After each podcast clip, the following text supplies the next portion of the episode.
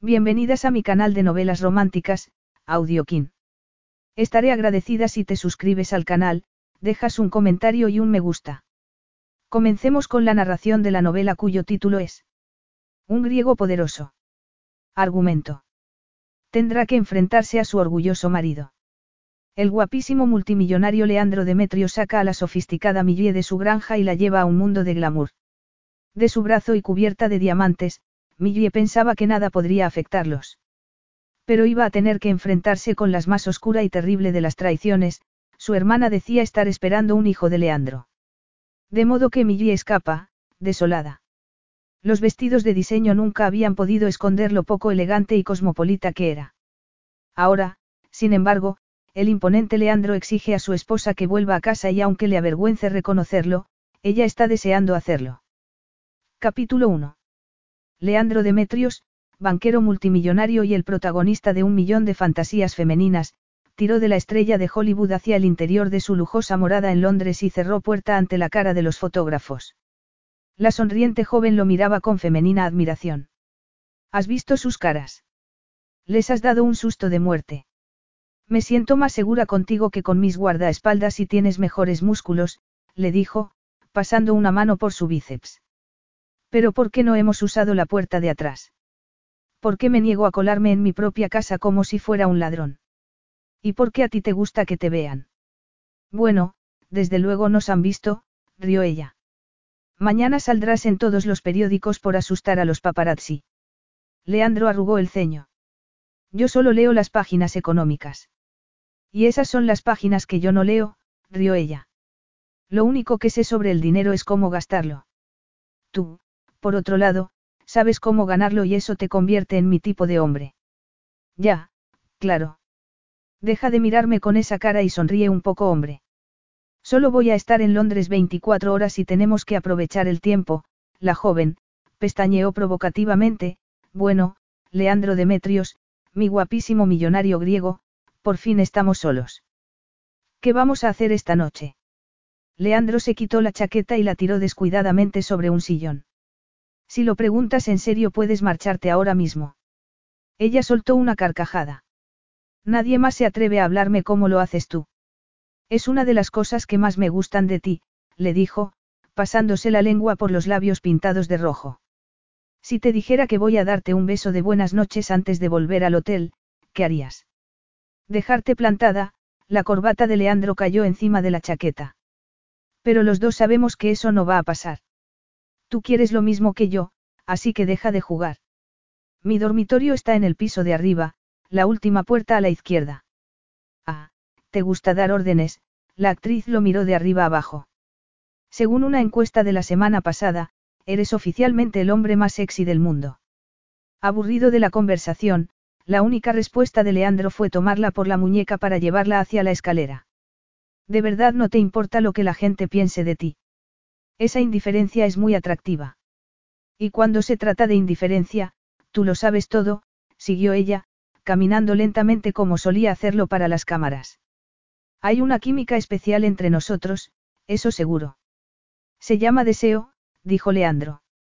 Nunca has tenido una relación seria con una mujer. Me dijeron que habías estado casado durante un tiempo. Él se quedó inmóvil. Un tiempo muy corto. Últimamente prefiero la variedad. Cariño, yo puedo darte variedad, dijo ella, con esa voz ronca con la que había ganado millones en el cine. Y me muero por saber si lo que dicen de ti es cierto. ¿Y qué dicen de mí? Que eres muy inteligente y que conduces tu deportivo a toda velocidad. Pero lo que yo quiero saber es si de verdad eres un chico tan malo en lo que se refiere a las mujeres. Tan malo como te puedas imaginar, dijo Leandros, mientras la llevaba por la escalera. De modo que esta noche estás de suerte. Veo que tienes muchos cuadros, son una buena inversión, claro. Son originales. Yo odio las falsificaciones. Ya me imagino, Leandro miró los pechos operados con expresión burlona. Haciendo una rápida estimación, diría que el 90% de aquella mujer era falso.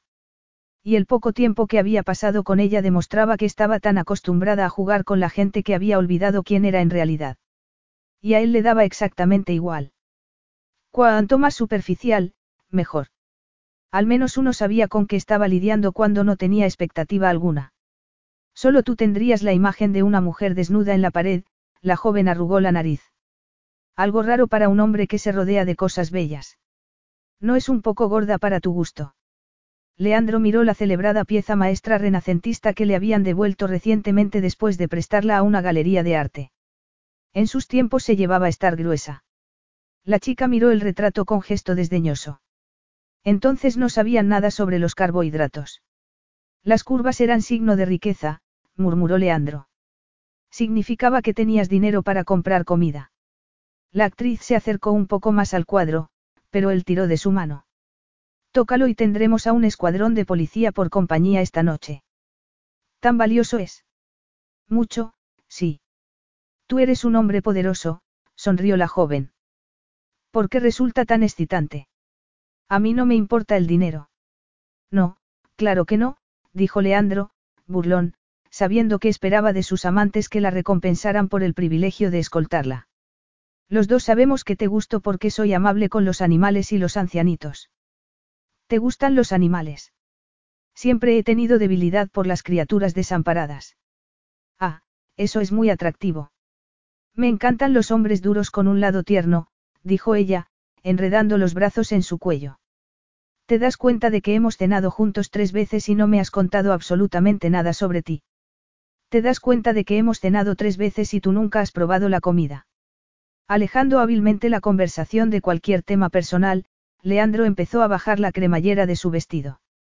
Veo que no te andas por las ramas. Digamos que ya está bien de juegos verbales, murmuró él, tirando del vestido. Pero arrugó el ceño ligeramente al notar los huesos bajo la piel. La gente paga mucho dinero para ver este cuerpo en la pantalla, murmuró la joven, acariciando su brazo con las uñas. Y tú, Leandro Demetrios, lo vas a conseguir por nada.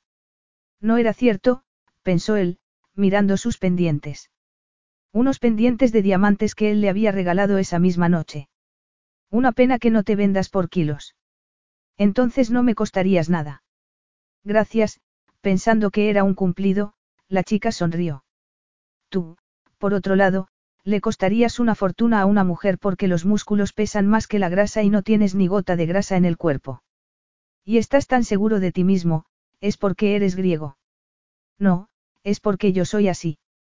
Cuando algo me gusta, voy a por ello, dijo Leandro, levantando su barbilla con un dedo para mirarla a los ojos. Y cuando me canso de ello, lo dejo atrás. Sin pedirle disculpas a nadie. Frío, despiadado, decidido. Estamos hablando de mí o de ti. Leandro soltó el prendedor de su pelo. Estoy confuso. Y yo juraría que tú no has estado confuso en toda tu vida, sonriendo, la joven deslizó un dedo por su labio inferior. Cuéntame algo personal sobre ti. Solo una cosa. ¿Qué quieres saber? Lo último que han publicado las revistas es que tenías un hijo, es cierto. Ni siquiera con un pestañeo reveló Leandro su repentina tensión. Esas revistas son las que dicen que tú eres lesbiana. La diferencia es que mi equipo de relaciones públicas lo ha negado, tú no has dicho nada. Nunca siento la menor necesidad de dar explicaciones. Y eso significa que tienes un hijo, o que eres un semental y que ni siquiera lo sabes. Tómalo como quieras. Cuéntame algo sobre ti, venga. ¿Quieres saber algo sobre mí? Leandro inclinó la cabeza para besar su cuello. Si me entregas tu corazón, te lo romperé. Recuerda eso, Agapemou. Y no lo haré con delicadeza. Si estás intentando asustarme no lo vas a conseguir, los famosos ojos azules se habían oscurecido de deseo. Me encanta un hombre que sabe ser un hombre. Especialmente cuando, además, tiene un lado tierno. Yo no tengo un lado tierno, la voz de Leandro era ronca. Me da igual lo que piensen de mí. Ven a mi cama y te garantizo una noche fantástica, pero nada más. Si estás buscando un compromiso, has elegido al hombre equivocado. Los finales felices son para las películas. Es lo que hago durante el día. De noche, prefiero vivir el momento, dijo ella, levantando una mano para acariciar su mandíbula. Debería pedirte que te afeitases antes de tocarme, pero me gusta tu aspecto. Eres tan guapo, Leandro, que deberías estar prohibido, añadió, levantando la cara para ofrecerle sus labios. Mi último compañero de trabajo necesitaba navegación por satélite para entender el cuerpo de una mujer, pero tengo la sensación de que contigo no voy a tener ese problema. Siempre he tenido buen sentido de la orientación, Leandro la empujó suavemente hacia la puerta y la actriz dejó escapar un gemido. Sí, jadeando, abrió su camisa de un tirón, enviando botones por todas partes antes de tirarla al suelo. Tienes un cuerpo increíble. Definitivamente, voy a conseguir un papel para ti en mi próxima película. Habiendo llegado a la parte de la noche que más le interesaba, Leandro la tomó en brazos y se dirigió a la cama. Y se quedó helado al ver que ya estaba ocupada por una mujer. Una mujer que estaba mirándolo fijamente, los ojos azules brillantes en un rostro muy pálido. Evidentemente le había sorprendido la lluvia porque el jersey se pegaba a su cuerpo y la larga melena rizada, empapada ahora, caía sobre sus hombros como lenguas de fuego. Dado el estado en el que estaba debería tener un aspecto patético, pero no era así. Parecía enfadada, el brillo de sus ojos y el ángulo de su barbilla advirtiéndole que aquella no iba a ser una reunión agradable.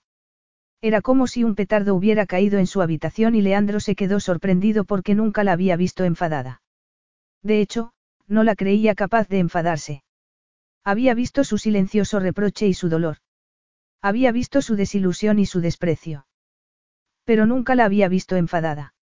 Millie había creído que no merecía la pena luchar por lo que había entre ellos. Pero, de repente, Leandro se puso furioso, la furia amenazaba su habitual autocontrol. Estaba a punto de decir algo cuando su acompañante lanzó un grito. ¿Quién es? Serás canalla. Cuando dijiste que podrías hacerme daño no imaginé que sería tan pronto. ¿Cómo te atreves a tener otra mujer en la cama? Yo solo mantengo relaciones exclusivas con los hombres.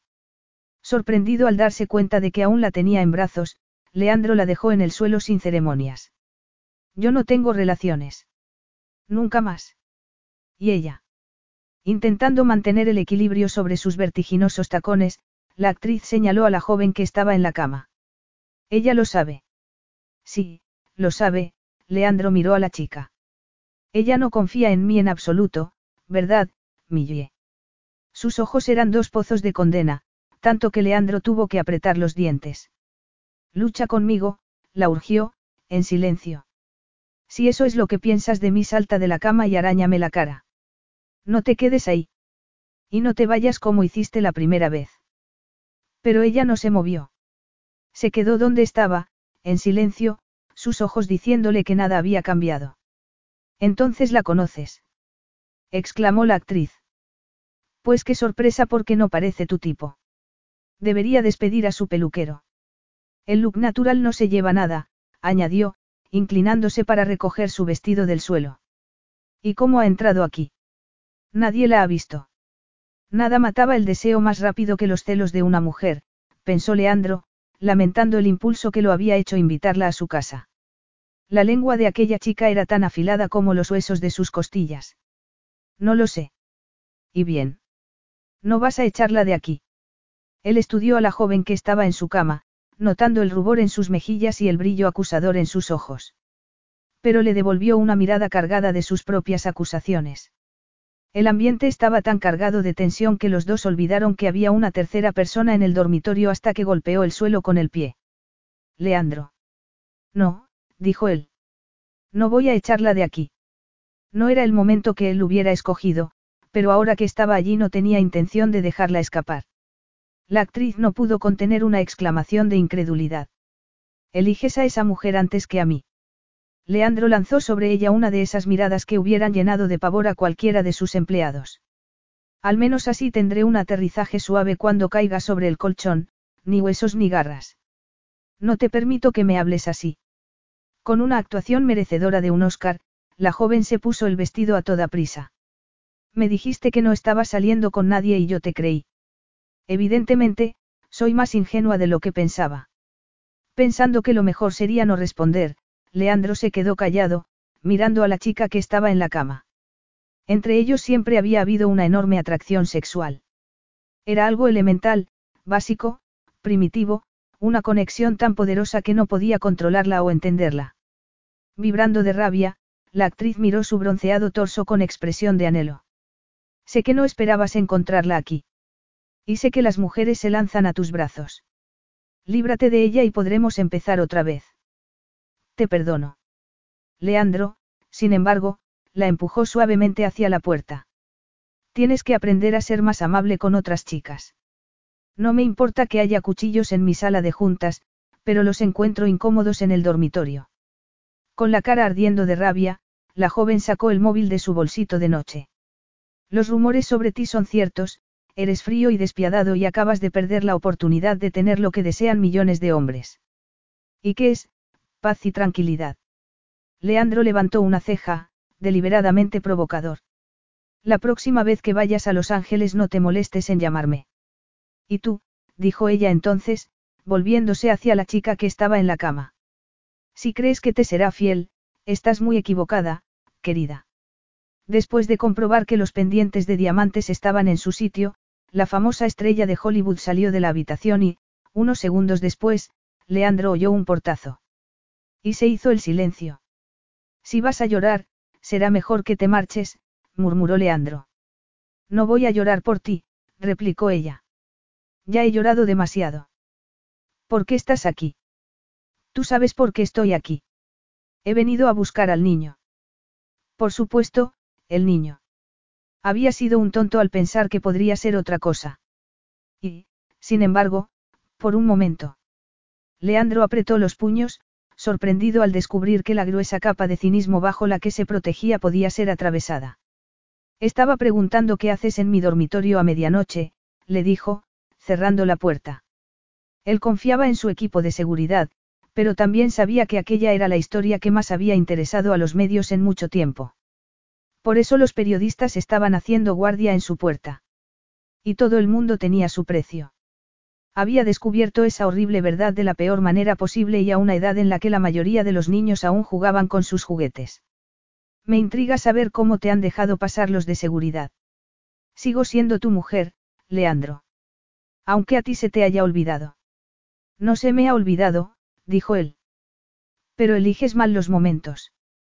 Gracias a ti, mi noche de diversión acaba de marcharse por la puerta. Ella irguió los hombros, su espalda rígida. Seguro que pronto encontrarás una sustituta. Siempre lo haces, contestó, respirando con dificultad. Eres un canalla, en eso tenía razón. Nunca te había oído utilizar ese lenguaje. No te pega, Leandro se acercó a la cómoda de la que tomó una botella de whisky. Curioso, pensó, que sus manos estuvieran tan firmes. Y no entiendo por qué estás tan enfadada. Fuiste tú quien rompió nuestro matrimonio, no yo. Yo había pensado que sería para siempre. Solo tú podrías hacer que sonara como una prueba de resistencia, dijo ella, irónica. Y me alegra saber que tenías una visión tan positiva de nuestro matrimonio, por eso es lógico que durase cinco minutos. Eso fue culpa tuya, no mía. Tienes menos sentimientos de lo que yo creía, Millie no pudo terminar la frase. Eres una persona totalmente insensible. Estoy intentando vivir mi vida. ¿Qué tiene eso de insensible? Había una vacante en mi cama y he intentado ocuparla.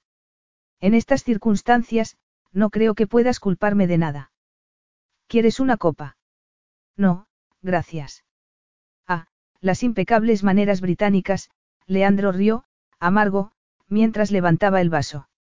No me lo digas, el alcohol engorda y estás intentando controlar tu peso. No, Estoy intentando controlar mi lengua y si bebiera te diría exactamente lo que pienso de ti. Y ahora mismo no sería buena idea porque lo que pienso de ti no es muy halagador. No te contengas por mí. Me interesa saber que eres capaz de expresar lo que piensas cuando se te provoca. Y tú sabes que yo prefiero una confrontación antes que una retirada. Millie cerró los ojos, la angustia que sentía era visible en su expresión. Yo odio los enfrentamientos. No he venido aquí para discutir contigo. No, claro que no, Leandro examinó el líquido dorado de su vaso. Tú no hablas de los problemas, ¿verdad? Y desde luego nunca estás interesada en solucionar los que había en nuestra relación. Es mucho más fácil marcharse cuando las cosas empiezan a ser incómodas. ¿Cómo te atreves a decir eso cuando fuiste tú quien? Dilo, Millie. Vamos, dime que yo soy el culpable. No he venido aquí a hablar de eso. Eres un, Ella no parecía saber qué decir. Deberías aprender a terminar las frases, agape mou, replicó Leandro, burlón. No quería ofrecerle simpatía porque en su opinión no merecía ninguna. Le había dado una oportunidad, le había dado algo que no le había dado a ninguna otra mujer y ella se lo había tirado a la cara. Soy frío y sin corazón, era eso lo que ibas a decir. Ojalá no te hubiera conocido nunca. Eso es una tontería. Nuestra relación fue un desastre. Yo no diría eso, murmuró Leandro. Durante un tiempo fuiste una revelación en la cama y a mí me divertía mucho ese talento tuyo para decir justo la frase equivocada. Eso se llama decir la verdad, replicó ella. Y es lo que hace la gente normal, las personas decentes. Dicen lo que hay y así no hay confusiones. En tu mundo, cuando alguien dice, me alegro de verte, no lo están diciendo de verdad. Te besan aunque te odien. Es una forma de cortesía aceptada por todo el mundo. Es superficial, todo en tu vida lo es, Millie saltó de la cama y se acercó a él, fulminándolo con la mirada. Y eso incluye nuestra relación. No fui yo quien dejó este matrimonio. Sí lo hiciste. Me culpas a mí por haberme marchado, pero ¿qué querías que hiciera? ¿Qué podía hacer? Creías que diría, no te preocupes, no importa. Estaba tan angustiada que le temblaba la voz. Creías que iba a mirar para otro lado. A lo mejor eso es lo que hacen las mujeres en tu mundo, pero no era ese el tipo de matrimonio que yo quería. Te acostabas con otra mujer, y no era solo otra mujer, siguió Millie, respirando con dificultad. Era mi hermana. Mi propia hermana. Su ansiedad era tan evidente que Leandro arrugó el ceño. Tienes que calmarte. Por favor, no finjas que te importan mis sentimientos porque ya has demostrado que no es así. Era valiente, pensó Leandro, una parte de él estaba intrigada por la fuerza que veía en sus ojos. No sabía que Millie tuviera esa voluntad de hierro. Al final de su relación había llegado a la conclusión de que era un peso ligero y que lo único que impedía que saliera volando era el peso de su dinero en el bolso. Leandro se llevó el vaso a los labios antes de dejarlo delicadamente sobre una mesa. Dadas las circunstancias de tu partida, me sorprende que hayas decidido volver. Millie se dejó caer sobre el borde de la cama y, por su postura, parecía increíblemente cansada. Cansada, mojada, herida y derrotada. Si tanto te sorprende es que me conoces menos de lo que yo pensaba. Nunca te conocí, dijo él. Había sido una fantasía, una ilusión. O tal vez una desilusión. ¿Y de quién es la culpa? Tú no querías conocerme, ¿verdad? No estabas interesado en mí, solo en el sexo y cuando eso, Millie no terminó la frase.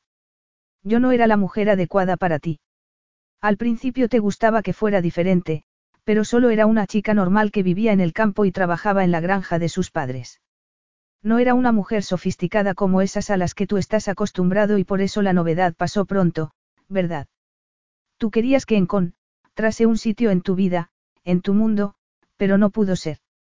Mirándola fijamente, Leandro pudo detectar el momento en el que la rabia se convirtió en deseo. Era como poner una cerilla en un charco de queroseno.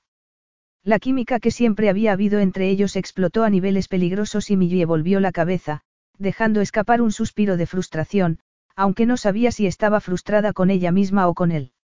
No te atrevas, Leandro. No te atrevas a mirarme así, como si nada hubiera cambiado. Tú estabas mirándome a mí. ¿Por qué estás ahí, medio desnudo? ¿Eso te molesta? No, no me molesta, Millie se pasó la mano por un brazo. Ya no siento nada por ti. Si sientes algo por mí, replicó él. Y ese es el problema, ¿verdad? No te gusta. Una mujer como tú no debería sentirse atraída por un hombre como yo. No es decente, es eso. No estoy aquí por ti. No, claro que no. No habrías venido por algo tan trivial como la supervivencia de nuestro matrimonio. Eso nunca fue importante para ti, Leandro volvió a llenar su vaso de whisky, preguntándose cuánto iba a necesitar para controlarse. ¿Estás borracho? Desgraciadamente, aún no. Pero estoy en ello. Eres un irresponsable. También estoy en ello, Leandro iba a levantar el vaso cuando notó que la suela de la bota de Millie estaba a punto de despegarse. Y, recordando lo fastidiosa que era con su apariencia, arrugó el ceño. No tienes buen aspecto. La mayoría de la gente no tendría buen aspecto comparada con una estrella de Hollywood, replicó ella, levantando una mano para pasársela por el pelo.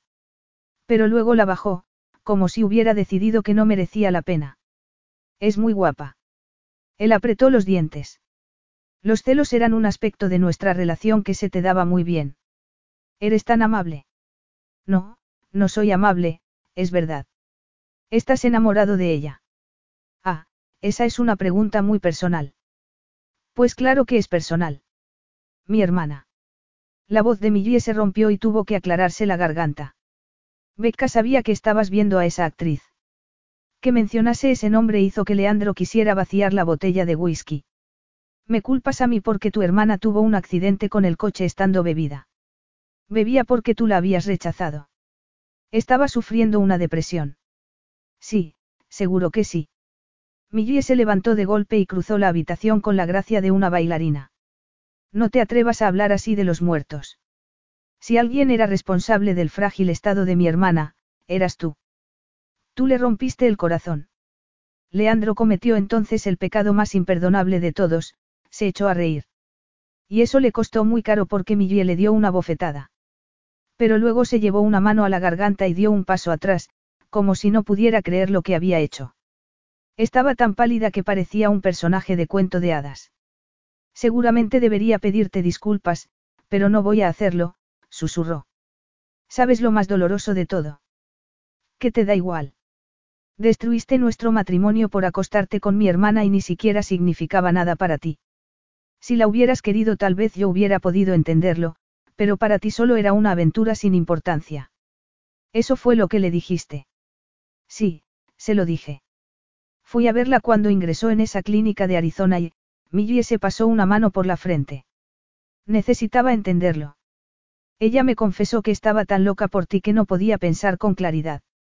Becca sabía perfectamente lo que estaba haciendo. La única persona a la que tu hermana amaba era ella misma. Seguramente eso era lo único que teníamos en común. Es una actitud muy cínica. Soy un cínico, dijo Leandro. Así que rompiste nuestro matrimonio por una mujer que no te importaba. Yo no rompí nuestro matrimonio, Agape Mou, replicó él. Lo hiciste tú solita. ¿Cómo puedes decir eso? ¿Qué esperabas de mí? Yo no soy la clase de mujer que puede mirar hacia otro lado mientras su marido tiene una aventura. Especialmente si la tiene con su propia hermana. Tú la dejaste embarazada, Leandro. ¿Cómo iba a olvidarme de algo así? Angustiada, se dio la vuelta. Pero si querías a mi hermana no entiendo por qué te molestaste en casarte conmigo. Leandro dejó esa pregunta colgando en el aire. Y que no lo entiendas no te ha hecho llegar a alguna conclusión. La pregunta hizo que Millie frunciera el ceño y Leandro se dio cuenta de que estaba demasiado disgustada como para concentrarse en los hechos. Lo había visto. Lo había creído. No lo había cuestionado en absoluto. No le había importado lo suficiente como para cuestionarlo y saber que no le importaba dejaba un sabor amargo en su boca. En una vida de éxitos, ella había sido su único fracaso. Leandro movió los hombros para aliviar la tensión y el movimiento llamó la atención de Millie. Su mirada era ligera como una pluma y, sin embargo, Leandro sintió una ola de calor. Aparentemente, su cuerpo no era tan selectivo como su cerebro. Hazme un favor, ponte la camisa. No podemos tener una conversación si estás medio desnudo. Puede que te sorprenda, pero yo soy capaz de mantener una conversación incluso estando desnudo, el tono sarcástico enmascaraba su rabia, pero hizo que Millie se pusiera colorada. Estoy segura, pero si no te importa, me gustaría que te vistieras. ¿Por qué? ¿Te molesta verme así? Leandro se inclinó para tomar la camisa del suelo. Te cuesta trabajo concentrarte, cuando iba a abrochar la camisa descubrió que no tenía botones y abrió los brazos en un exagerado gesto de disculpa. Me temo que esto es lo único que puedo hacer. Muy bien, Millie apartó la mirada, pero no antes de que los dos compartiesen un recuerdo en particular que ambos hubieran preferido olvidar. Los medios de comunicación llevan días hablando del asunto y es horrible. No sé cómo se han enterado de la aventura que tuviste con mi hermana, pero también saben que el niño está aquí. ¿Dónde? Dormido, en el piso de arriba, la interrumpió él, acercándose a la ventana que daba al jardín. Me lo trajeron de la clínica. Tu hermana lo dejó solo y desatendido cuando salió con el coche. Lo encontraron llorando, la rabia que sentía era como una bestia y le sorprendió la fuerza que necesitó para contenerla. El autocontrol era una habilidad que dominaba desde muy temprana edad, pero cuando pensaba en el niño se encontraba con un muro. Por otra mujer, otro lugar. Mi hermana estaba enferma, dijo Millie. Bueno, en eso estamos de acuerdo, dijo él. Enferma de avaricia. Pero sabiendo que el pasado y el presente se estaban mezclando en la conversación, Leandro decidió cambiar de tema. ¿Por qué crees que trajeron el niño aquí? En la clínica me han dicho que mi hermana dejó una nota diciendo que tú eras el padre. Becca quería que el niño tuviera una familia. Leandro emitió un impaciente suspiro, maravillándose de su ingenuidad. O tal vez quería que no hubiera ninguna posibilidad de reconciliación entre tú y yo. Su último y generoso regalo para ti. Nunca hubo posibilidad alguna de reconciliación, replicó Millie. ¿Dónde está el niño? Debería marcharme y... ¿Y dónde piensas ir? He reservado habitación en un hotel cerca de aquí. Estás sugiriendo lo que yo creo que estás sugiriendo. Voy a llevarme al niño, por supuesto. ¿Qué creías? De modo que piensas llevarte al hijo de tu hermana y cuidar de él, el mismo niño que, supuestamente, es fruto de mi relación adúltera con ella. Que creas que tu hermana mentía o decía la verdad. Becca decía la verdad.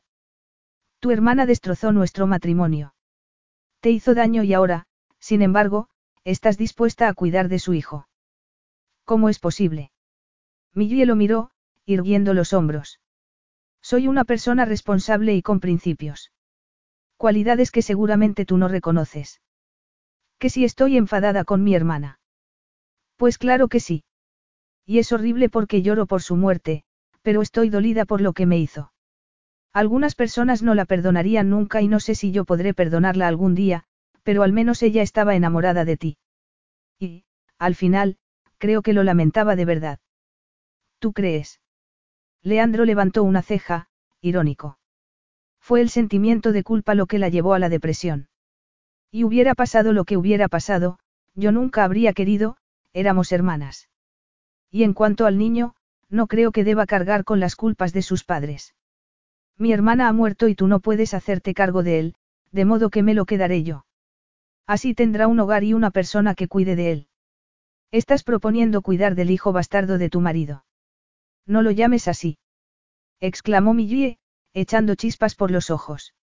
Y sí, pienso cuidar de él. Tiene tres meses, es tan pequeño. Leandro la miró, intentando distanciarse de la conversación.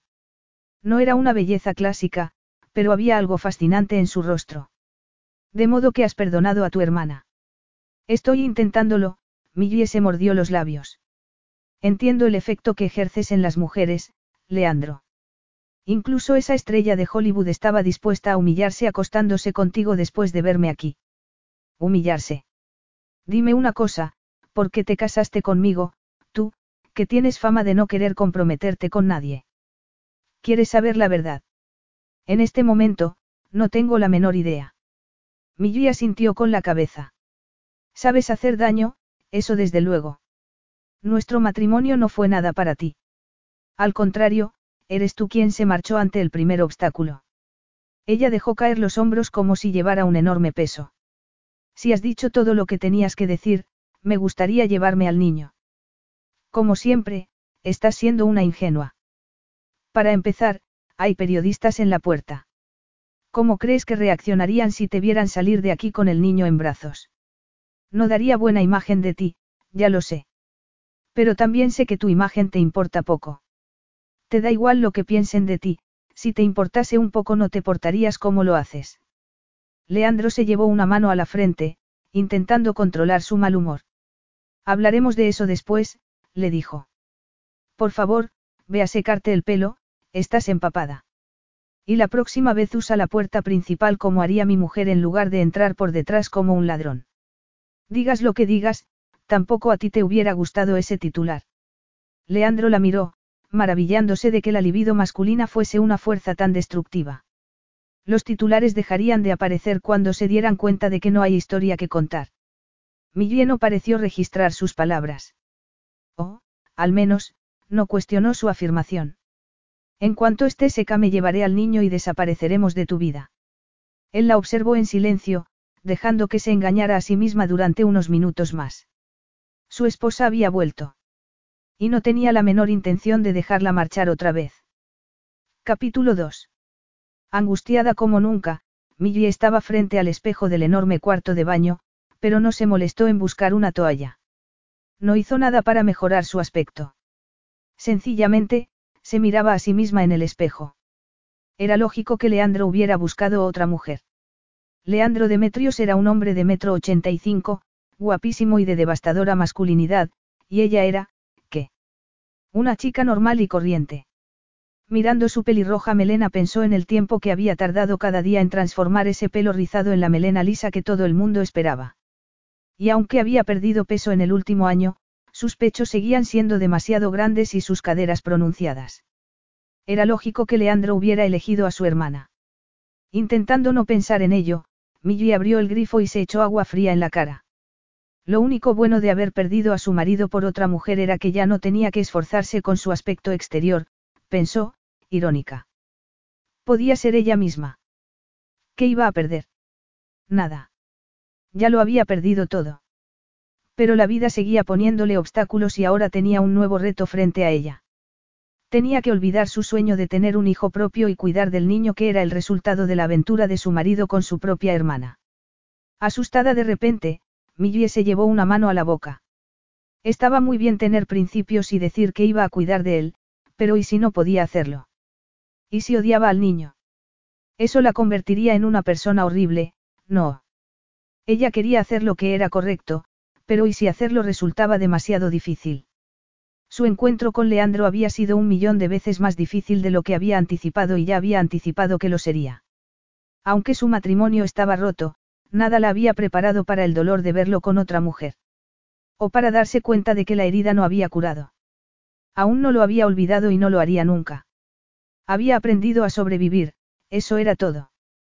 Pero la vida sin él era anodina y sin color. Millie. La ronca voz de Leandro le llegó desde el otro lado de la puerta y se quedó inmóvil, mirando el cerrojo. Ni siquiera en un ataque de furia se atrevería a tirar la puerta, ¿o sí? No entendía su rabia. Debería estarle agradecido por resolver su problema. Lo último que Leandro Demetrios necesitaba era un niño.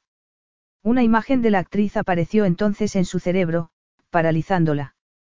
Por un momento, no podía moverse o pensar. ¿Qué había creído? que Leandro estaría solo en casa, pensando en ella. Espera un momento. Gritó, mirándose al espejo y esperando ser la persona que debía ser. No quería ser una tonta patética y celosa. Quería tener fuerzas para dejar ese matrimonio con la cabeza bien alta y la dignidad intacta.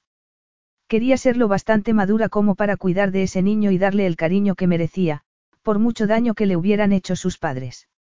Esa era la persona que quería ser.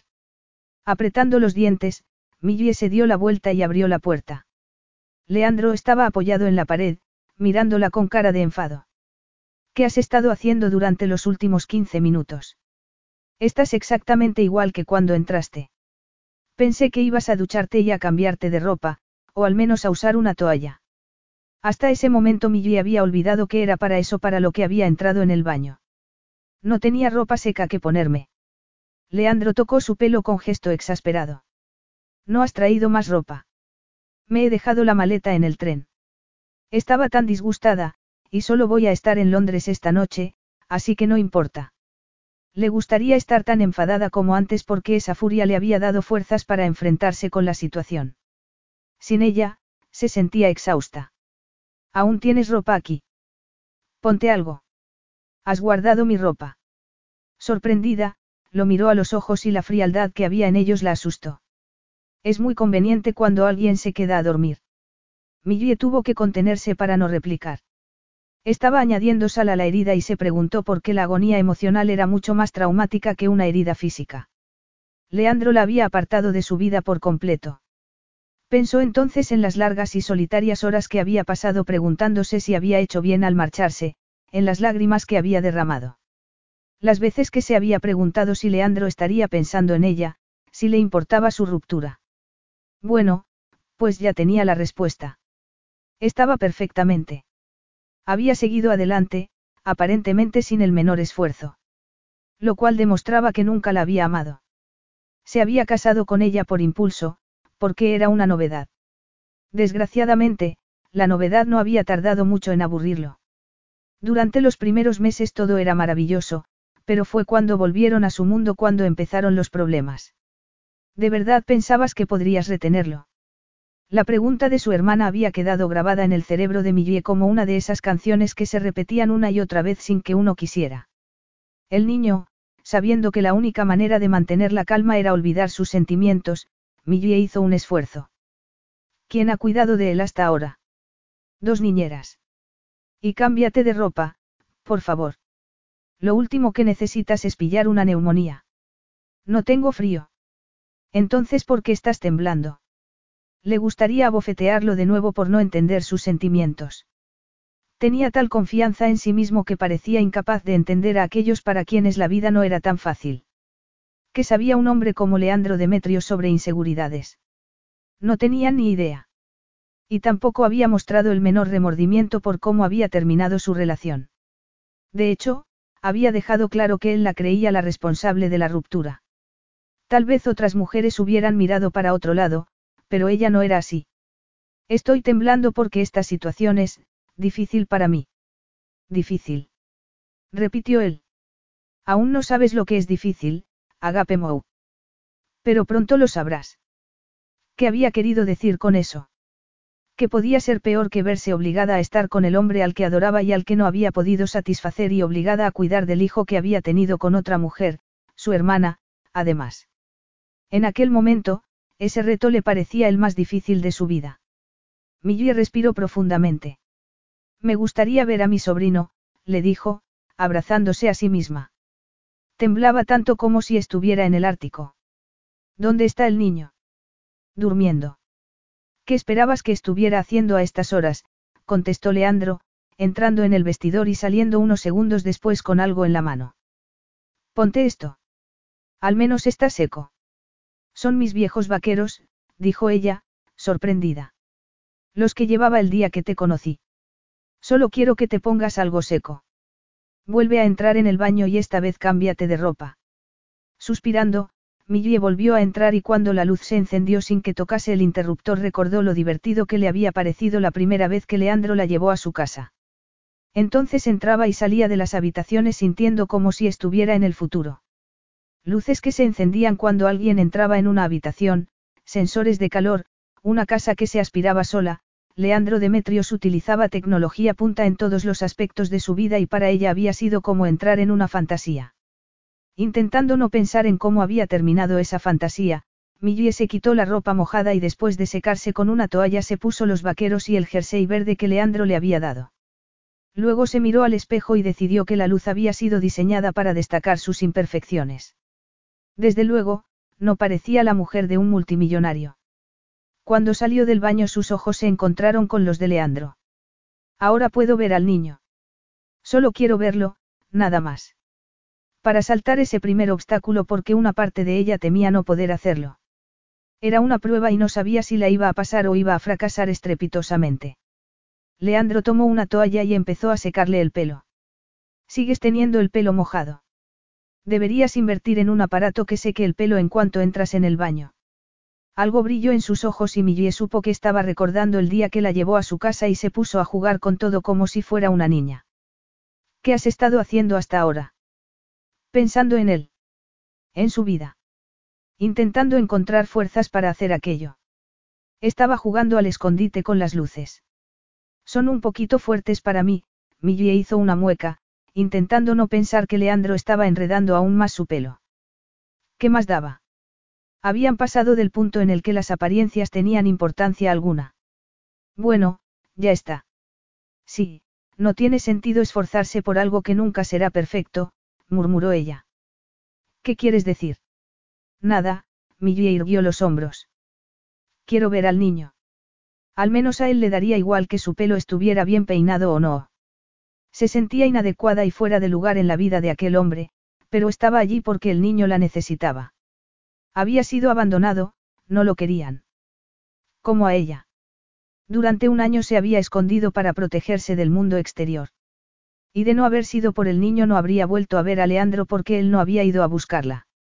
Se había marchado, pero Leandro no había ido tras ella. Él la miró entonces, como si estuviera haciéndose una pregunta. Y, sabiendo con absoluta certeza cuál era esa pregunta, Millie se dirigió hacia la puerta. Puedes ver al niño, pero no lo despiertes. Ese comentario la sorprendió. ¿Qué más le daba que lo despertase? Ella pensaba que estaría deseando librarse del niño para seguir adelante con su vida. Millie miró los cuadros en las paredes, unos cuadros que la mayoría de la gente solo podía admirar en galerías de arte y en los museos. Leandro, sin embargo, podía admirarlos en su propia casa. Lo has puesto tan lejos de ti como era posible, le dijo cuando le indicó que subiera por la escalera. ¿Crees que debería dormir en mi habitación? No, en absoluto. No se me ocurre peor sitio para un niño que tu dormitorio. Millie tuvo que apoyarse en la pared, incapaz de olvidar el cuerpo de Leandro enredado con el de la bella y delgada actriz. Por supuesto que había tenido relaciones desde que rompieron. ¿Qué había esperado? Leandro Demetrios era un hombre muy viril, con un oscuro atractivo que las mujeres encontraban irresistible. ¿Cómo le había pasado a ella? ¿Y a su hermana? Millie dejó escapar un suspiro, preguntándose cómo había encontrado la arrogancia suficiente para pensar que su matrimonio con él podría durar. Qué ingenua había sido al pensar que compartían algo especial. Cuando se conocieron él la hacía sentir preciosa, y durante un tiempo lo había creído de verdad. Leandro abrió una puerta y una niñera de uniforme se levantó enseguida. Ha estado muy inquieto, señor Demetrios, le dijo en voz baja. Ha llorado porque no quería tomar el biberón. Ahora está dormido, pero no sé cuánto va a durar. Él le hizo un gesto con la mano y la chica salió prácticamente corriendo de la habitación. Siempre había sido tan aterrador, se preguntó Millie.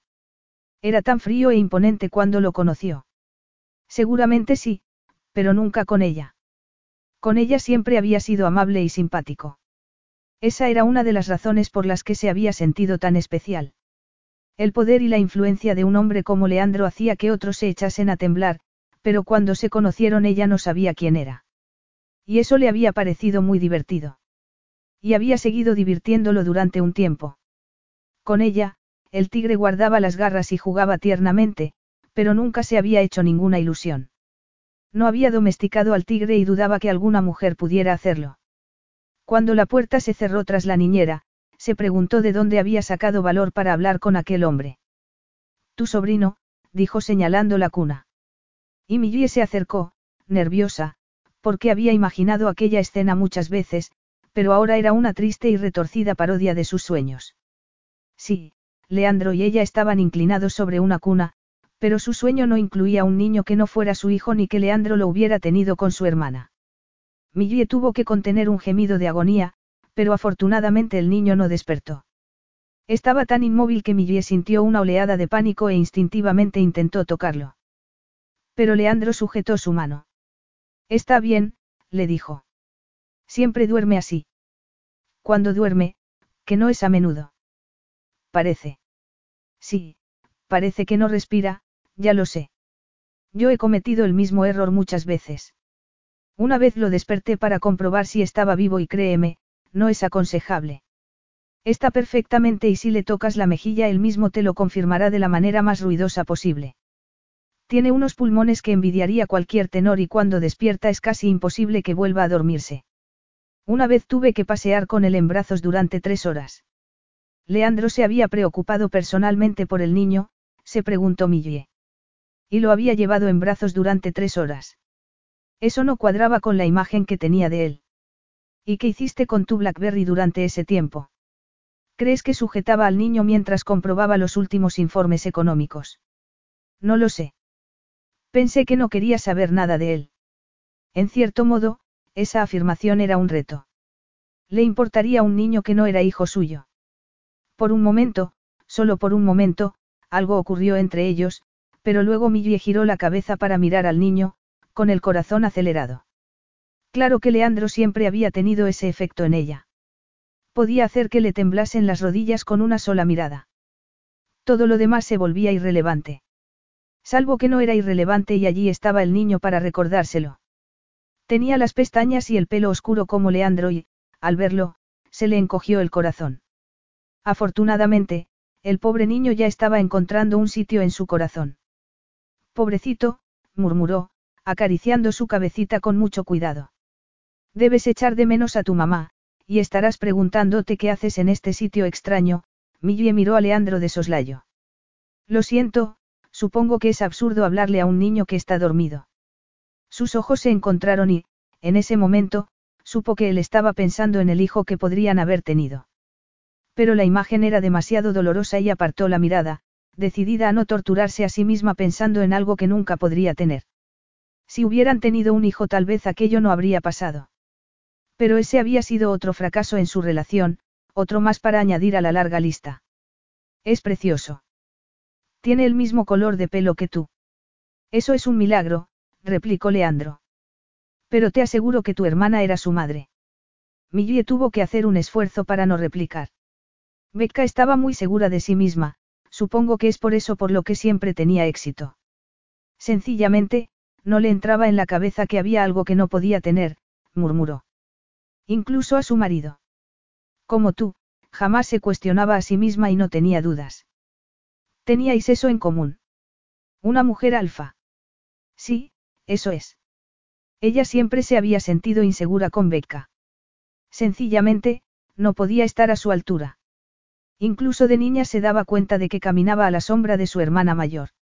E incluso tras su muerte, Becca había dejado esa sombra, una sombra oscura que había robado la luz a su matrimonio. A su vida. Dejémoslo dormir, dijo Leandro. ¿Has cenado algo? No, Millie se preguntaba cómo podía pensar en eso ahora. Es más de medianoche y pensaba irme directamente a la cama. No vas a irte al hotel. Tenemos que hablar, y yo necesito un café, así que charlaremos en la cocina. Demasiado cansada para discutir, Millie lo siguió por la escalera. La cocina era otra habitación que la había sorprendido cuando vio la casa por primera vez. Una inteligente combinación de mobiliario moderno y tradicional, con un horno de leña y una pared enteramente de cristal.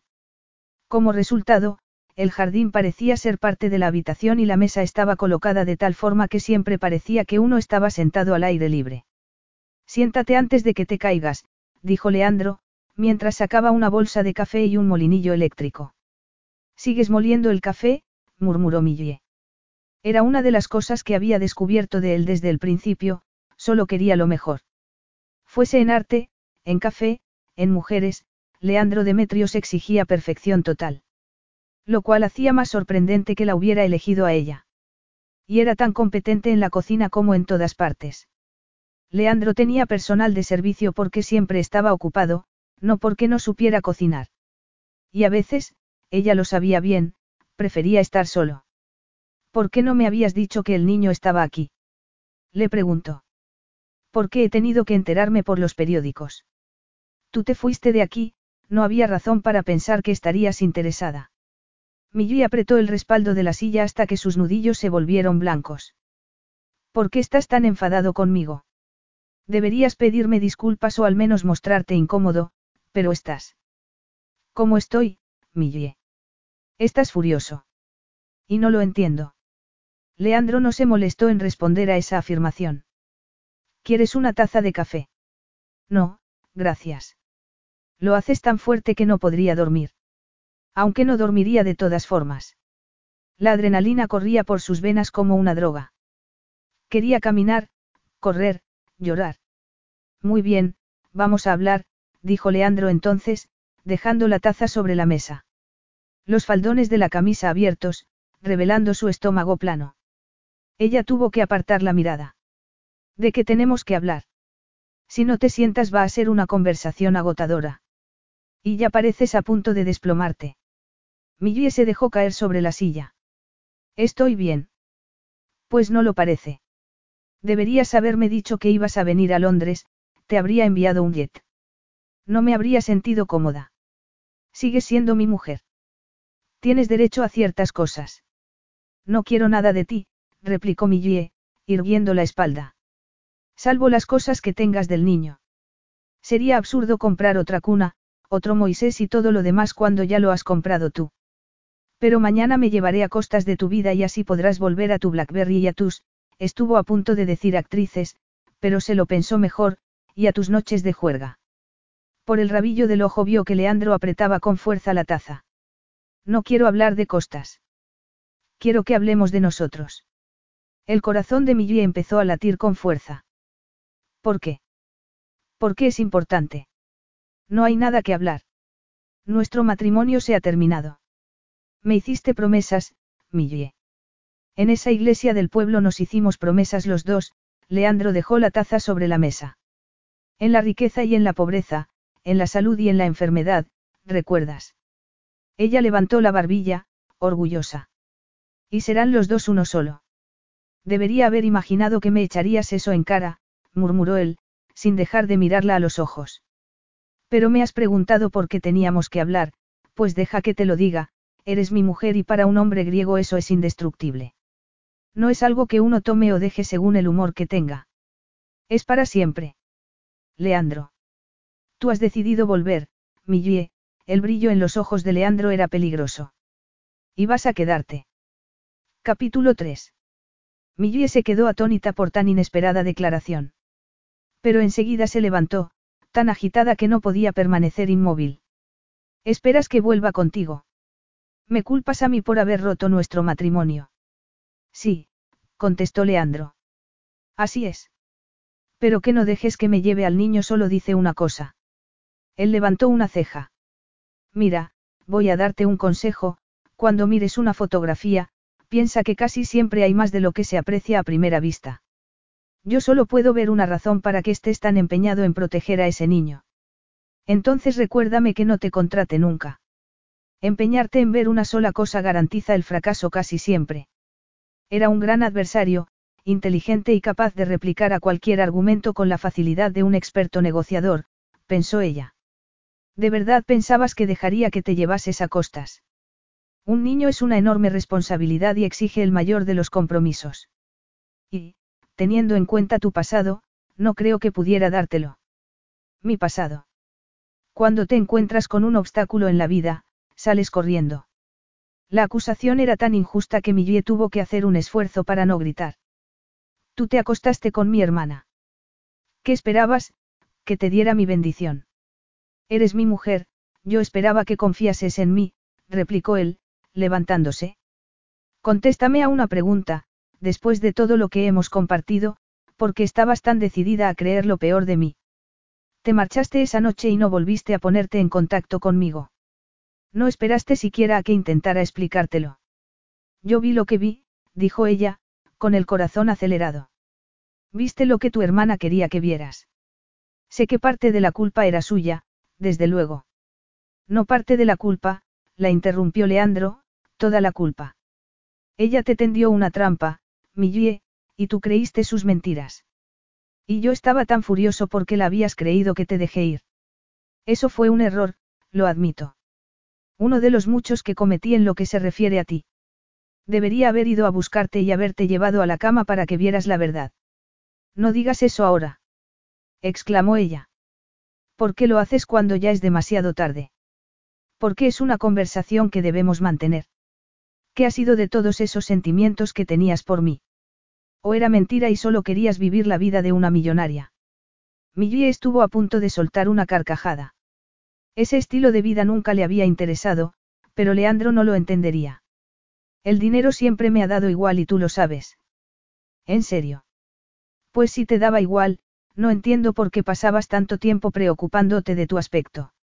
Era una interpretación tan inesperada de los hechos que, por un momento, Millie no lo entendió. Lo que acabas de decir, que una fotografía tiene muchas interpretaciones. Ir de compras es ir de compras, la interrumpió él. No es fácil encontrar otro significado. A menos que te hayas convencido a ti misma de que era un acto de caridad para ayudar a la economía del país. Esas palabras le dolieron tanto que solo consiguió sacudir la cabeza. Yo estaba intentando ser la mujer que tú querías que fuera, le dijo. No era evidente. Estaba delante de él con sus vaqueros más viejos y el pelo hecho un asco. Yo no soy tu tipo. Nos conocimos y nos casamos en menos de un mes, fue demasiado rápido. No nos conocíamos, fue un error. ¿Qué parte de nuestro matrimonio fue un error? Le preguntó Leandro, dando un paso adelante y atrapándola con la fuerza de su presencia. La parte en la que estabas debajo de mí, musitando mi nombre. Leandro. Él enterró una mano en su pelo, levantando su cabeza para que tuviera que mirarlo a los ojos. O la parte en la que disfrutabas una y otra vez. Era entonces cuando pensabas que nuestro matrimonio era un error. No me hagas esto, por favor, Millie intentó empujarlo e inmediatamente lamentó haberlo hecho porque sus manos se encontraron con una pared de puro músculo. Cuando te quedabas dormida con la cabeza sobre mi hombro soñabas que era un error. Había conjurado uno de los recuerdos más preciosos y Millie tuvo que cerrar los ojos, sintiendo que sus ojos se llenaban de lágrimas.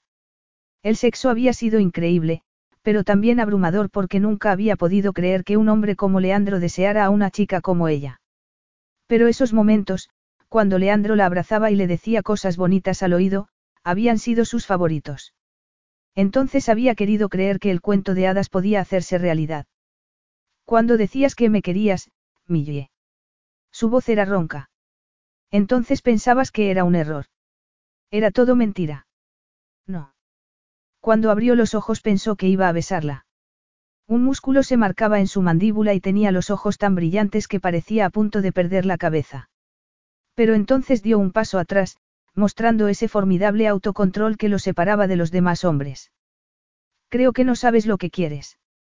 Y por eso no vas a llevarte al niño, le dijo, tomando su mano para llevarla a la mesa. Siéntate. Leandro, Tú no puedes. Siéntate, no he terminado de hablar, ese tono tan brusco era sorprendente porque nunca lo había usado antes. Ella nunca había tenido que sufrir sus sarcasmos o su brutal franqueza. Si gritas no te voy a escuchar. No estoy gritando, suspiró él, intentando calmarse. Leandro. Te marchaste de aquí sin darme la oportunidad de decir nada y entonces estaba tan furioso contigo que te dejé ir. Tu falta de confianza convirtió lo que había entre nosotros en, nada. Pero ahora veo que tu hermana te manipuló y casi puedo entender que la creyeras. Tienes razón, no nos conocíamos lo suficiente o tú no habrías salido corriendo. No me habrías mirado con ese brillo de acusación en los ojos. No habrías dudado de mí si me conocieras mejor. Te vi, susurró Millie. ¿Qué viste? Viste a tu hermana desnuda en la piscina conmigo. Es eso. El recordatorio fue como una bofetada. Estás intentando decir que lo imaginé todo. No, estoy intentando hacerte ver el resto de la fotografía. Estaba yo desnudo. Estaba manteniendo relaciones con ella. No, entonces no, pero... ¿Se te ocurre alguna otra razón por la que Becca podría estar desnuda en la piscina? Francamente, no, Millie desearía que también él se sentara. Tener que levantar la cabeza para mirarlo no era una experiencia que indujese a la relajación. Tal vez tu hermana no era la persona que tú creías que era. No es justo hablar de ella cuando ya no está aquí para defenderse. Justo. No me hables de lo que es justo. Culpas a mi hermana, pero tú no eres ningún santo, Leandro. Nunca he dicho que lo fuera. Tienes fama de hombre peligroso y antes de casarte conmigo salías con un montón de mujeres guapísimas, pero nunca te habías comprometido con ninguna. ¿Y qué te dice eso? Me dice que no eres capaz de comprometerte con una sola persona. Leandro miró al techo, intentando controlarse. Cuando por fin volvió a mirarla a ella, sus ojos eran negros como un volcán. Como está claro que solo ves una parte de la imagen, creo que tendré que enseñarte el resto de la fotografía. Pero solo voy a decirlo una vez, así que escúchame con atención. Deja de intentar intimidarme.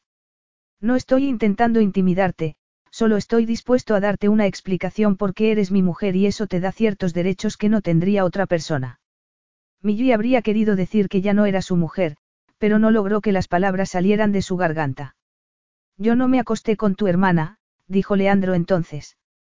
Y jamás te fui infiel durante nuestro breve matrimonio. Y el niño no es hijo mío. El corazón de Millie dio un vuelco. Deseaba tanto creerlo. ¿Por qué me mentiría Becca? Además, yo sé lo que vi. Te he contado los hechos, decide tú, suspiró Leandro. Ella lo miró, desconcertada. Lo que ella había visto, todo lo que sabía, todo lo que creía, era como si alguien hubiera tirado por el aire las piezas de un puzzle y la imagen ya no fuera visible. Uno de los dos estaba mintiendo. Y Becca ya no puede contar la verdad. Un interesante dilema, Agape Mou. ¿A quién vas a creer? ¿A tu marido o a tu hermana? Enfrentada con tal decisión, Millie sacudió la cabeza. Deja que te cuente algo sobre mi hermana, deja que te diga lo que era para mí, fue Becca quien me llevó de la mano mi primer día de colegio. Era Becca quien me ayudaba con los deberes y quien me enseñó a arreglarme el pelo y a maquillarme. Siempre estuvo a mi lado, ayudándome, animándome cuando mis padres apenas se fijaban en mí. Es horrible pensar que me engañó con mi marido, pero sugerir que lo inventó todo solo para hacerme daño. El silencio de Leandro decía más que mil palabras y Millie dejó escapar un suspiro de angustia. Evidentemente, eso es lo que estás sugiriendo, pero es una locura. ¿Por qué iba a hacerlo? ¿Y por qué iba yo a creerte? Mi hermana estuvo a mi lado toda su vida y tú y yo apenas nos conocemos. Espero que me creas porque eres mi mujer y ese papel debería incluir confianza y compromiso, dos cualidades que a ti te faltan, dijo él entonces. La verdad es que nuestro matrimonio empezó a ir mal antes de que me vieras con tu hermana en la piscina. Imagino que es por eso por lo que evitabas hacer el amor conmigo. Yo no evitaba hacer el amor contigo. Me dabas la espalda noche tras noche, fingías estar dormida. Y si llegaba a casa temprano te inventabas excusas como que te dolía la cabeza, que estabas cansada, que era, ese momento del mes, y yo lo dejé pasar porque sabía que no tenías experiencia antes de casarte conmigo. Fui muy paciente contigo porque no tenía ni idea de lo que te pasaba por la cabeza. Que Leandro hubiera sabido lo que había detrás de sus patéticos intentos de mantenerlo alejado incrementó su humillación. Estoy segura de que lamentas haberte casado conmigo. De hecho, sabía que era así. No era por eso por lo que se había acostado con su hermana. ¿Sabes lo que yo lamento, Millie? Su voz sonaba cansada de repente. Lamento no haberte obligado a decirme qué estaba pasando. Me eché atrás cuando debería haberte exigido una respuesta y lo lamento más de lo que puedas imaginar. Estaba cansada, eso es todo. Cuando no estabas de viaje teníamos que salir, cada noche teníamos que acudir a algún evento. Y tener que acudir a esos eventos destacaba las diferencias entre ellos hasta que perdió la confianza del todo. Cansada. Repitió Leandro, irónico. Durante nuestra luna de miel no dormiste en absoluto. Estuvimos haciendo el amor literalmente las 24 horas del día. Entonces eras tan insaciable como yo. La fatiga no era la razón por la que me dabas la espalda cuando me metía en la cama. Leandro. La luna de miel fue perfecta, los problemas empezaron cuando volvimos a casa. De repente, no querías saber nada de mí. De hecho, hacías todo lo posible para que no te tocase. Incluso me pregunté si la razón por la que invitaste a Becca a venir a casa era porque querías que ella nos separase. Atónita por los malentendidos, Millie negó con la cabeza. ¿Crees que quería que tuvieras una aventura con mi hermana? He dicho todo lo que tenía que decir sobre ese tema. Invité a mi hermana porque confiaba en ella. Y porque necesitaba mi ayuda cuando ella me había ayudado toda la vida con mis problemas. ¿Qué clase de problemas? Mira, Leandro, esto es muy difícil para mí, suspiró Millie, sabiendo que él era un hombre absolutamente seguro de sí mismo y que no entendía la inseguridad en otros. No solo perdí a mi marido, también he perdido a mi hermana que era, además, mi mejor amiga. Y la perdí antes de que muriese en esa solitaria carretera. Quiero saber por qué creíste que había tenido una aventura con ella. Llevábamos tres meses casados, tres meses. No tuvimos tiempo de cansarnos el uno del otro. Pero yo conocía tu reputación. ¿Qué me había ganado antes de conocerte? Millie intentó contener las lágrimas. Sí, claro. Y te casaste conmigo porque era preciosa, tan superior a esas actrices y modelos con las que salías, entiendo que fuera imposible no dejar de mirarme, le dijo, irónica. Deberías haber reprogramado las luces de la casa para que se apagaran cuando yo entrase en una habitación. Tal vez eso podría haber salvado nuestro matrimonio. El sarcasmo no te pega, Millie. Fue tu carácter y tu dulce naturaleza lo que me atrajo de ti, pero siempre te subestimas. ¿Por qué no me había dado cuenta antes? No lo sé. Al principio no hablábamos mucho y después tú estabas muy ocupado enfadándote porque yo hacía las cosas mal, supongo, Millie pensó en todas las horas que había pasado intentando ser lo que él quería que fuera, qué pérdida de tiempo. Evidentemente, no lo había logrado. Lo cual demostraba que ni siquiera ocho horas en un salón de belleza podían convertir a una chica de campo en la esposa de un millonario. En parte la culpa fue tuya, me dejaste en esa situación sin ayudarme. ¿Qué situación? Preguntó Leandro, verdaderamente perplejo. Me dejaba sola en esas fiestas. Yo no te dejaba sola. Siempre estaba a tu lado. Pero estabas hablando con otras personas, haciendo negocios, contactos, o sonriendo a alguna de esas bellezas. Y todas me miraban como si hubiera salido de debajo de una piedra. Eras mi mujer. Sí, ese es el problema. Leandro dejó escapar un suspiro de agotamiento. Lo que dices no tiene sentido. Ser mi mujer te daba un estatus social. Era agotador, estresante. Si ese es un problema que esperas que discuta racionalmente vas a tener que ser más específica. ¿En qué sentido era estresante ser mi esposa? Millie se pasó las manos por los vaqueros, mirando unas uñas que se había mordido durante el último año. Yo no era capaz de hacer el papel. No sé por qué te casaste conmigo, pero cometiste un error. Sí, tienes razón, tal vez cometí un error. Pero vamos a solucionarlo de una vez por todas. Sus palabras fueron como un golpe. Y, sin embargo, el deseo de llorar cesó de repente. ¿Quieres el divorcio? le dijo, sin mirarlo. Cualquier cosa antes que dejar que viese la verdad en sus ojos, que prefería seguir casada con él aunque no estuvieran juntos antes que cortar los lazos para siempre. Claro, es lógico. Deja que me lleve al niño y te daré el divorcio sin problemas. Teo Mou. Es que no me has oído. Replicó Leandro, enfadado. Yo no quiero el divorcio. Pero has dicho que cometiste un error. Parece que cada vez que uno de los dice algo, el otro lo interpreta mal, suspiró él. El error que cometí fue dejarte ir, Millie. Debería haber ido a buscarte para explicar lo que pasó, pero estaba furioso porque habías dudado de mí, furioso porque no habías luchado por nuestro matrimonio. Si algo no va bien, a veces lo mejor es cortar por lo sano. Leandro la fulminó con la mirada antes de alejarse hacia el otro lado de la cocina, sus hombros en tensión. Y Millie miró a aquel hombre del que estaba enamorada, preguntándose qué estaría pensando. Como si lo hubiera intuido, él se volvió. La eterna química que había entre ellos resucitando una conexión que nunca había muerto. Cuando he dicho que voy a solucionarlo de una vez por todas quería decir que vamos a terminar con esta ridícula separación. Quiero que vuelvas a casa, a tu sitio. Y si tenemos algún problema, quiero que luches en lugar de salir corriendo. Esas son las cualidades que espero de la mujer que he elegido como esposa y madre de mis hijos. Millie se llevó una mano al corazón. Estás diciendo que yo no sería una buena madre. Digamos que, por el momento, no estoy convencido del todo. Atónita de que pudiera pensar eso, Millie tuvo que disimular su desazón. No me conoces en absoluto. No, asintió él. No te conozco, pero pienso rectificar esa situación también.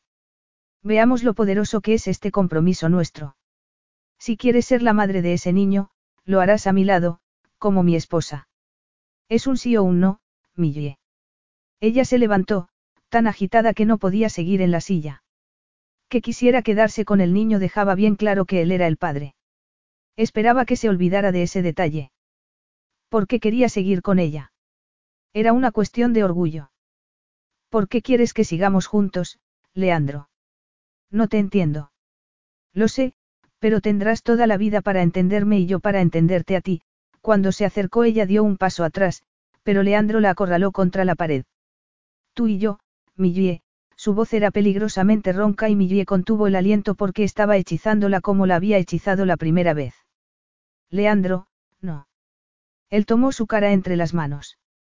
Quiero que cumplas las promesas que me hiciste ese día, en la iglesia sus ojos se habían oscurecido tanto que parecían negros. Ella cerró los ojos. Le gustaría preguntar por qué estaba tan decidido a quedarse con el niño. No se daba cuenta de que eso lo hacía parecer culpable. Pero sus pensamientos estaban en desorden y no podía llegar a ninguna conclusión. No puedes resucitar nuestro matrimonio. Era un desastre. Nuestra comunicación era un desastre, estoy de acuerdo, dijo él. Pero rara vez cometo un error más de una vez, así que puedes relajarte. Millie no se había sentido menos relajada en toda su vida. Yo no puedo ser lo que tú quieres que sea. Nuestra comunicación ha sido tan mala hasta este momento, Agape Mou, que dudo mucho que sepas lo que espero de ti. Pero esta vez no me darás la espalda. Y no te marcharás en cuanto nos encontremos con un problema. Millie se preguntó qué tendría ella que ofrecerle. Incluso menos que la última vez. Quieres que vuelva a ser tu mujer como si no hubiera pasado nada, pero tú no sabes, han ocurrido cosas durante este año. No quiero saberlo. Pero hay cosas que debo contarte. No me las cuentes ahora. Soy griego, ¿recuerdas? Sonrió Leandro. Estoy intentando ser un hombre moderno, pero aún me queda mucho para serlo, añadió, inclinando un poco la cabeza. Por un momento pareció que iba a besarla, pero después se apartó, como si se lo hubiera pensado mejor. No, esta vez no vamos a dejar que el sexo hable por nosotros. Pareces agotada y lo mejor será que te vayas a la cama. Esta noche puedes dormir en la habitación de invitados, pero a partir de mañana dormirás donde debe dormir mi esposa, a mi lado. Capítulo 4. No llores, no llores, llorando ella misma, Millie apretaba al niño contra su corazón, meciéndolo suavemente entre sus brazos. Estaba despierta y vestida encima de la cama cuando oyó al niño llorar y de inmediato se levantó, empujada por un profundo instinto que no había sentido nunca. Para empezar se quedó discretamente atrás, dejando que las niñeras se encargasen de costas, pero unos minutos después se dio cuenta de que no estaban consiguiendo nada y decidió pedirles que la dejaran a solas con él. ¿Tienes hambre? Eso es lo que te pasa. Millie sacó al niño de la cuna intentando sujetar su cabecita. Nunca he hecho esto antes, así que vas a tener que decirme si lo hago bien.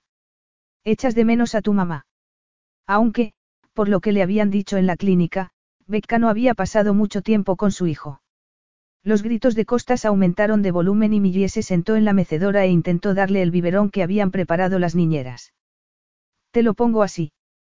Nunca le he dado el biberón a un niño, así que vas a tener que gritar un poco más si no lo hago bien. Pero Costas se agarró a la tetina y chupó furiosamente. Millie soltó una carcajada. Pobrecito, estabas muerto de hambre. Pues no te pareces a tu madre, Becca no comía nada, mientras el niño tomaba el biberón, ella examinó sus facciones con el corazón encogido. Tenía el pelo y los ojos oscuros, como Leandro. Es tu papá. murmuró. Y si lo es, ¿qué voy a hacer yo? Debería confiar en él, Costas, o en mi hermana. ¿Cómo voy a olvidar lo que pasó? Eso es lo que ha querido decir con lo de ser la esposa de un hombre griego. ¿Qué debo hacer? quedarme en la cocina mientras él lo pasa bien con sus amantes. El niño seguía tomando el biberón, mirándola a la cara. No podemos retomar nuestro matrimonio, aunque yo quisiera. Todo ha cambiado. Me han ocurrido cosas, cosas de las que Leandro no sabe nada. Él cree que todo sigue igual que antes de marcharme, pero no es verdad. Millie sonrió mientras Costa seguía comiendo tranquilamente. No me estás ayudando mucho, eh. No sé qué hacer. Si antes no era lo bastante atractiva como para retenerlo, ahora será peor. Claro que no pienso dejarte aquí con él, te corrompería en menos de un mes. Una de las niñeras entró entonces en la habitación. Lo has convencido para que tomase el biberón. No me lo puedo creer. Estaba agotada cuando llegó la hora de irme, la joven intentó disimular un bostezo. Incluso desperté a Erika porque ella lleva 20 años haciendo este trabajo y conoce todos los trucos, pero no sirvió de nada. Ese pobre niño está fatal. Seguramente porque sabe que hay un problema con su paternidad. Por lo visto, su madre ha muerto y se supone que Leandro Demetrios es su padre. Un escándalo, sonrió luego, acercándose. Por supuesto, él no aclara si es hijo suyo o no, pero yo creo que está encariñado con él y eso dice mucho. Lo que dice es que Leandro es una persona responsable, murmuró Millie, enfadada. Se lo estoy dando demasiado rápido. No, lo haces muy bien. El niño no llora, así que, pero yo prefiero a los niños un poco mayores porque al menos puedes ponerlos delante del televisor cuando te cansas de aguantarlos, la niñera arrugó el ceño. Menos mal que a ti se te da bien.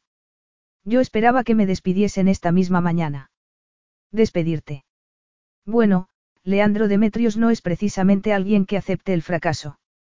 Erika y yo pensábamos que si no habíamos conseguido darle el biberón esta noche, nos despediría a las dos. Y sería una pena porque el sueldo es estupendo y el jefe guapísimo.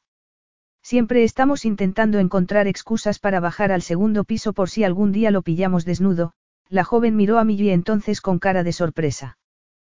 ¿Quién eres tú, por cierto? No sabía que hubiera contratado a nadie más. Soy su mujer. La niñera tragó saliva, avergonzada. Y después, seguramente temiendo la reprimenda, se aclaró la garganta antes de decir. No tenía ni idea, lo siento mucho, de verdad. No sabíamos que el señor Demetrio siguiera casado. Hemos estado separados durante un tiempo. Ya veo, la expresión de la chica decía, es lógico, y Millie deseó que no le importase tanto. Ella sabía que no era lo que los demás esperaban. ¿Por qué seguía doliéndole tanto ver un gesto de sorpresa en la cara de la gente? ¿Por qué tenía que ser tan sensible? Ojalá fuese como Leandro, siempre tan indiferente a las opiniones de los demás. O como Becca, que había nacido creyendo que el mundo entero la adoraba. Habría sido más segura de no haber tenido una hermana como Becca. O si hubiera sido tan guapa como ella. Becca había aparecido en las portadas de muchas revistas, sus famosos ojos azules y su expresión pícara garantizando que se vendieran a miles. Entonces, el señor Demetrios y usted están juntos otra vez. Lo estaban. Millie llevaba horas haciéndose esa misma pregunta. En lugar de dormir se había encerrado en una habitación, preguntándose una y otra vez si tendría valor para enfrentarse a lo que pudiera esperarla. Pero Leandro la rechazaría de nuevo. Una vez que supiera. Si antes lo había decepcionado, ahora lo estaría mucho más. Pero si se negaba, no podría ver al hijo de su hermana. Su sobrino. Más desconcertada que nunca, Millie apartó la tetina de la boca de Costas. Con el estómago lleno, el niño concentró en ella su mirada, y sonrió. Una sonrisa torcida y no muy confiada, pero una sonrisa en cualquier caso. Y la niñera soltó una carcajada. Nunca lo había hecho. Jamás había sonreído antes. Puedo tomarlo en brazos. La joven intentó hacerlo pero al ver que Costas arrugaba la cara desistió. No, no, mejor dejarlo. Pero no va a poder moverse en toda la noche. No tengo que moverme, me gusta estar aquí. Va a tenerlo en brazos todo el tiempo. Es una mala costumbre. Desde cuando abrazar a un niño es una mala costumbre. Debería meterlo en la cuna y dejar que llore, dijo la niñera. Un niño tiene que saber quién es el jefe y son las cinco de la madrugada. Es que no quiere irse a la cama. ¿Para qué? Para estar despierta hasta el amanecer dándole vueltas a la cabeza. Podía hacer eso mismo abrazando la causa de su dilema. No, estoy bien aquí. Y pensaba que seguiría bien hasta que la puerta se abrió y Leandro entró en la habitación. La niñera se estiró el uniforme y se pasó una mano por el pelo, que era la reacción de casi todas las mujeres cuando se enfrentaban con él. También ella había hecho lo mismo. La diferencia, que en lugar de un uniforme llevaba los vestidos de diseño que él le compraba. Aunque no había servido de nada. La verdad era que nada la había transformado en la clase de mujer que armonizaba con alguien tan atractivo como Leandro. La noche anterior había sido el marido dominante, pero aquella mañana era el banquero multimillonario. Elegante e indecentemente guapo. Todo en él hablaba de su éxito en la vida, un éxito que iba más allá de lo que podían conseguir los meros mortales. Tengo que hablar contigo antes de irme, la niñera entendió la indirecta y desapareció discretamente. Pero Millie sabía que estaría al otro lado, con la oreja pegada a la puerta. Tienes que despedirla, no quiero que cuide de costas. No hace más que cotillear y el único interés que tiene por el niño es que su madre está muerta y su padre es millonario. Cualquiera que trabaje aquí estará al tanto de los rumores. Sí, pero esa chica no muestra el menor interés por costas. Ni siquiera le gustan los niños. Muy bien, asintió Leandro, mirando el reloj. Si quieres que la despida, la despediré. No, lo haré yo, dijo Millie entonces. Tú. Sí. Leandro rió, incrédulo. Estoy viendo un lado de ti que no conocía. No creí que fueras capaz de despedir a nadie. Eso depende de la provocación. Estoy pensando en el niño y en lo que necesita y, desde luego, no necesita a nadie que cuestione su paternidad. Necesita a alguien que cuide de él, Millie se dio cuenta entonces de que Leandro parecía dispuesto a marcharse. Son las cinco de la mañana. No creo que tengas una reunión a estas horas. Tengo una reunión en París. Mi piloto está esperando. Ah, claro. Otras personas esperaban el autobús, Leandro Demetrios tenía un piloto con instrucciones precisas de llevarlo a cualquier parte del mundo cuando hiciera falta. Otro recordatorio de lo diferentes que eran sus vidas. En su casa había una piscina, un jacuzzi, un garaje con coches de lujo. Millie pensó en el estudio que ella había alquilado. Si quería encender la luz tenía que pulsar un interruptor e incluso entonces no siempre funcionaba. ¿Por qué lloraba el niño? No lo sé, pero ha tomado el biberón y se ha quedado dormido. Y ninguna de las niñeras que has contratado podía hacerlo callar. Pues tenían unas referencias formidables. ¿De quién? Millie dejó el biberón sobre una mesita. Seguro que no te las han dado los niños que hayan cuidado. Vaya, parece que hacer comentarios irónicos se ha convertido en una costumbre para ti. Percatándose de que por una vez no se había sentido demasiado intimidada como para decir lo que pensaba, Millie sonrió. No era un comentario irónico, es la verdad. Sencillamente estoy diciendo que lo que complace a una agencia puede no complacer a un bebé. Esta habitación está inmaculada, pero no han hecho absolutamente nada para relacionarse con Costas, por eso no dejaba de llorar. Las niñeras no han sabido darle el biberón. El niño no lo aceptaba cuando se lo daban ellas. Pero contigo sí lo ha hecho. Tal vez porque sabe que estoy de su lado. Tal vez, Leandro la miró durante unos segundos, en silencio. ¿Por qué me miras así? ¿Quieres tomarlo en brazos? No, no. Ah, claro, imagino que ese traje cuesta una fortuna y no quieres que te lo manche. Hay cosas más importantes que un traje limpio, Millie. Lo que me preocupa es molestar a un niño que está tranquilo ahora mismo. Si lo tomo en brazos se pondrá a llorar y no podremos seguir hablando. Como para darle la razón, en ese momento Costas abrió un ojo, volvió a sonreír y luego lo cerró de nuevo. No hay nada que hablar. Tú no eres el hombre adecuado para cuidar de un niño. Te has pasado 32 años intentando evitarlos, Costas necesita a alguien que se olvide de la cuestión de su paternidad y sencillamente le quiera. Y esa persona eres tú. Leandro la estudió un momento. A menos que me equivoque, sigues creyendo que ese niño es el hijo de tu marido y su amante. Eso no tiene importancia. La mayoría de la gente lo consideraría un detalle más que relevante, dijo él, encogiéndose de hombros. Toma la decisión que quieras sobre las niñeras y contrata a quien te parezca. O puedes cuidar del niño si lo prefieres, pero no a expensas de nuestra relación. Millie se pasó la lengua por los labios. Aún tenemos que hablar de eso. Muy bien, habla entonces, Leandro miró el Rolex de oro que llevaba en la muñeca. ¿Te vas o te quedas? ¿Cómo puedes preguntarlo así, como si no tuviera importancia? Estamos hablando de nuestro matrimonio, no de una empresa, claro que tengo la impresión de que yo soy otra tarea en tu ridículamente larga lista de cosas que hacer. Ahora toca descubrir si Millie se marcha o se queda, no. Leandro tuvo que sonreír. Has cambiado. Pues lo siento, pero... No te disculpes, me gusta. Me gusta que digas lo que piensas, de ese modo tal vez sea posible que pueda entenderte. ¿Por qué no lo has hecho antes? ¿Por qué das miedo? Él la miró, sorprendido. ¿Qué quieres decir con eso? Yo nunca te he amenazado. No es lo que dices o haces, es, como eres. No lo sé, no es fácil describirlo, pero la próxima vez que lo hagas te lo diré. Ah, gracias, replicó Leandro, irónico.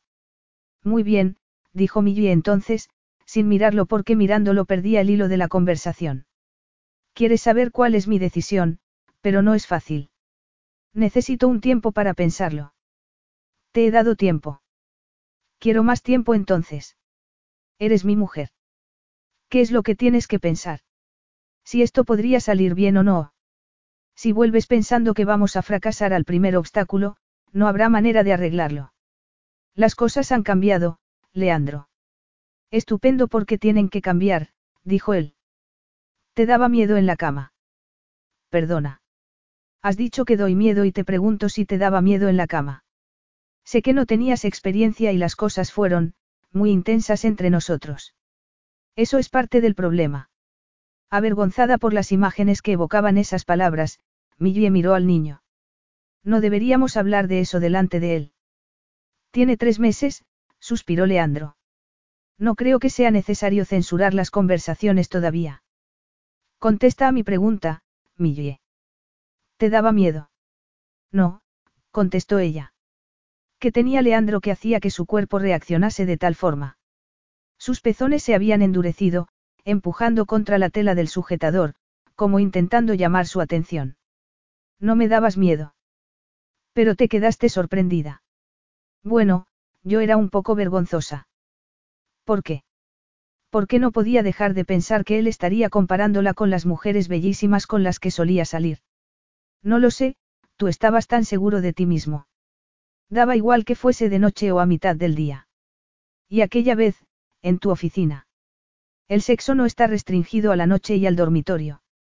Lo sé, pero en la oscuridad, en fin, yo podría haber sido cualquier otra. Y por eso me gusta más a la luz del día, Leandro dejó escapar un largo suspiro. Mira, esto no es lo que yo quería, Millie. Dices que lo pensarás, pero está claro que no crees que vaya a funcionar. Y yo quiero un compromiso total con nuestro matrimonio, le dijo, clavando en ella sus ojos. Muy bien, antes me has dicho que te lo dijera y te lo digo, ahora mismo das miedo. Él murmuró algo en griego. ¿Estás segura de que eso no es algo que aplicas a cualquier situación que no te gusta? No, te lo aplico a ti. Es así como te portas cuando algo no es de tu gusto. Estás tan acostumbrado a salirte con la tuya que no sabes llegar a un acuerdo. Soy perfectamente capaz de llegar a acuerdos. ¿Y si quisiera el divorcio? No estábamos hablando del divorcio, estábamos hablando de nuestro matrimonio. Millie miró al niño, pensando que sería imposible. El matrimonio significaba sexo y eso significaba que él descubriría. ¿Qué pasaría entonces? Le daría la espalda o fingiría que no le importaba por compasión. Los hombres podían fingir. No, era algo físico, no podría haber pretensión alguna. No habrá divorcio, dijo Leandro con firmeza. Y tampoco volverás a darme la espalda o a ir acumulando resentimientos sin decirme nada. Esta vez, si algo no funciona quiero que me lo digas claramente, parecía hablar completamente en serio y a Millie se le encogió el corazón porque sabía que en esta ocasión iba a ser el quien no pudiera saltar el obstáculo. Y tal vez no estaba siendo justa al no contarle la verdad de lo que pasó cuando se marchó de allí. Pero no podía hacerlo. Aún no. Pronto lo descubriría y su reacción decidiría el futuro de su matrimonio. Y el futuro de Costas. Millie miró al niño, suspirando. Tomaré una decisión hoy mismo. Quiero recuperar a mi mujer, Millie. En todos los sentidos, dijo Leandro. No más dolores de cabeza, no más, estoy cansada. ¿Y si estoy cansada? Te despertaré, en los ojos de Leandro había un brillo erótico. Fui muy paciente contigo la primera vez porque sabía que no tenías experiencia, pero ahora me doy cuenta de que fue un error. Había algo más y debería haberte presionado para que me lo contases. Millie contrajo el estómago y la ola de calor en su pelvis la sorprendió. ¿Qué estás diciendo? Que esta vez no vas a ser paciente. Eso es, asintió él. Esta vez vamos a tener una relación sexual adulta. Estoy deseando enseñarte los placeres del sexo desinhibido, a la luz del día. Millie se puso colorada hasta la raíz del pelo. ¿Estás intentando alarmarme? No, pero tampoco estoy intentando no alarmarte, Leandro lo dijo mirando su boca. Eres una mujer muy sexual, pero apenas hemos explorado la superficie de nuestra relación, y esta vez va a ser diferente. Puede que no. Tal vez ya no te encuentre atractivo, en cuanto hubo dicho esas palabras se dio cuenta de lo ridículas que eran. Y Leandro evidentemente estaba de acuerdo porque la miró con una sonrisa irónica. ¿Quieres que sigamos hablando del asunto? No. No quiero hablar del tema en absoluto. Muy bien, porque a partir de ahora ningún tema estará prohibido, su móvil empezó a sonar en ese momento y, después de mirar el número en la pantalla, la miró a ella. ¿Qué ocurre? Si me quedo, Quiero que apagues el móvil cuando estés en casa, dijo Millie. De no ser así, Costas crecería creyendo que es un segundón y no lo más importante de tu vida. Leandro desconectó el móvil y lo guardó en el bolsillo. Satisfecha. Millie sintió con la cabeza, aunque no esperaba que la tregua durase mucho. Daría igual que se quedase o no porque Leandro seguiría trabajando a todas horas. Siempre lo hacía. Yo quiero imponer una regla para nuestra relación. Solo una. ¿Cuál? Pase lo que pase, tú no saldrás huyendo. Te quedarás, ocurra lo que ocurra. ¿Y si eres tú el que sale huyendo? Eso no va a ocurrir. Podría ser, Millie pensó en lo que le había pasado y tuvo que disimular la angustia. Si las cosas no habían ido bien antes, ahora sería aún peor. Temía el momento en el que Leandro descubriera lo que le había pasado. Leandro Demetrios no era un hombre que escondiera sus sentimientos bajo una capa de buenas maneras o sensibilidad y le diría lo que pensaba. Y ella sabía lo que iba a pensar. Millie acunó suavemente al niño, temiendo comunicarle su angustia. Te dejaré el resto del día para pensarlo, siguió Leandro, dirigiéndose hacia la puerta. Tengo una reunión en la oficina de París. Despide a la niñera si te parece y contrata a otra. Yo volveré esta noche y me darás una respuesta. Después de eso apagaré mi móvil. Y si empieza a dolerte la cabeza, sugiero que tomes un analgésico porque esa ya no será una excusa. Capítulo 5. ¿Por qué le había dado tiempo para pensarlo? Rodeado de abogados en una sala de conferencias, Leandro dirigía la reunión a toda velocidad, decidido a cerrar el trato que había sido su principal preocupación durante los últimos seis meses. Pero sabía que no era el mejor momento. Pensando en Millie, estaba impaciente por volver a Londres porque temía que desapareciera, llevándose al niño con ella. ¿Qué pruebas tenía de que quisiera comprometerse con su matrimonio? Con el niño. Ninguna. Impaciente, empezó a dar órdenes, buscando aclaraciones a los puntos más importantes e ignorando temas que le parecían irrelevantes en ese momento. Habiendo condensado lo que debería haber sido una reunión de todo un día en unas horas, se acercó a la ventana desde la que podía verse todo París. Hemos terminado. Si alguien tiene alguna pregunta puede hablar con mi equipo de Londres. El abogado a cargo de la negociación empezó a recoger sus papeles. Ojalá todo el mundo fuera tan decisivo como usted. Evidentemente, la terrible situación de la economía no lo mantiene despierto por las noches. No, murmuró él. Pero su vida privada sí. Debo felicitarlo, señor Demetrios, sonrió el hombre, cerrando su maletín.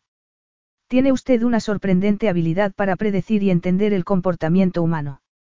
Ha conseguido seguir obteniendo beneficios aunque todos los mercados se hunden. Anticipó la crisis antes de que hubiera ninguna señal y las acciones de la corporación Demetrios subieron de valor ayer, cuando las condiciones del mercado nunca habían sido más difíciles. El desafío para una persona es la oportunidad para otra, distraído, Leandro miraba el cielo de París, sin dejar de pensar en su frágil matrimonio. Estaba loco queriendo salvarlo. En las últimas 24 horas había descubierto lo poco que sabía de Millie. O eso o ella había cambiado mucho. Era más, firme. O tal vez siempre había sido así y él no se daba cuenta. Desde luego, había muchos aspectos de su personalidad que no había visto. De verdad le daba miedo. Las especulaciones sobre la paternidad del niño no parecen haber afectado al precio de las acciones, la voz del abogado interrumpió sus pensamientos. La reunión ha terminado por hoy, dijo Leandro entonces. Mi ayudante los acompañará a la puerta. Percatándose de que había cometido un error al mencionar algo tan personal, el rostro del hombre se cubrió de rubor y empezó a tartamudear una disculpa, pero Leandro seguía dándole la espalda. Tal vez no podía reprocharle a Millie que pensara lo peor de él cuando el resto del mundo parecía pensar lo mismo. Su reputación siempre le había dado exactamente igual, pero empezaba a darse cuenta de que podía ser un grave inconveniente. Los abogados salieron de la sala como un grupo de niños después de que hubiera sonado la campana, casi cómicos en su desesperación por escapar. Cuando se quedó solo, Leandro movió los hombros para aliviar la tensión, mirando el río Sena. Pero tenía una premonición.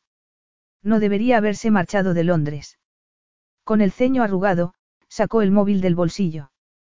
Hablaría con Millie para decirle que llegaría a casa en unas horas. Suspirando, esperó que respondiera. Y fue una larga espera.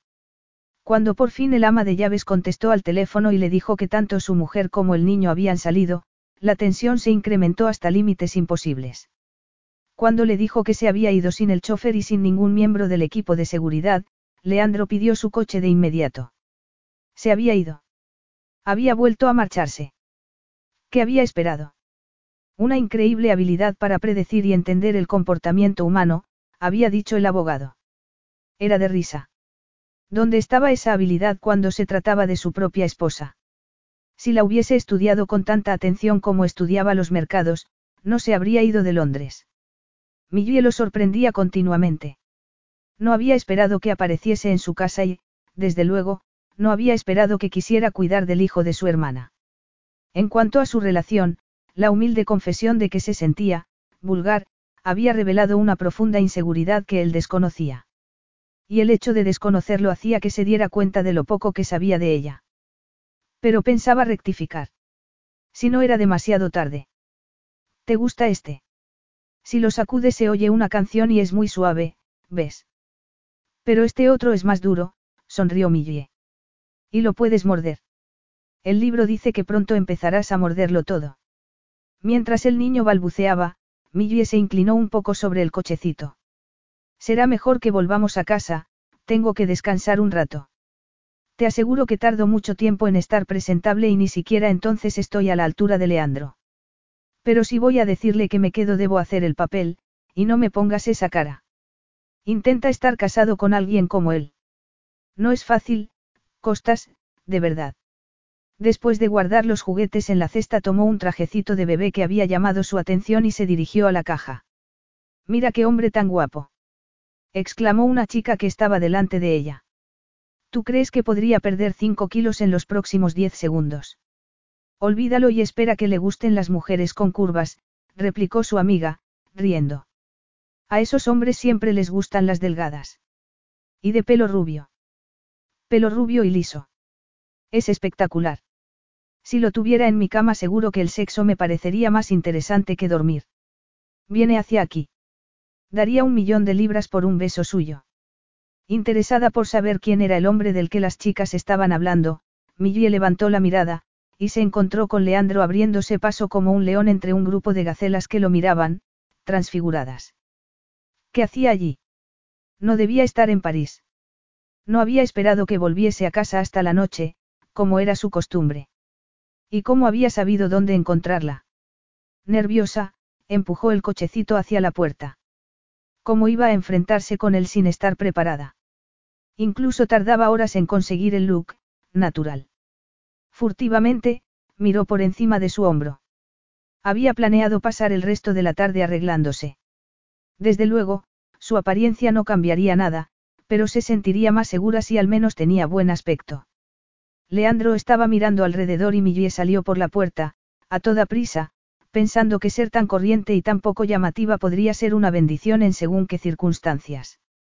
En aquella ocasión le había beneficiado, pero tampoco estaría mal ser tan guapa que todos los hombres se volvieran para mirarla. Pero ella no quería que todos los hombres la mirasen, no. Solo Leandro. Entonces sintió que una mano se posaba sobre su hombro. Perdone, señora. No puede salir de la tienda sin pagar sus compras. Millie se quedó helada. La gente que pasaba por la calle se volvió para mirar y ella sintió que le ardía la cara de vergüenza al recordar que no había pagado. Lo siento mucho, se me había olvidado por completo. No pierda el tiempo inventando excusas, dijo el guardia de seguridad. La he visto intentando esconderse y salir de la tienda sin ser vista. Estaba intentando que no me vieran, pero no ustedes, al darse cuenta de que no iba a entenderla Millie dejó la explicación a medias. No quería robar nada, ha sido un malentendido. Venga conmigo, por favor. ¿Puede explicármelo en la oficina? ¿O prefiere que llame a la policía? No, al ver que un grupo de gente se había reunido a la entrada de la tienda, Millie quería que se la tragase la tierra. Usted no me entiende. Es que he visto a una persona. Me ha visto a mí, oyeron entonces una voz masculina. Genial, ahora la humillación era completa. No solo estaba hecha un asco, sino que se había comportado como una delincuente delante de Leandro. ¿Conoce a esta señora? le preguntó el guardia de seguridad. Pues pretendía marcharse sin pagar. Y me temo que la culpa es mía, dijo Leandro. Ha estado despierta hasta las tantas con el niño, ¿tiene usted hijos? Dos chicos, sí. Leandro sonrió, con esa sonrisa suya tan carismática. Y seguro que le han dejado sin dormir más de una vez. Desde luego que sí, contestó el hombre, más relajado. Pero sobre todo a mi mujer. Una vez estaba tan cansada que se dejó abierto el grifo de la bañera y casi se nos inundó la casa. Es increíble que algo tan pequeño e inocente como un niño pueda provocar tal caos. E increíble lo que puede provocar la falta de sueño, sonrió Leandro, inclinando la cabeza para besar a Millie en los labios. Es culpa mía, Agape Mou. Esta noche yo me quedaré con el niño para que tú puedas dormir un poco. Y disculpe el despiste de las compras, añadió, dirigiéndose al guardia de seguridad.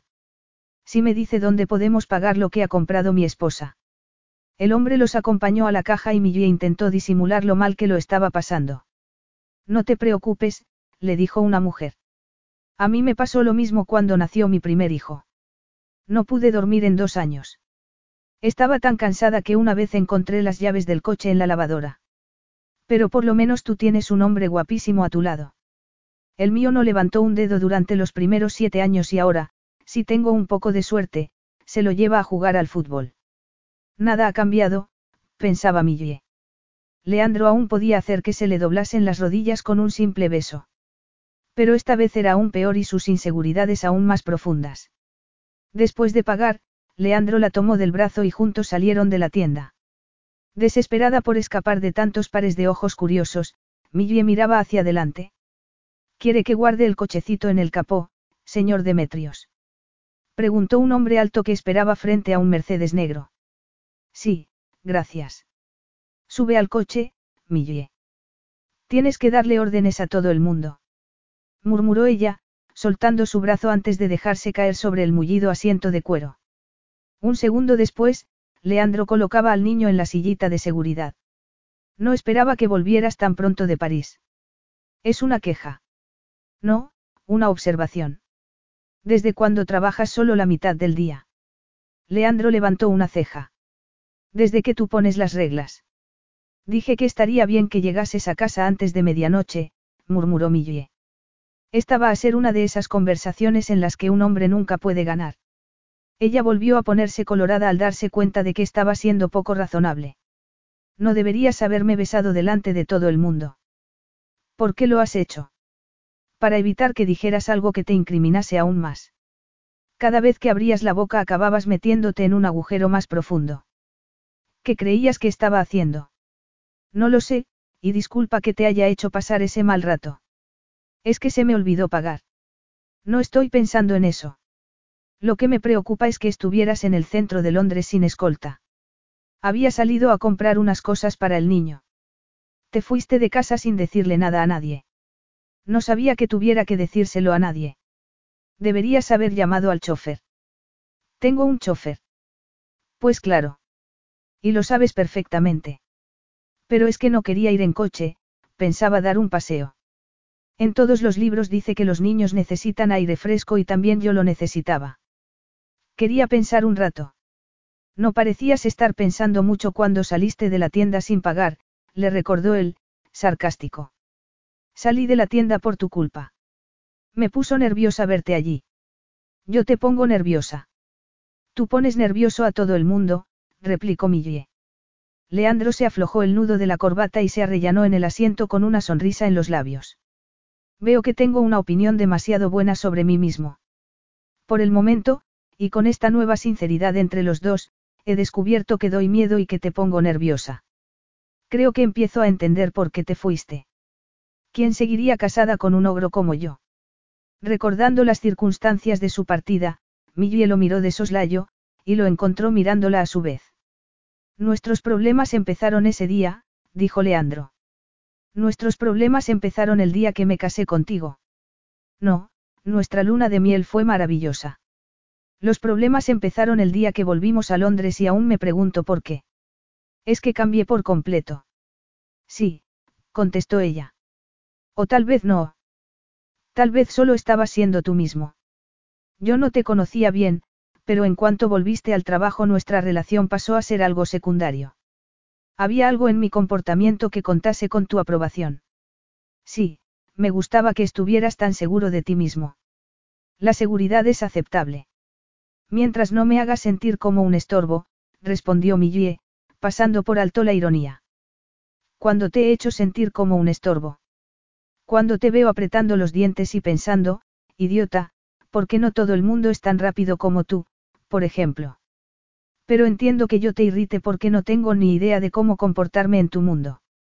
Lo dices como si viviéramos en universos paralelos. Yo tenía la impresión de que, mi mundo, como tú lo llamas, era prácticamente un nirvana para las mujeres. Tienes acceso a los fondos que quieras y un estilo de vida con el que sueñan la mayoría de los humanos. Ya, pero los sueños no siempre se convierten en realidad. Todo el dinero del mundo no pudo salvar nuestro matrimonio, ¿verdad? Millie se volvió para mirar por la ventanilla. No era algo real. Esos primeros días, cuando nos conocimos, era como estar en una burbuja. Nos casamos enseguida, sin pensar en lo que queríamos. Yo sabía lo que quería y pensé que tú lo sabías también. Supongo que no sabía qué significaba todo eso. Se te ocurrió hablar conmigo sobre tus sentimientos. ¿Cuándo? Le preguntó ella, volviéndose para mirarlo. Tú siempre estabas trabajando. Y cuando no, tampoco eras precisamente accesible. Sí, ya lo sé, daba miedo, he entendido el mensaje, suspiró Leandro. Pero, para tu información, no sabía que te lo diera a ti. Es por eso por lo que intentaste salir de la tienda sin que te viera. En parte, bueno, es que no te esperaba. De ser así me habría arreglado un poco. Leandro la miró de arriba abajo. Tienes unas piernas fantásticas y estás muy sexy con esos vaqueros. Pensé que te gustaba más con vestidos. Estás sexy con cualquier cosa que te pongas. Y sin nada, el comentario, pronunciado con voz de terciopelo, hizo que Millie se sintiera enferma porque ella sabía algo que él no sabía. ¿Qué hacías en la tienda, por cierto? Buscándote. ¿Por qué no me has esperado en casa? Leandro respiró profundamente. No tenía razones para creer que fueras a volver. Pensabas que me había marchado. Sí, contestó él, con su característica franqueza. Es lo que hiciste la última vez, de modo que me preocupaba que volvieras a hacerlo. Pero tal vez ha llegado el momento de incluir ciertas ataduras en nuestra relación. Cuando te conocí eras muy inocente, de modo que nunca pensé en la posibilidad de comprar unas esposas de terciopelo, pero podrían venirme bien. Una turbadora imagen erótica apareció en el cerebro de Millie entonces. Todo lo que sabía sobre el sexo lo había aprendido con él. Y era un maestro. Ya no soy tan inocente, tú te encargaste de eso. Apenas hemos empezado, Agape Mou, Leandro se relajó en su asiento, con una sonrisa en los labios. Pero las cosas serán diferentes esta vez. Esta vez vamos a hablar, le dijo, mirándola de arriba abajo. Hoy tienes el mismo aspecto que el día que nos conocimos, por cierto. Tan mal estaba entonces. Pero había pasado un año intentando aceptarse tal y como era y no iba a dejar que Leandro destruyera eso. Nerviosa, levantó una mano para atusarse el pelo, pero volvió a bajarla al darse cuenta de que haría falta algo más que un retoque para convertirse en la versión de sí misma que debía ver el mundo. No necesitaba un espejo para saber que sus rizos estaban tan desordenados como de costumbre, por ejemplo. Tardaba todo un día en alisarse el pelo, aplicarse el maquillaje y encontrar el vestido adecuado. Voy vestida así porque había salido de compras con el niño, no esperaba verte. Pues ha sido una suerte que te haya encontrado o ahora mismo estarías dando explicaciones a la policía. ¿Cómo me encontraste, por cierto? Mi jefe de seguridad había puesto un chip de seguimiento en el cochecito de costas. ¿Qué? exclamó ella. ¿Estás loco? No, soy una persona muy concienzuda en lo que se refiere a la seguridad.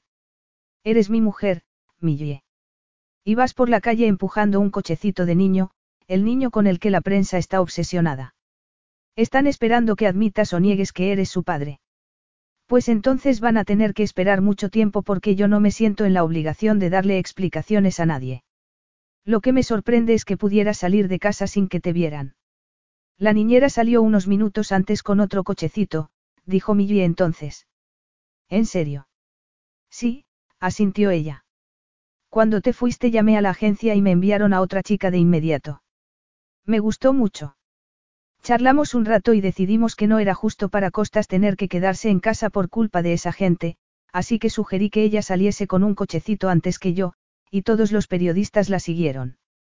Pobrecilla. Pero es una chica estupenda, me gusta mucho. Leandro echó hacia atrás la cabeza y soltó una risotada. Desde luego, está claro que te había subestimado. En cualquier caso, esto tiene que terminar. Hay gente por ahí que no dudaría en utilizaros al niño y a ti para llegar hasta mí.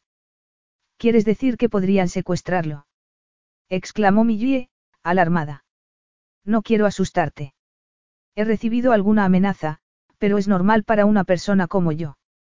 Y el trabajo de mi equipo de seguridad consiste precisamente en unir esfuerzos con la policía para estudiar los riesgos. A partir de ahora, tendrás que tomar unas precauciones básicas. Instintivamente, Millie puso una mano sobre la sillita de costas, mirando nerviosamente por la ventanilla. No le va a pasar nada, dijo Leandro entonces. El coche tiene cristales antibalas y mi conductor es un experto. ¿Qué? ¿Crees que alguien nos va a disparar? Millie estaba rígida en su asiento. ¿Y crees que vivimos en el mismo mundo? En la granja no hace falta un guardia de seguridad para ir al supermercado. Si ir al supermercado es importante para ti haremos que lo abran antes del horario normal. De esa manera podrás ir de compras sin esperar colas. Millie dejó escapar una risita. ¿Quieres decir que así podré llevármelo mejor? Si eso es lo que quieres, yo diría que ir al supermercado es un aburrimiento, pero nunca me he jactado de entender a las mujeres, sonrió Leandro. A partir de ahora, quiero que discutas tus itinerarios con Angelo. Él se encargará de hacer lo que tenga que hacer. ¿Quién es Angelo? El guardia de seguridad que irá contigo a todas partes. Estuvo en las fuerzas especiales. Y me servirá el desayuno con un pasamontañas negro. No, Agape Mou. Si se acercase a tu dormitorio estaría despedido de inmediato.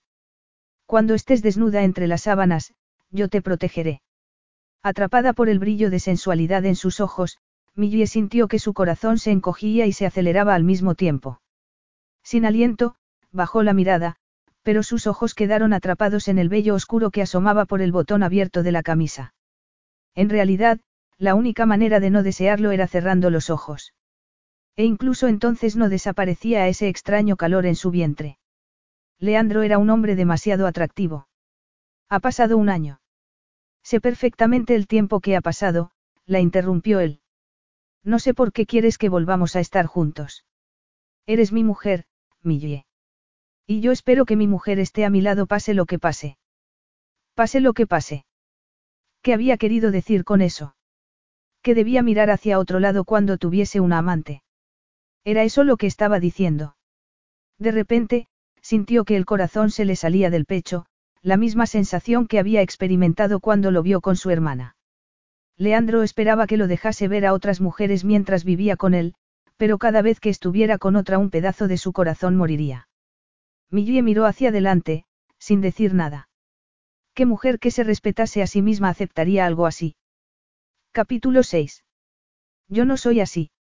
Aunque Leandro sea mi marido, eso no le da derecho a hacer lo que quiera y no pienso dejar que me haga daño otra vez, murmuraba Millie, mientras guardaba su ropa en una bolsa de viaje.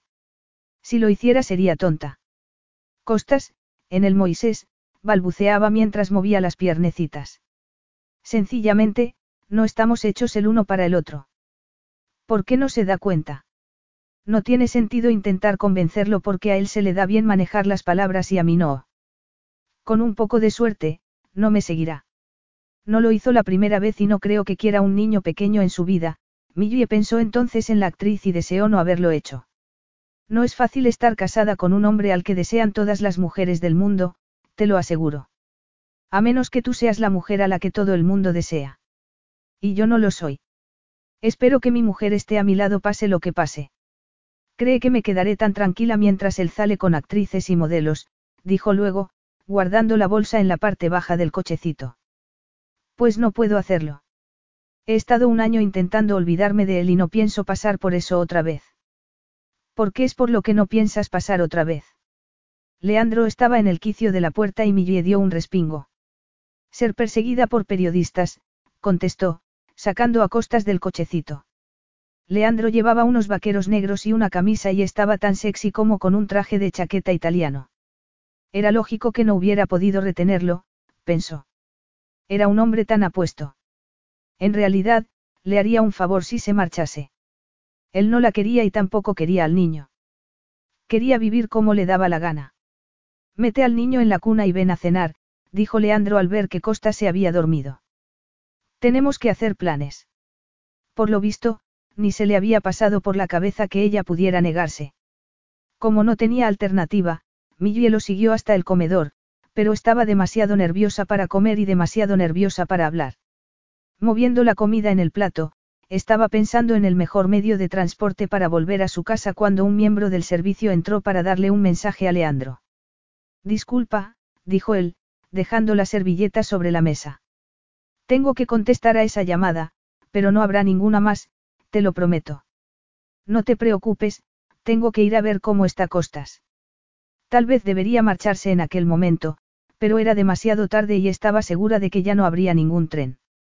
No, tendría que irse al día siguiente. Agotada después de los últimos días, se tumbó en la cama de la habitación de Costas y se quedó dormida inmediatamente. Leandro abrió la puerta de la habitación del niño y apretó los labios al ver a Millie dormida, su pelo extendido sobre la almohada. Estaba evitando acostarse con él otra vez, pensó. Y la razón era que aún no lo había perdonado por la aventura, con su hermana. Pero Leandro sabía que el problema iba mucho más allá. También había evitado el sexo antes del incidente de la piscina. Fuera cual fuera la razón, al final se había marchado. Y para él ese era un pecado imperdonable. Pero no quería pensar en el pasado. No, tenía que pensar en el presente. Eso era lo que hacía siempre, mirar hacia adelante. Era por eso por lo que estaba tan enfadado con Millie. Porque su partida le había obligado a recordar un tiempo que él intentaba olvidar a toda costa. Estaba tan decepcionado con ella aquel día como lo había estado un año antes. Decepcionado con Millie o consigo mismo, se preguntó. Era su orgullo porque había visto algo en ella que no existía. El día de su boda Millie le había dicho cuánto deseaba tener hijos y él se había felicitado a sí mismo por encontrar a la perfecta esposa y madre. Había creído que estaría a su lado para siempre, pero lo había abandonado a la primera oportunidad y reconocer ese fracaso no era más fácil después de un año, pensó mientras salía de la habitación. Entonces, ¿por qué había insistido en que se quedara? Era masoquista. No, pero las expectativas que tenía sobre su mujer habían cambiado por completo. Le daría un hogar a ese niño, se lo había prometido a sí mismo. Y en cuanto a su mujer, había aprendido mucho tiempo atrás a vivir sin amor, de modo que no debería ser un problema. Murmurando algo en griego, tiró de su camisa mientras entraba en el baño. Ya que Millie había decidido dormir con el niño, una ducha fría sería la única solución. La vida no será tan elegante conmigo, suspiró Millie mientras colocaba a costas en la sillita de seguridad del taxi. Nada de niñeras, ni luces especiales, ni calefacción por hilo radiante. Si tienes frío en los pies tendrás que ponerte unos calcetines, de acuerdo. Será una vida sencilla, pero te prometo que no te dejaré nunca. Sé que a él le he dejado, pero eso es diferente. Te lo explicaré cuando seas mayor. Había salido de la casa por la puerta de atrás antes del amanecer y, afortunadamente, no se había encontrado con ninguno de los periodistas que estaban acampados en la entrada principal, pero debía tener cuidado. He alquilado un apartamento en un pueblo cerca de la costa y creo que te gustará. Cuando vio que el taxista la miraba por el espejo retrovisor se puso colorada. Seguramente pensaría que estaba loca. O tal vez la había reconocido. Esa posibilidad hizo que se encogiera un poco en el asiento, pero después se dijo a sí misma que estaba siendo paranoica. ¿Quién iba a mirarla dos veces? El taxista la ayudó a sacar al niño y meterlo en el cochecito cuando llegaron a la estación y Millie le dio una buena propina. Aún falta media hora para que salga el tren, así que vamos a buscar una cafetería para calentar el biberón. La estación estaba llena de gente, de modo que se abrió paso hasta llegar a un café y, después de sentarse a una mesa, pidió un capuchino y que le calentasen el biberón del niño. Estaba tan ocupada dándoselo que no se fijó en nada más hasta que notó el flash de una cámara. Millie levantó la mirada y, de repente, fue como si un millón de fogonazos la cegasen. Horrorizada, tapó al niño con la mantita. Déjenme en paz. ¿Qué están haciendo aquí? Todo el mundo quiere saber algo más sobre el hijo de Leandro Demetrios. Pues todo el mundo debería dedicarse a sus cosas, replicó ella, buscando una vía de escape. No había ninguna, los periodistas estaban por todas partes, tapando la puerta. ¿Cómo era posible que no los hubiera visto? ¿Por qué no estaba vigilando? pensó. No estaba acostumbrada a tener que mirar por encima de su hombro. Es feliz cuidando del niño. No creo que sea fácil para usted, dijo uno de ellos. Temblando, Millie metió a costas en el cochecito, pero los fotógrafos se acercaron un poco más. Cuando uno en particular se atrevió a alargar la mano para apartar la manta, Millie le dio un empujón. El hombre trastabilló, pero al hacerlo se tiró la taza de café caliente en la mano y soltó una palabrota. No se atreva a decir esas cosas delante del niño. Al ver la determinación en los ojos de los periodistas, Millie hizo lo único que podía hacer, sacó el móvil del bolso para llamar a Leandro. Esperaba que estuviera furioso con ella por haberse marchado, pero la conversación fue breve, le pidió que le dijera dónde estaba y que no se moviera de allí. Llegó poco después, irradiando poder y autoridad. Iba sin afeitar y eso le daba un aspecto aún más peligroso de lo normal. Sin mirarla, le dijo algo a los periodistas que Millie no logró entender, pero que evidentemente los afectó porque todos salieron del café. Incluso le pareció que uno de ellos murmuraba una disculpa. ¿Eso es todo lo que has traído? Le preguntó después, tomando su bolsa de viaje y la sillita de seguridad, muy serio. Sí, murmuró ella. Pero no voy a volver a casa contigo. No vamos a discutir aquí, Millie. Acabas de proporcionarles otro artículo. Es que no sabes nada de la prensa. No y tampoco sé nada sobre tu vida. ¿Te das cuenta ahora de por qué nuestro matrimonio nunca podría funcionar? Furiosa consigo misma por haber hecho algo tan tonto, Millie salió de la estación seguida de Leandro y sus cuatro guardaespaldas. Si lo que quería era no llamar la atención, no lo estaba haciendo precisamente bien, pensó, angustiada. La gente se volvía para mirarla y casi podía oírlos preguntándose por qué una mujer como ella llevaba un séquito de ese estilo. Millie entró en el coche de Leandro, aparcado en la puerta, y los miembros de seguridad lo siguieron en otro vehículo. Estaba preparada para una discusión, pero él no dijo nada. Se limitó a sacar el móvil del bolsillo para hacer una llamada y habló en griego con alguien.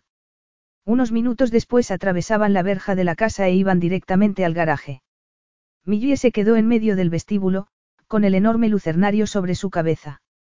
Se sentía insignificante y se preguntaba cómo podía Costa seguir dormido después de tanto drama.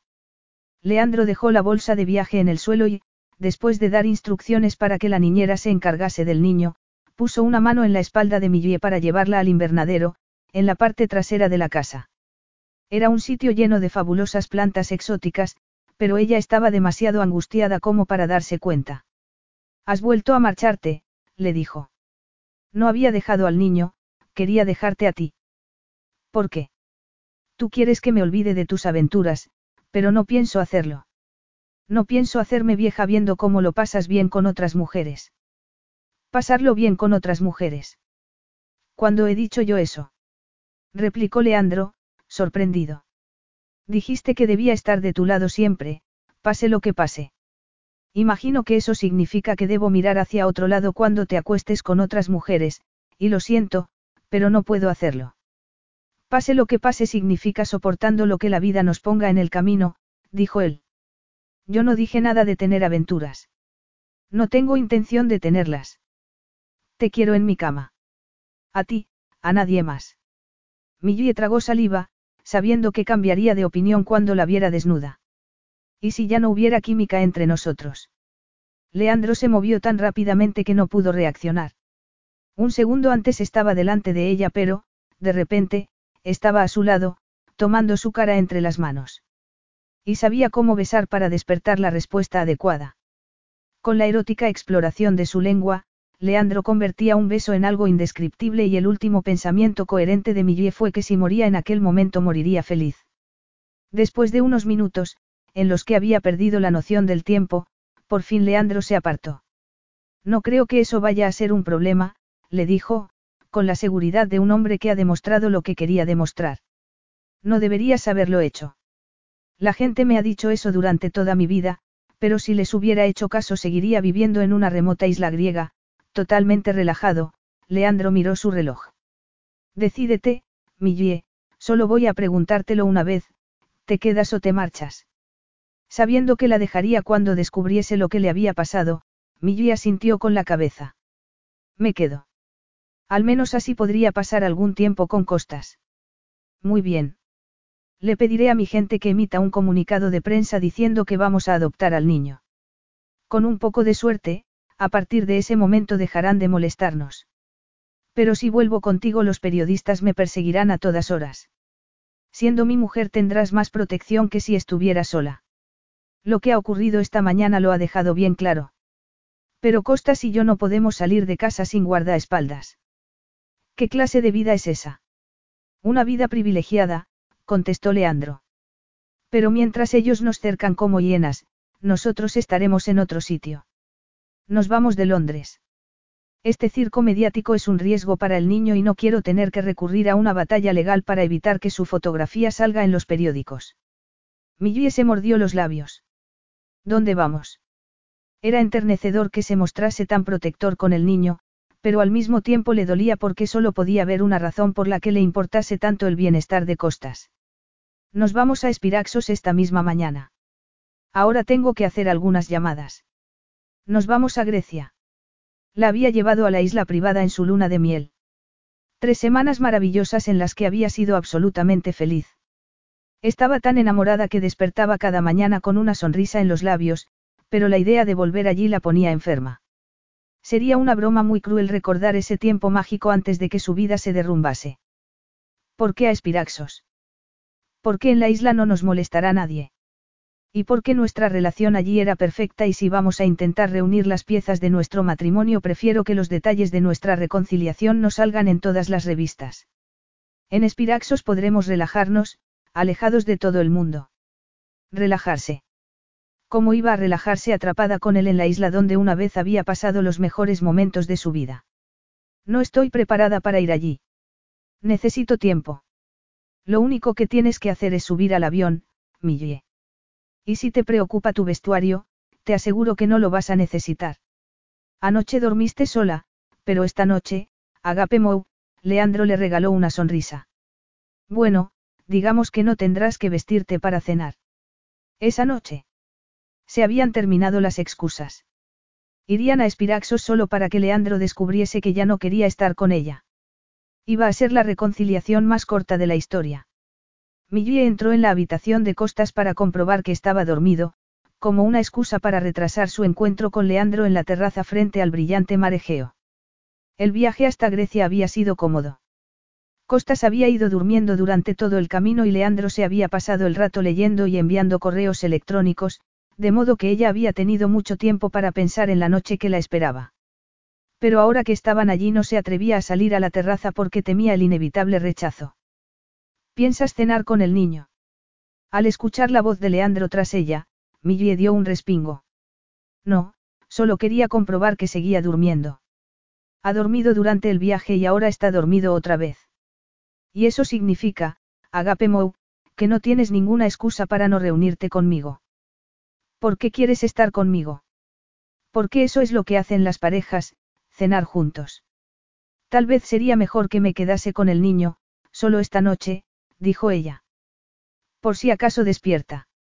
Está dormido. Pero podría despertar y no reconocería la habitación. En ese caso se pondría a llorar y lo escucharíamos. Costas no tiene ningún problema para hacer saber lo que siente, dijo Leandro, mirando al niño con una sonrisa en los labios. Todas las habitaciones dan a la terraza, así que podremos oírlo sin ningún problema. No me gusta dejarlo solo. Tenemos un equipo de gente en la casa, Millie, incluyendo la niñera que tú misma contrataste. Pero Costas aún no conoce a nadie. Y no los conocerás si insistes en no apartarte de su lado. Ya está bien, Millie. ¿Se puede saber qué te pasa? ¿Por qué tienes miedo de pasar una noche conmigo? exclamó Leandro, exasperado. He hecho un esfuerzo para mostrarme amable, tan insoportable soy. No, respondió ella, sacudiendo la cabeza. Leandro dejó escapar un suspiro impaciente mientras levantaba su cara con un dedo. Estoy intentando entender lo que te pasa, pero no me lo pones fácil. Pensé que te encantaba Espiraxos. Es un sitio muy tranquilo, Millie quería decir que la intimidad le parecía difícil, pero Leandro malinterpretó sus palabras. Si quieres ir de compras. ¿Por qué voy a querer ir de compras? Antes pasabas horas intentando decidir lo que ibas a ponerte, así que no me digas que no te interesa la ropa. Nunca he conocido a una mujer que pasara tanto tiempo en su vestidor. ¿Por qué no sabía qué ponerse? Entonces se sentía horriblemente insegura y las inseguridades habían ido creciendo a medida que Leandro se apartaba de ella. Cuanto más lo intentaba, más se apartaba él, hasta que fue evidente que lamentaba haberse casado con ella. Pero si le había resultado difícil ser su esposa entonces, ahora le resultaría imposible. Aquella era la oportunidad perfecta para contarle lo que le había pasado, pero no era capaz de hacerlo. Ya que estás tan preocupada por el niño, yo lo vigilaré mientras tú te das una ducha y te cambias para cenar. Millie miró la cunita, deseando que Costas despertase y se pusiera a gritar. Deseando que le diera alguna excusa para perderse la cena. Pero, por una vez, el niño estaba profundamente dormido. De modo que no le quedaban excusas. Leandro se dejó caer sobre una silla con un suspiro de resignación. La experiencia le decía que iba a ser una larga espera. El tiempo que Millie tardaba en arreglarse era una de las cosas que lo habían vuelto loco. Al principio no, claro. Cuando se conocieron se quedó encantado por lo natural que era. Entonces no quería apartarse de él y estaban juntos incluso en el cuarto de baño, haciendo el amor, tocándose a todas horas. Era adicta a él y tan afectuosa que lo había dejado sorprendido. Acostumbrado a mujeres que se protegían a sí mismas o adoptaban cierto comportamiento, nunca había conocido a nadie tan libre con sus emociones como Millie, tan directa y honesta como la fruta que crecía en la granja de sus padres. O eso había pensado. Todo cambió el día que volvieron a Londres. De repente, Millie se había convertido en una de esas mujeres a las que también conocía, una mujer obsesionada con su aspecto físico. Era como si se hubiera convertido en otra persona. Se pasaba el día en salones de belleza o devorando revistas del corazón, buscando las fotografías que publicaban de ella. Leandro era incapaz de entender lo que le pasaba por la cabeza. Había hecho un papel con objeto de atraparlo para luego mostrar su verdadera naturaleza o casarse con un multimillonario la había cambiado por completo. Después de todo, hasta que se casó con él Millie no había tenido dinero para comprar ropa de diseño o carísimos productos de belleza. Y, sin embargo, durante los últimos dos días no le había dado la menor importancia a su aspecto. Quien hubiera dicho que las mujeres eran un misterio no había exagerado, pensó, estirando las piernas. Pero cuando miró al niño sintió una ola de emoción que lo sobrecogió. Solo, abandonado, con una madre que lo había utilizado como un peón. Decidido a no seguir por ese camino, Leandro sacó su Blackberry para distraerse con el trabajo. Pero poco después Millie apareció en la puerta del vestidor, que conectaba con el baño y el dormitorio, y volvió a guardar la agenda electrónica en el bolsillo. Qué rápida, murmuró, percatándose de que se había dejado el pelo suelto y que el único maquillaje que llevaba era un poco de brillo en los labios. Pensé que tendría que esperar una hora. ¿Para qué? Ya no tengo que impresionarte. Eso es lo que solías hacer. Quería estar guapa para ti, dijo Millie, poniéndose colorada. Leandro se dio cuenta de que la única concesión que había hecho en su atuendo, una blusa de color verde y unos sencillos pantalones de algodón, eran un par de zapatos de tacón alto. Antes nunca usabas pantalones. Son más cómodos, dijo ella. Eso es un problema. No, claro que no, suspiró Leandro. Tenían problemas mucho más serios. ¿Estás lista? Alisa ha puesto la mesa en la terraza. Millie miró a costas, como deseando que despertase y la salvara de cenar con él. Estaba preguntándose si era hijo suyo o había algo más. Estoy lista, murmuró por fin. Lo decía como si estuviera frente a un pelotón de fusilamiento. Su comportamiento era tan diferente al de la última vez que estuvieron allí que Leandro querría sacudirla por los hombros y exigir una explicación. Pero la experiencia le había enseñado cuándo hablar y cuándo permanecer callado y decidió hacer esto último, su expresión neutral mientras la llevaba a la terraza. La noche solo estaba empezando, se recordó a sí mismo. Tenían mucho tiempo. Capítulo 7. Millie se sentía enferma y solo podía apartar la comida de un lado al otro del plato, incapaz de probar bocado. Sobre la mesa había dos velas y el silencio de la noche era turbado solo por el canto de los grillos y el ocasional zambullido de algún pájaro en el mar para buscar comida. Frente a ella, Leandro no decía una palabra pero parecía relajado en contraste con su nerviosismo. Llevaba un sencillo polo oscuro, pero la simplicidad del atuendo solo servía para acentuar su cruda masculinidad. Llevase lo que llevase siempre estaba espectacular, pensó, soltando el tenedor y dejando de fingir que estaba comiendo. La belleza estaba en el propio hombre, no en cómo se presentase. Daba igual que llevara un smoking o una camiseta de algodón, Leandro era un hombre increíblemente apuesto y cada día era más consciente de las diferencias entre ella y las mujeres con las que solía salir. Habría tenido una aventura. Esa pregunta daba vueltas en su cabeza, un tormento alimentado por sus propias inseguridades. Y Leandro no hacía el menor esfuerzo para que se sintiera cómoda, pensó. Estaba tan seguro de sí mismo que jamás se le ocurría pensar que otra persona podría no sentirse cómoda.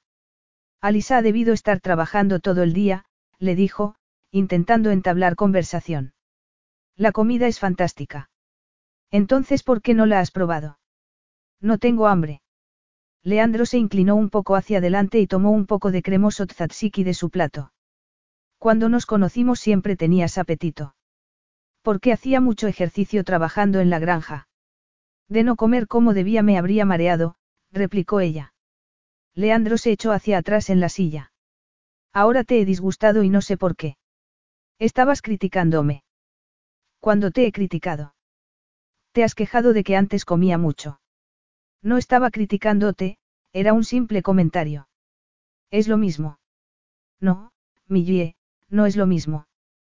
Tú sales con mujeres que no comen. En los círculos en los que te mueves comer es un pecado mayor que cometer adulterio. Todas las mujeres son delgadas, dijo ella. Un cuerpo huesudo es un símbolo de estatus, tanto como un par de zapatos de Jim Mitchell. ¿Qué debo pensar cuando dices que siempre tenía apetito? Podrías pensar que el hecho de que te gustase comer es algo que me gustaba de ti. No, no podría pensar eso, replicó Millie. ¿Por qué no veo ninguna prueba que lo demuestre? Aparte de un lapso momentáneo conmigo, las mujeres con las que sales comparten ADN con los insectos palo. Esa actriz con la que te vi en tu casa, por ejemplo, podría acomplejar a cualquier mujer. Leandro respiró profundamente. Es evidente que tu peso es un problema para ti.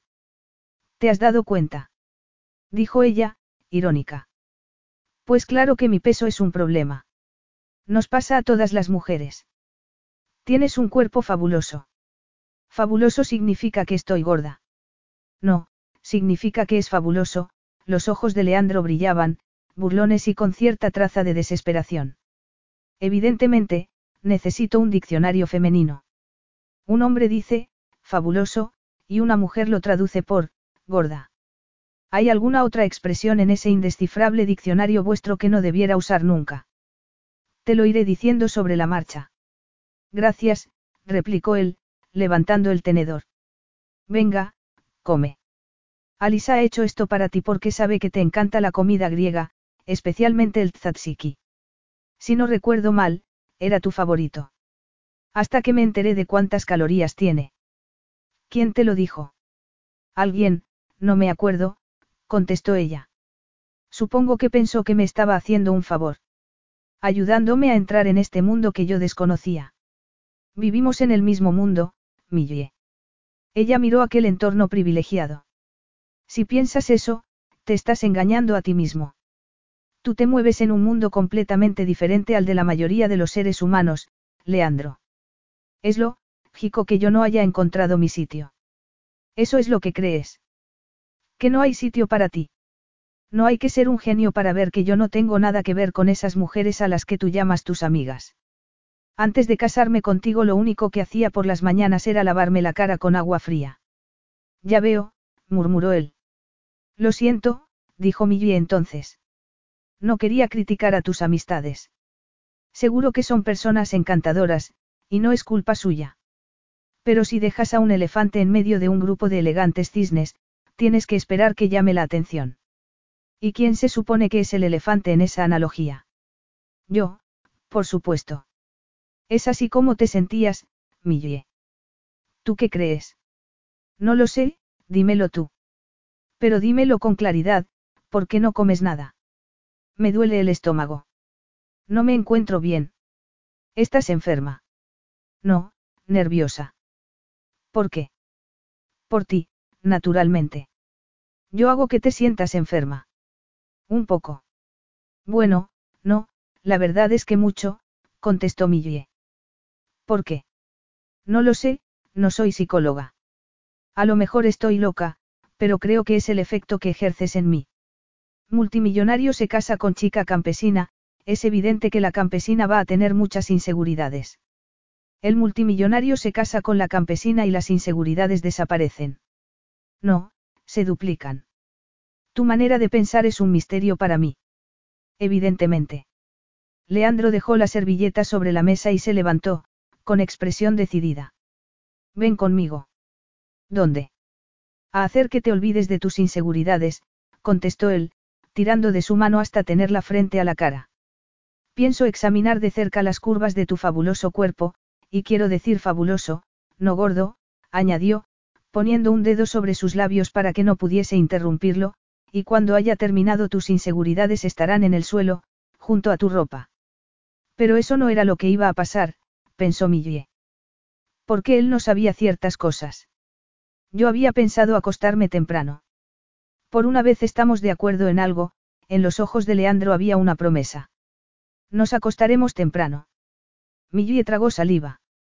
No puedo, de verdad, necesito más tiempo. Te he dado tiempo y creo que ha sido un error. Lo único que he hecho es ampliar la distancia que hay entre nosotros, pero esta vez vamos a hacer las cosas a mi manera. Entonces no tengo elección. No, Agape Mou, contestó él. Y no pongas esa cara de mártir. Quiero conocerte por dentro y por fuera. En los últimos dos días he descubierto más cosas sobre ti que durante todo el tiempo que estuvimos juntos. Estoy empezando a darme cuenta de que no te conocía en absoluto, pero eso va a cambiar a partir de ahora. De pie en el cuarto de baño, Millie se abrochó el cinturón de la bata de seda. ¿Cómo iba a hacerlo? Debía entrar en el dormitorio desnuda o dejar que la desnudase él. En cualquier caso iba a ser un desastre. Aquel era el momento que había estado temiendo. ¿Para qué retrasarlo más? Lo mejor sería terminar con ello cuanto antes. ¿Cómo reaccionaría Leandro?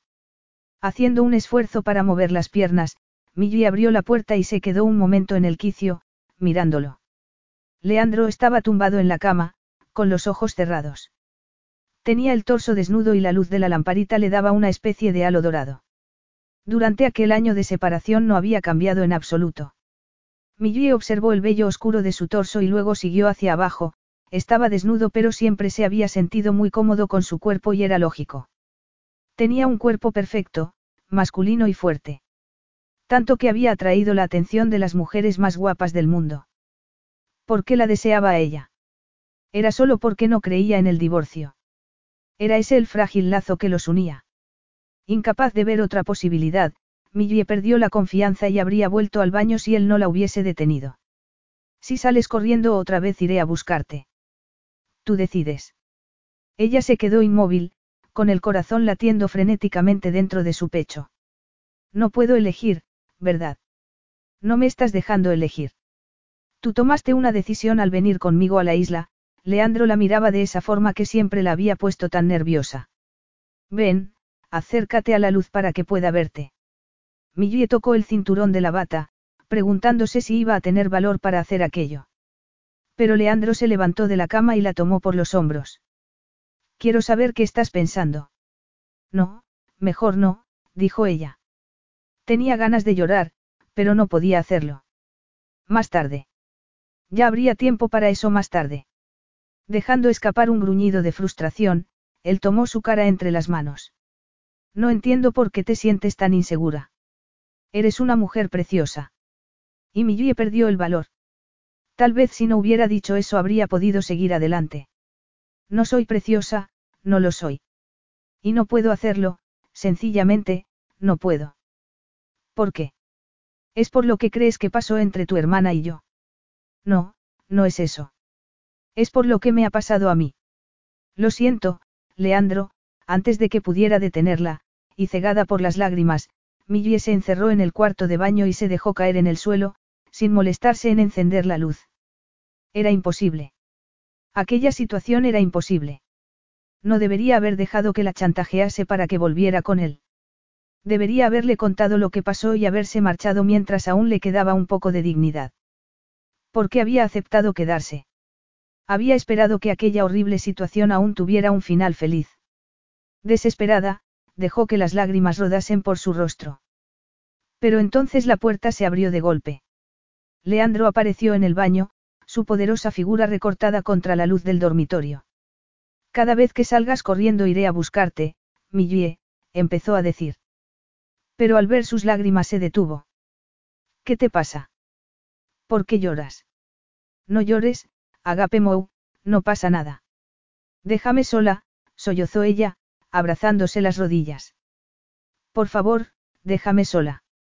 Ve a llamar a esa actriz amiga tuya. Millie. Márchate. Leandro se puso en cuclillas a su lado, fuerte y sereno, un hombre capaz de solucionar cualquier problema. Te vas a poner enferma. Ya está bien, le dijo, tirando de ella para ponerla en pie. Sí, es verdad, ya está bien, consiguió decir Millie. Ya está bien de fingir que nuestra relación puede funcionar. Ya está bien de creer que podemos volver a ser un matrimonio. Se ha terminado, Leandro. Estás muy disgustada, lo sé, dijo él, sujetándola firmemente para que no cayera al suelo. Y no es bueno tomar decisiones cuando uno está disgustado. Mi decisión será la misma, la tome cuando la tome. Millie, quiero que respires profundamente, dijo Leandro entonces. Respira, Así, muy bien. Y ahora quiero que me escuches y que confíes en mí. Pase lo que pase, sea lo que sea lo que te tiene tan disgustada, entre tú y yo lo arreglaremos. Pero ahora solo quiero que te calmes. Su inesperada ternura, sin embargo, lo empeoró todo. ¿Por qué no me dejas, Leandro? ¿Por qué no quiero hacerlo? Ya te he dicho que esta vez no vas a escapar de los problemas, suspiró él, intentando abrazarla. No me toques. No puedo soportar que me toques. No confías en mí. Esto no tiene nada que ver con la confianza. No tiene nada que ver con lo que pasó con mi hermana y no se puede arreglar, replicó Millie. Le temblaban tanto las manos que ni siquiera podía desatar el cinturón de la bata y estaba a punto de ponerse a gritar de frustración.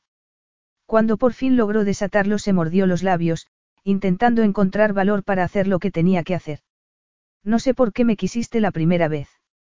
Dices que soy preciosa, pero nunca lo he sido. Y nunca menos que ahora. Eso tengo que decirlo yo, ¿no crees? Muy bien, pues entonces hazlo, sin esperar un segundo más para no perder el valor, Millie dejó que la bata resbalase por su cuerpo. Desnuda, se enfrentó con él.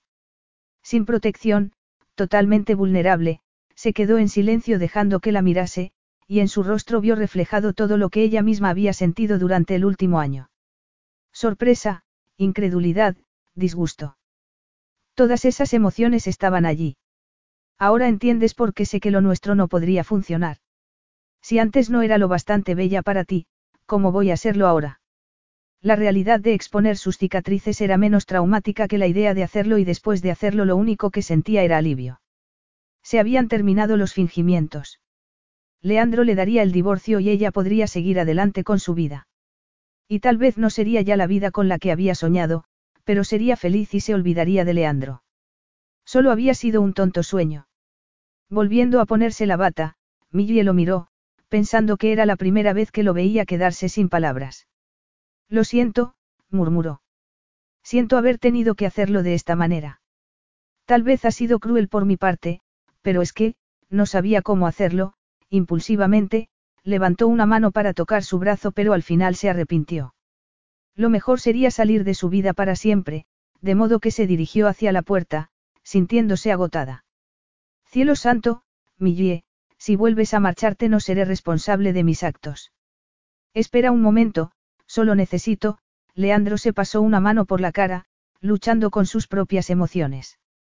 Dame un minuto, por favor. Da igual. No tienes que esforzarte por decir algo amable. Nada de lo que digas cambiará la realidad. Espera, insistió él, apretando el puente de la nariz con dos dedos. Cielo santo, tú no tienes ni idea.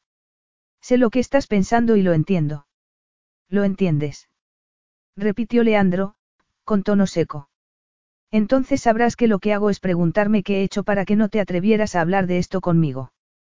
Es por eso por lo que me diste la espalda noche tras noche. No, claro que no, esto ocurrió después de que te fueras. Ocurrió el día que me marché. ¿Qué pasó, Millie? ¿Qué ocurrió el día que te marchaste? No podemos hablar mañana. Ver su expresión cuando le mostró las cicatrices había sido horrible y no estaba para conversaciones. Solo quería esconderse. Leandro rió amargamente mientras la tomaba por la muñeca para tirar de ella hacia el dormitorio. No, Agape Mou. Vamos a hablar. O tal vez debería decir que tú vas a hablar. Y vas a hacerlo ahora mismo. Capítulo 8. Leandro la llevó al jardín. La noche era muy cálida y la elegante piscina estaba iluminada por las diminutas luces que brillaban bajo el agua. Siempre me ha gustado venir aquí de noche, dijo Millie, dejándose caer sobre una hamaca. Es un sitio tan tranquilo. Hicimos el amor aquí muchas veces, ¿te acuerdas? Ella no contestó a la pregunta porque sabía que la única manera de lidiar con el presente era no pensar en el pasado. ¿Qué quieres saber? Leandro se sentó a su lado, rozando su pierna con el muslo. Quiero saber qué te pasó. Quiero saber por qué tienes esas cicatrices. Millie bajó la mirada, nerviosa. Cuando me marché ese día estaba, muy disgustada. No veía por dónde iba, así que me dirigí hacia el sur y acabé en uno de los barrios bajos de Londres. Me detuve en un semáforo y, tres hombres abrieron la puerta del coche, ¿estás seguro de que quieres saberlo? Claro que quiero saberlo, contestó él, con los dientes apretados. No buscarás venganza. Leandro dejó escapar un suspiro. No, contestó por fin. No, Agape Mou, no puedo hacer esa promesa. Entonces. ¿Por qué tienes esas cicatrices? Fue un cuchillo. Una botella rota, contestó Millie, tragando saliva. Paré en un semáforo y de repente se abrió la puerta del coche, yo ni siquiera los vi. Te sacaron del coche. Me negué a quitarme el cinturón de seguridad, y fue un error, lo sé. Creo que estaba aturdida. ¿Por qué no les diste las llaves? El coche era un regalo que tú me habías hecho cuando nos casamos. Los coches se pueden reemplazar. Eso lo dice un multimillonario. Diría lo mismo si estuviera en el paro y alguien te hubiese robado la bicicleta. No deberías haberte arriesgado así, Millie. Supongo que en ese momento no pensaba con claridad.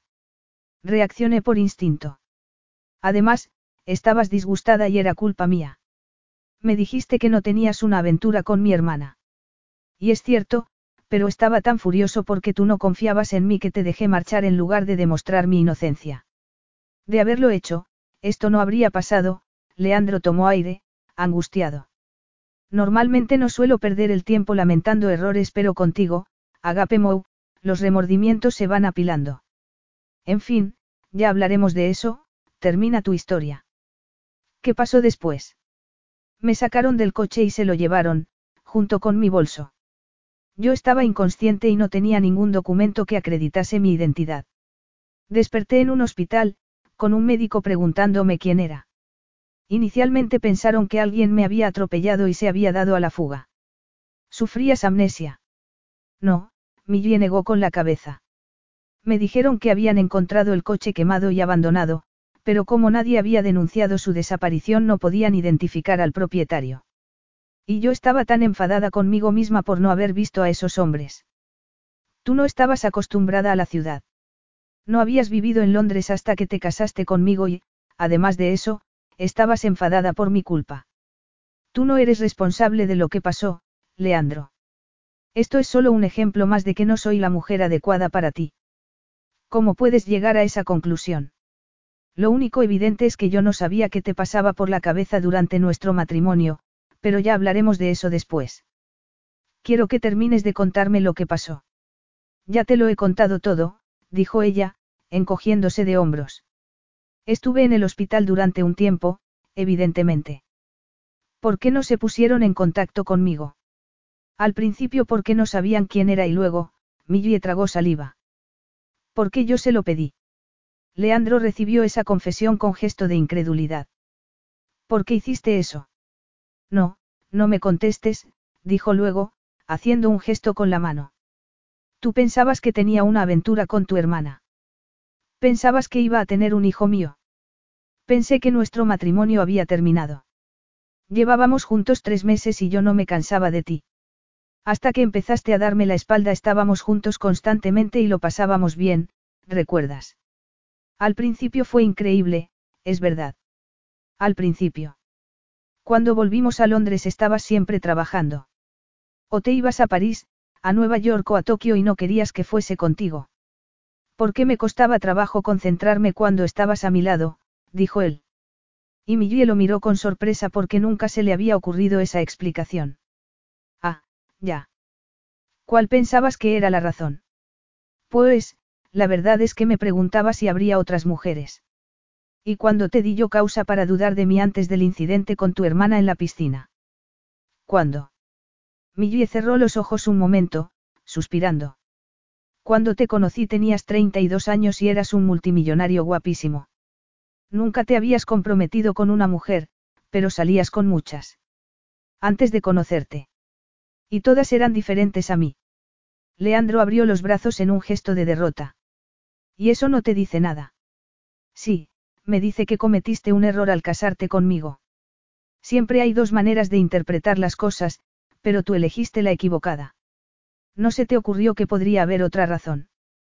Millie se encogió de hombros. Yo era virgen y tú eres un poco anticuado, sé que eso te gustaba. Sí, claro.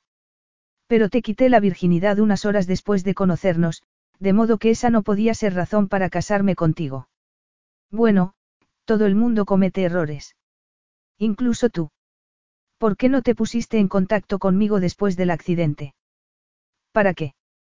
Si no había podido retenerte antes de lo que pasó no habría ninguna posibilidad de hacerlo después, Millie miró hacia la ventana. Y sabía que nunca podría ser la clase de esposa que tú necesitabas. Estar en el hospital me dio tiempo para pensar. La clase de esposa que yo necesitaba. ¿Qué significa eso? Leandro se sentó a su lado y levantó su barbilla con un dedo. Tú eres la mujer con la que me casé. Tú eras la esposa que necesitaba. No, Millie negó con la cabeza, sus ojos llenándose de lágrimas. No lo era, Leandro. Nunca fui la esposa que necesitabas a tu lado. Me di cuenta poco después de que nos casáramos.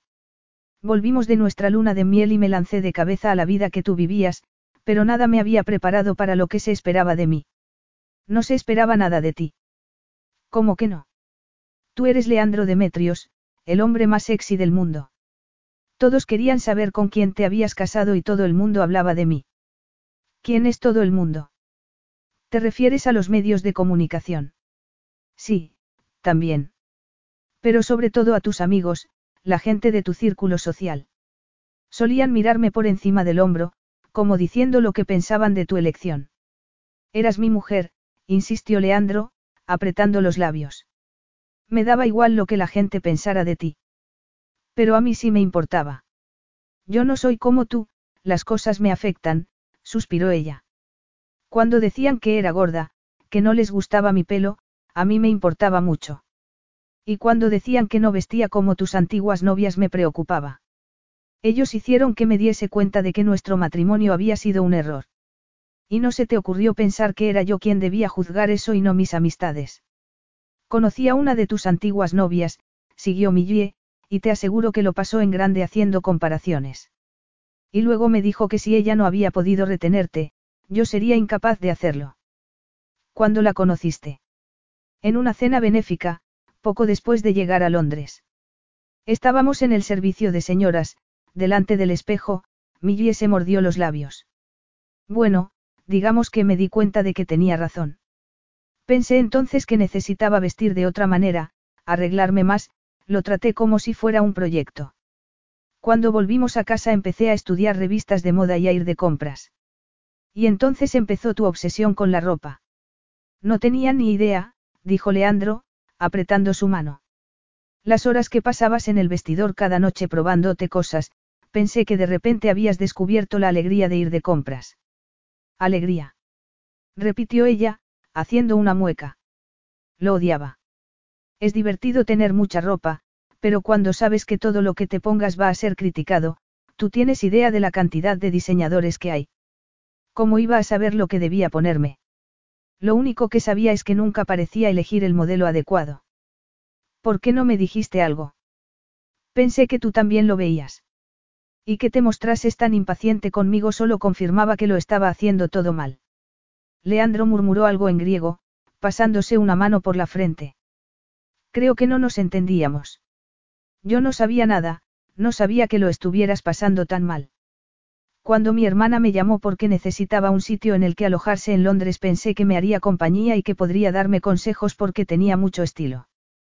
¿Por qué nunca me preguntaste si me gustaba lo que llevabas? ¿Por qué no me lo dijiste tú? Se defendió Millie. Durante nuestra luna de miel parecías estar loco por mí, pero cuando llegamos a casa, bueno, cambiaste por completo. Y yo tardé algún tiempo en darme cuenta de lo que estaba pasando. ¿Y qué crees que estaba pasando? Era evidente, nuestra relación era estupenda cuando estábamos aquí de vacaciones, pero el día a día, bueno, fue entonces cuando aparecieron las grietas. Y me asusté. Me daba cuenta de que no me parecía nada a las mujeres con las que tú solías salir. Cada vez que teníamos que acudir a algún evento era una tortura para mí. Todo el mundo me miraba, todos me juzgaban. Leandro masculló una maldición. No es cierto. Sí lo es. Tú no te das cuenta porque no te importa lo que piense la gente, pero no eres muy tolerante con las debilidades de los demás. Una noche te supliqué que no me dejaras con un grupo de mujeres y tú te limitaste a arrugar el ceño y decir que no pasaba nada. Tenías que hablar con alguien, así que me echaste a los lobos y dejaste que me devorasen. Millie. No tienes que decir nada. La verdad es que no tenías por qué llevarme de la mano todo el tiempo.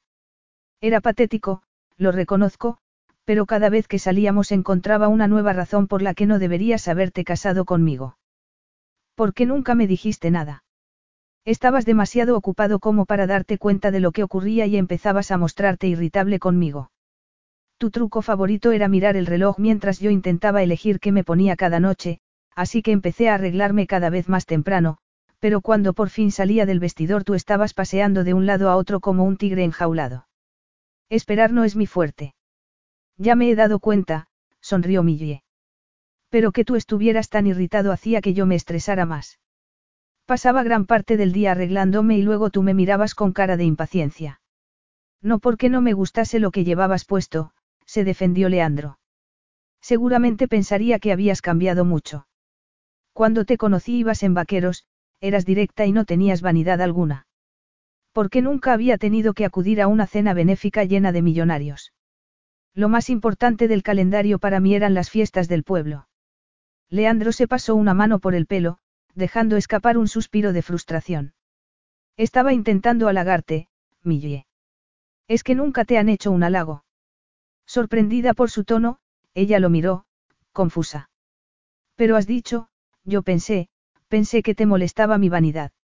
No, lo que quería decir es que no tenías que pasar horas delante del espejo.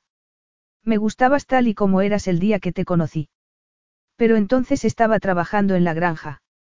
Llegaste con un traje italiano para hablar de negocios y yo llevaba unos pantalones cortos y una camiseta que era de mi padre, pero que había encogido en la lavadora. No recuerdo los pantalones cortos, sonrió Leandro, pero sí recuerdo tus piernas. Y tu sonrisa. Y lo dulce que me pareciste ese día. Recuerdo que pensé, la quiero en mi cama, la quiero cuidando de nuestros hijos. Y decidí en ese momento que quería despertar cada día viendo esa sonrisa tuya. ¿Por qué crees que me quedé dos días en el pueblo? Tenía que haber sido una reunión de una hora. Pero invertiste en el negocio de mi padre. Él soltó una carcajada. Si quieres que te sea sincero, Agape Mou, el negocio de tu padre es la única inversión que me ha costado dinero. Cometiste un error. No, sabía que iba a ser un desastre desde el momento que me enseñó las cifras. No estaba invirtiendo en el negocio, estaba invirtiendo en ti. Millie pensó en los cambios que su padre estaba haciendo en la granja, en lo emocionado que estaba por aquella nueva aventura. Fue un detalle que hicieras eso por mi padre, pero no te paraste a pensar cómo lidiaría yo con la nueva situación, ¿verdad? Leandro volvió a apretar su mano. Pensé que te gustaría tu nuevo estilo de vida. Sabía que tus padres y tú trabajabais muchas horas para sacar la granja adelante. Pero yo no me casé contigo por el dinero o por el estilo de vida. Me casé por ti, Millie suspiró. Tú eras un magnate y cuando salíamos había un millón de personas mirándonos. Las cámaras, los periodistas, y todo el mundo criticándome. Sí, me faltaba vanidad, pero alguien así no puede sobrevivir en tu mundo. Yo no sabía lo que era ser la esposa de un multimillonario y en esas revistas me destrozaban. Al principio solo se burlaban de mis curvas más o menos sutilmente, pero luego apareció esa columna sobre las peor vestidas, no quiero ni hablar del tema. ¿Por qué las leías? Pensé que me ayudarían. Quería estar perfecta, Millie se mordió los labios. Quería que estuvieras orgulloso de mí y no que te preguntaras por qué te habías casado conmigo. Yo nunca pensé eso. De verdad. Yo solo sé que cada vez era peor, ella sacudió la cabeza. Hasta que un día ya no me sentía cómoda desnudándome delante de ti, hasta que no podía soportar la idea de acostarme contigo porque me daba vergüenza. Por el amor de Dios, Millie, Leandro se levantó, atónito. Y yo no me di cuenta de nada, nunca en mi vida me había considerado un idiota, pero es evidente que lo he sido. No, no eres idiota. Sencillamente, te mueves en círculos que yo no conozco. Las mujeres con las que salías antes siempre sabían cómo arreglarse el pelo, qué ponerse, cómo caminar y cuánto se debía pesar. ¿Quién hace esas reglas? La sociedad. Y tú nunca te saltas las reglas. A veces, murmuró Millie, recelosa. Pero no quería avergonzarte delante de la gente. Leandro se volvió entonces para mirarla. ¿Por qué no me dijiste antes lo que pasaba?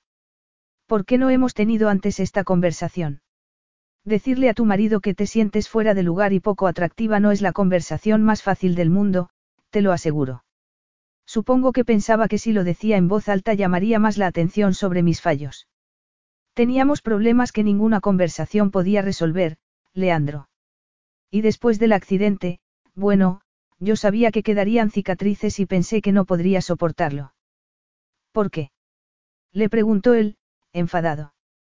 Tú eres un hombre que exige perfección en la vida y yo no soy perfecta. Me sentía insegura, y el accidente lo empeoró. Es que no te das cuenta. Lo único que veo es que hemos dejado de decirnos muchas cosas. Y también entiendo por fin por qué me condenaste tan rápidamente al verme con tu hermana, dijo Leandro. Tenías tan poca autoestima que no se te ocurrió que yo pudiera serte fiel. Parece como si estuvieras resignada al hecho de que tarde o temprano tendría una aventura. Por eso pensaste que era inevitable que me gustase más tu hermana. ¿Se habría equivocado? se preguntó Millie. Por primera vez empezó a tener dudas. Mi hermana y tú, hacíais mejor pareja. Pero aunque no hubiera pasado con ella, habría pasado tarde o temprano. Tal vez me encontrabas atractiva, pero era por la novedad. No estamos hechos el uno para el otro, Leandro. Y lo del accidente me lo dejó claro. Veo que has llegado a muchas conclusiones, sin contar conmigo. Fuiste a buscarme. Millie se levantó, enfadada. Si me hubieras querido habrías removido cielo y tierra para encontrarme, añadió, haciendo un esfuerzo para contener la emoción. Si no te importa, me voy a la cama. Seguiremos hablando por la mañana, pero, ¿puedo pedirte un último favor? Sí, claro, murmuró él. Lo que ocurrió antes ya no tiene importancia, lo que importa es cómo están las cosas ahora, quién soy ahora. Imagino que querrás divorciarte y lo prendo, pero, me darás la custodia de costas. Es mi sobrino, pero sabes que no puedo contratar a un abogado, Millie vio la tensión en su rostro. Piénsalo, por favor. Y después de decir eso se dio la vuelta para entrar en la casa. Capítulo 9. Leandro se quedó en la puerta del dormitorio, mirando la figura de Millie bajo las sábanas. Le recordaba a un animal que se hubiera ido arrastrando hasta un sitio seguro para morir. Y sabía que no estaba dormida. Estaba herida. Por su culpa. No había sido él quien le dijo que había más en una fotografía de lo que se veía a primera vista. Y había aceptado su propio consejo. No, había visto y había juzgado. Y sabía por qué. Por desagradable que fuera admitirlo, su propio pasado influía en su presente. Cuando Millie se marchó. El sentimiento de culpa era como un peso sobre sus hombros, pero sabía que eso no serviría para arreglar la situación. Tantas cosas por decir, pensó, cerrando la puerta y acercándose a ella. Sus pies descalzos no hacían el menor ruido sobre las frías baldosas, pero sabía que lo había oído porque de inmediato vio que sus hombros se ponían tensos. He perdido la cuenta del número de veces que me has dado la espalda durante nuestro matrimonio, Millie, dijo en voz baja. Y yo he dejado que lo hicieras, pero no voy a permitirlo más. Eso se ha terminado. Vete, por favor, Leandro vio cómo se encogía, como intentando hacerse lo más pequeña posible. Una nada halagadora respuesta a su presencia. No se me da bien pedir disculpas, le confesó, pero te debo una. No tienes por qué pedirme disculpas. Ningún hombre me encontraría atractiva y lo sé. Pensaba que estaba pidiéndole disculpas porque no la encontraba atractiva. Sabiendo que las palabras no servirían de nada, Leandro se tumbó a su lado y le pasó un brazo por la cintura. Podía sentirla temblar y arrugó el ceño porque hacía calor. No tenía frío, tenía miedo. De él. De que la rechazase. Leandro tiró de ella y se colocó encima para mirarla a los ojos. Millie. ¿Por qué no me dejas en paz? Lo he intentado, dijo él. Y ese fue mi mayor error. Pensó encender la lamparita de la mesilla, pero decidió que tal vez, en aquella ocasión, la oscuridad pudiera ayudarlos. Leandro, por favor. Él tomó su cara entre las manos y, en silencio, buscó sus labios. Y lo que había empezado como un simple intento de silenciarla terminó siendo una fiesta para los sentidos. Dejando escapar un suspiro, se preguntó cómo podía haber olvidado lo bien que sabía, a fresas y a la luz de sol, a miel y a los pastos ingleses.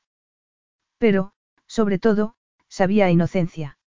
Él se había aprovechado de su falta de sofisticación y tal vez no era justo usar sus habilidades amatorias cuando Millie era tan vulnerable. Pero lo que iba a ocurrir era irremediable, pensó cuando ella entreabrió los labios.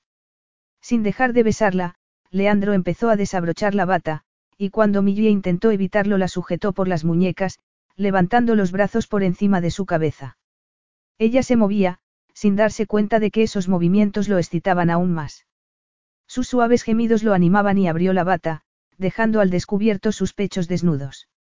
Millie intentaba zafarse, pero cuando tomó uno de los pezones entre los labios se arqueó involuntariamente hacia él, un movimiento que la puso en contacto directo con su duro miembro. Negando la femenina invitación, Leandro se colocó sobre ella. Pronto, se dijo a sí mismo. Pronto le daría lo que quería, pero antes. Mientras pasaba la lengua por la rígida punta del pezón, con la mano libre acariciaba su estómago, sintiendo las cicatrices bajo los dedos. Le dolería, se preguntó tontamente mientras bajaba la mano para acariciar el interior de sus muslos, húmedo ahora. Sus gemidos se convertían en suspiros de placer mientras la acariciaba íntimamente con dedos expertos. Estaba mojada y se tomó su tiempo, usando toda su experiencia y su habilidad para hacer que perdiera todas las inhibiciones. Pero esos gemidos conectaban directamente con su libido y, de repente, tocarla ya no era suficiente. Quería saborearla, toda ella. Leandro la miró, pero no podía ver sus facciones. Sin embargo, cuando soltó sus manos esta vez Millie no se movió. Las dejó sobre su cabeza, como una diosa pagana preparándose para el sacrificio. Leandro abrió sus piernas suavemente. Esperaba cierta resistencia, pero cuando sujetó sus muslos con las manos para someterla a la más dulce de las torturas, Millie pasó de dubitativa a desesperada en cuestión de segundos. El aire se llenó de sus suspiros mientras seguía con su asalto, deslizando un dedo dentro de ella, el contacto con su húmeda feminidad desafiando su propio control. Pero siguió acariciándola y saboreándola a placer hasta que Millie estuvo a su merced. Como un hombre agarrándose al borde de un precipicio con la punta de los dedos, Leandro se negaba a caer al vacío. Ahora, por favor, ese ruego era lo que necesitaba, de modo que se incorporó, metiendo las manos bajo su trasero para levantarla. Quería decir algo, mostrarle lo que estaba sintiendo, pero temía turbar aquella frágil conexión, de modo que permaneció callado, recordándose a sí mismo que habría tiempo para eso más tarde. Pero tenía que apretar los dientes en un esfuerzo por contenerse mientras se acercaba a la entrada de su cueva. Millie levantó las caderas cuando empezó a entrar en ella y la frente de Leandro se cubrió de sudor mientras se obligaba a sí mismo a ir despacio. Lo envolvía como un guante de seda y su miembro reaccionó hinchándose más. Leandro. No pasa nada, relájate, tu cuerpo sabe cómo hacer esto. Relájate, Agape Mou, y déjame hacer a mí, Leandro pasó la lengua por sus labios, tirando suavemente, besándola y apartándose hasta que la sintió responder. Pero no se movió, controlándose hasta que ella empezó a levantar las caderas en silenciosa invitación. Haciendo un esfuerzo sobrehumano, consiguió mantener el control mientras esperaba que ella llegase al mismo punto. Millie murmuró su nombre, arqueándose, pero aún así Leandro no se movió. Solo cuando ella levantó una pierna para enredarla en su cintura volvió a empujar, y esta vez ella lo recibió hasta dentro, sus húmedos pliegues dándole la bienvenida a la dura embestida de su miembro. Los gemidos de Millie crecían en intensidad y él estaba tan pendiente que se dio cuenta de cuando perdía el control, las convulsiones acariciando su erección hasta que por fin perdió el control y cayó al abismo con ella. En esos momentos de exquisito placer se olvidó de todo salvo de la química que había creado con aquella mujer. Y cuando por fin pudo respirar se dio cuenta de dos cosas, la primera, que Millie ya no estaba luchando contra él. La segunda, que seguía excitado. De modo que podía hacer dos cosas, apartarse y dejarla dormir o hacer lo que su cuerpo le pedía que hiciera. Con una media sonrisa, Leandro tomó una decisión. Millie se miraba en el espejo del cuarto de baño, viendo su pelo alborotado y sus mejillas ardiendo. Y no era una sorpresa porque habían estado haciendo el amor hasta el amanecer. Hasta el amanecer. Intentando ignorar la angustia que empezaba a nacer dentro de ella, se puso un pantalón ancho y una sencilla camiseta y salió a la terraza. Había una lagartija tomando tranquilamente el sol sobre la barandilla y uno de los gatos que pululaban por la isla se lamía una patita a la sombra. Y, tan relajado como ellos, Leandro leía el periódico con las piernas estiradas, su pelo oscuro aún mojado de la ducha. Millie se aclaró la garganta y él levantó la mirada. Y su sonrisa de satisfacción hizo que quisiera abofetearlo. Leandro el conquistador, pensaba. Lo bastante hombre como para acostarse con una mujer aunque no la encontrase atractiva. Calimera, la saludó. Tecanis. ¿Cómo estás? Bien, gracias. Millie se sentía tan humillada que si hubiera, podido irse de la isla lo hubiera hecho en aquel mismo instante. Y sabía que Leandro se daría cuenta de su disgusto. Evidentemente, no te encuentras tan bien. Sí, estoy perfectamente. De verdad. Bueno, pues ahora puedes decirme lo que piensas de mí. No, mejor no. Quedamos en que no habría más secretos, ¿recuerdas? Muy bien, Millie apoyó una mano sobre el respaldo de una silla. Si de verdad quieres saber lo que pienso, creo que eres el hombre más despiadado y más insensible que he conocido nunca. Perdona. Ya me has oído. Sí, pero no te entiendo. No parecía ser eso lo que pensabas cuando estabas desnuda y gimiendo debajo de mi anoche. No hables así. Es bochornoso. Ya es suficiente con que me hagas esas cosas y que yo, Millie sintió que le ardía la cara de vergüenza. Es como si estuvieras felicitándote a ti mismo por tu habilidad para hacer que cualquier mujer caiga rendida a tus pies. ¿Qué quieres demostrar con eso? ¿Por qué crees que quiero demostrar algo? Porque si no te habrías empeñado en, seducirme durante toda la noche. Lo de anoche no te dijo nada, Millie. Sí, claro que sí, suspiró ella. Dicen que no sabes cómo pedir perdón, pero desde luego sabes hacer el amor. ¿Crees que lo hice para pedirte perdón? Prefiero eso que la alternativa. ¿A qué te refieres? Que lo hiciste por compasión. Eso sería mucho peor. ¿Piensas que te hice el amor porque me dabas pena?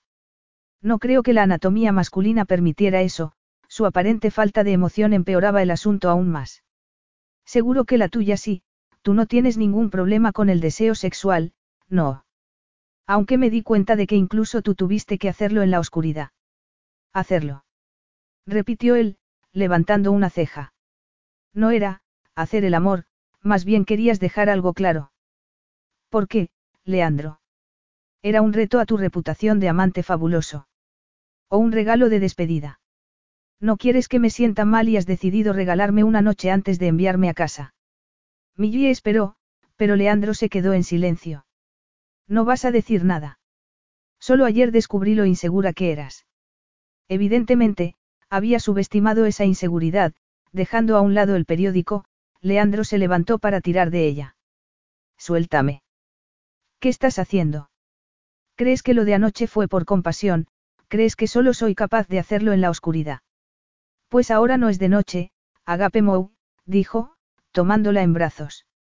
Vamos a poner a prueba esa teoría tuya. Suéltame. Leandro la dejó sobre una hamaca. Ya te he soltado, le dijo, mientras empezaba a desabrochar sus pantalones. Dejando escapar un gemido de horror, Millie intentó apartarlo, pero Leandro tiró de ellos. ¿Se puede saber qué estás haciendo? Eres increíblemente sexy, murmuró él, quitándole después el sujetador y las braguitas. Y estoy pensando que al ser considerado me volví a equivocar.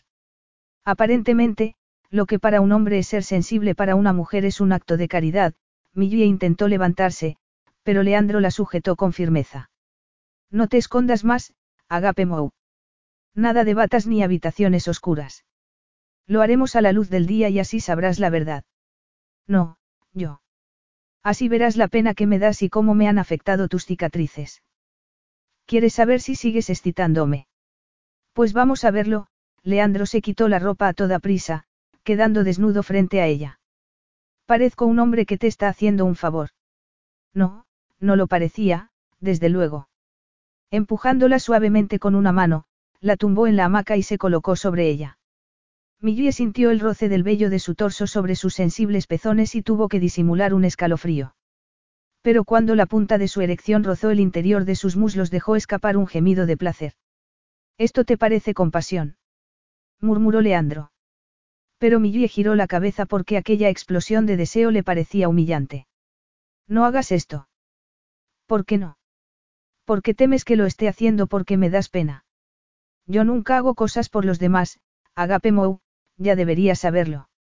Soy un egoísta y hago las cosas exclusivamente por mí mismo, después de decir eso, tomó su mano para llevarla hacia su miembro y a Millie se le quedó la boca seca al rozar la aterciopelada dureza que apenas podía abarcar con la mano. Sé que no habías tenido experiencias antes de mí, así que deja que te lo explique, Agape Mou, esto no es compasión, es química, es deseo. No estoy intentando ser amable contigo, estoy haciéndote el amor, lo has entendido. Leandro. Te deseo, siguió él. Siempre te he deseado y eso no va a cambiar. ¿Me estás escuchando? Al ver el brillo de sus ojos, Millie se olvidó de todo salvo del calor que sentía en la pelvis. Tienes cicatrices, es verdad, pero sigue siendo tu cuerpo. Y un día, cuando tengamos hijos, puede que te salgan estrías pero seguirá siendo tu cuerpo. Y es tu cuerpo el que deseo, no el de ninguna otra mujer. Hijos. A Millie le daba vueltas la cabeza, su pulso sin control mientras intentaba ordenar sus pensamientos. Había dicho. Leandro la penetró con una fiera embestida y ella dejó de intentar entender por qué sentirlo dentro hacía que cualquier otra cosa no tuviera importancia. Leandro buscó sus labios y la sujetó por las caderas, su viril empuje llegándole directamente al corazón. Esta vez no hubo caricias previas, solo una demostración de cruda sexualidad masculina. ¿Me sientes, Millie? Musitó sobre sus labios. ¿Me sientes dentro de ti? Era duro, grande, y Millie sollozó su nombre mientras clavaba las uñas en su espalda, tan sensible a la invasión que apenas podía respirar. Y nunca se había sentido tan deseada. Eres increíble, dijo Leandro, con voz ronca, apartándose un poco. No. ¿No qué? Sonrió él. Que no pare o que no siga. Leandro. Él la mantuvo al borde del precipicio durante unos segundos y luego volvió a entrar, la embestida haciéndola temblar de arriba abajo. Esto no es sexo por compasión, es sexo puro y duro, agape mou. Es lo que tú y yo compartimos. ¿No te das cuenta?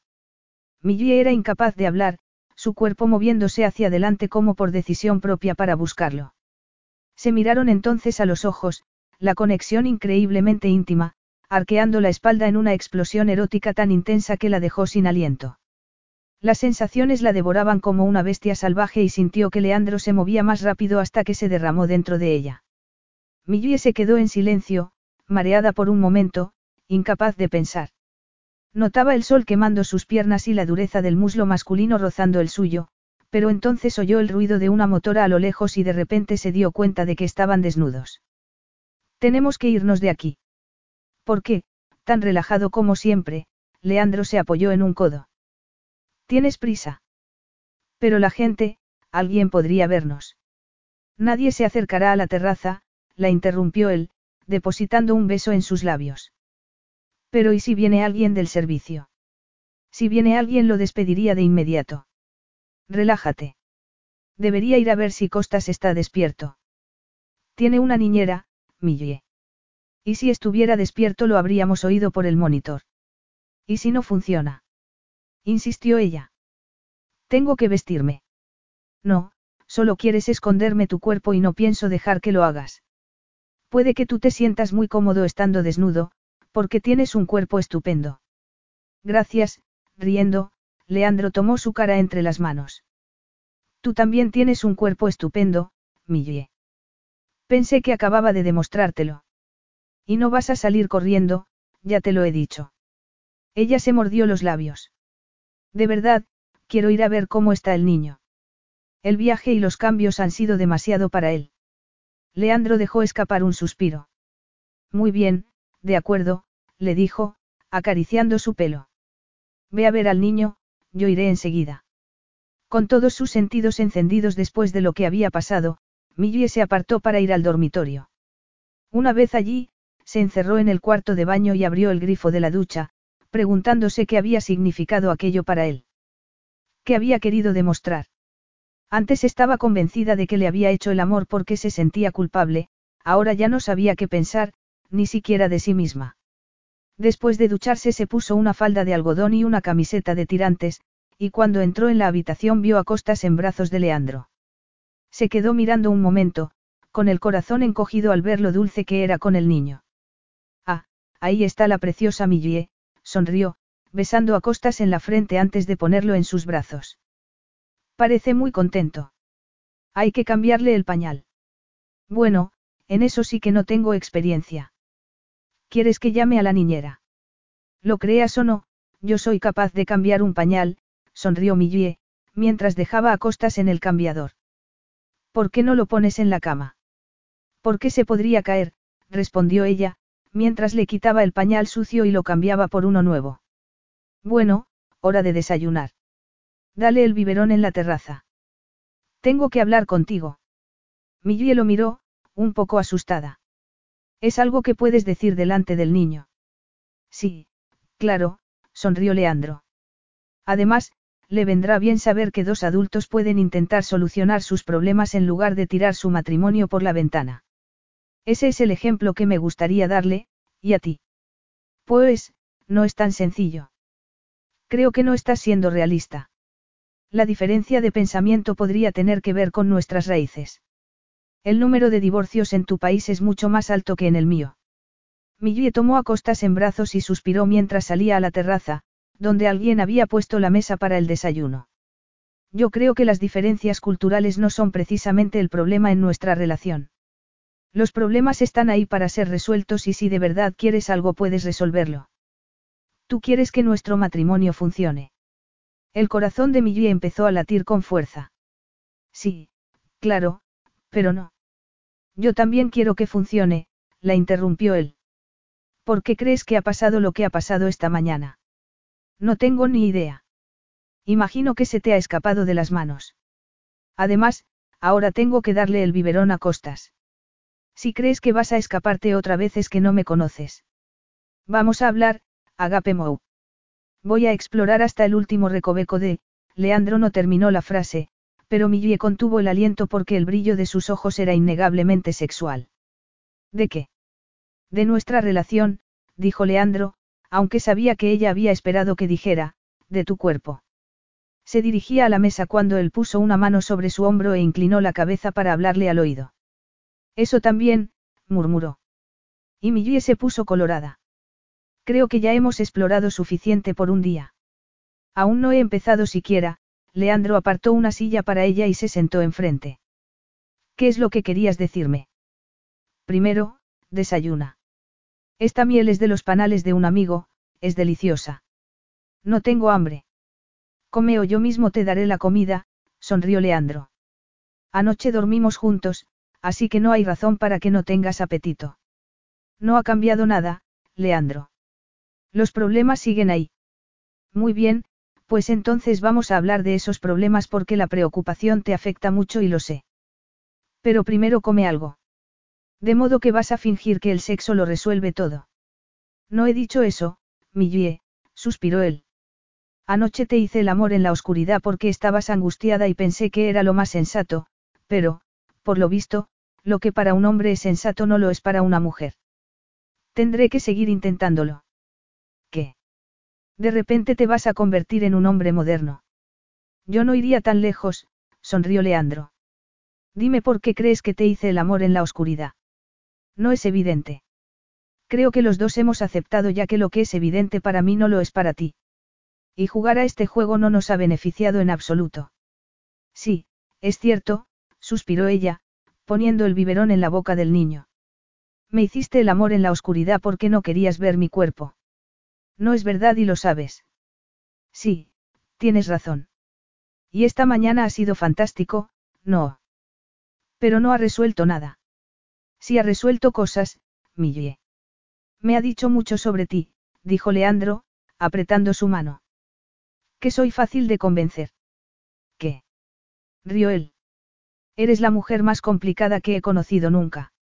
En todos los sentidos. Eres complicada, discutidora, no dices lo que piensas, y eso nos lleva a lo más importante de la conversación. ¿Qué es? Tus inseguridades. Nos casamos demasiado deprisa, como tú me recuerdas todo el tiempo, y no pudimos conocernos bien. Ese fue mi primer error.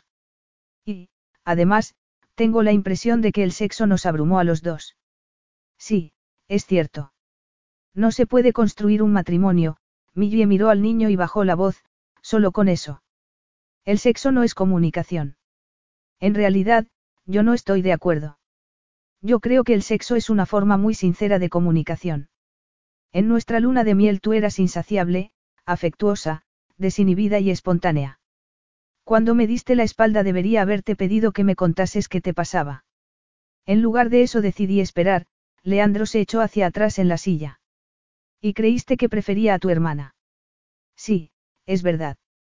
Becca era guapísima, elegante y divertida.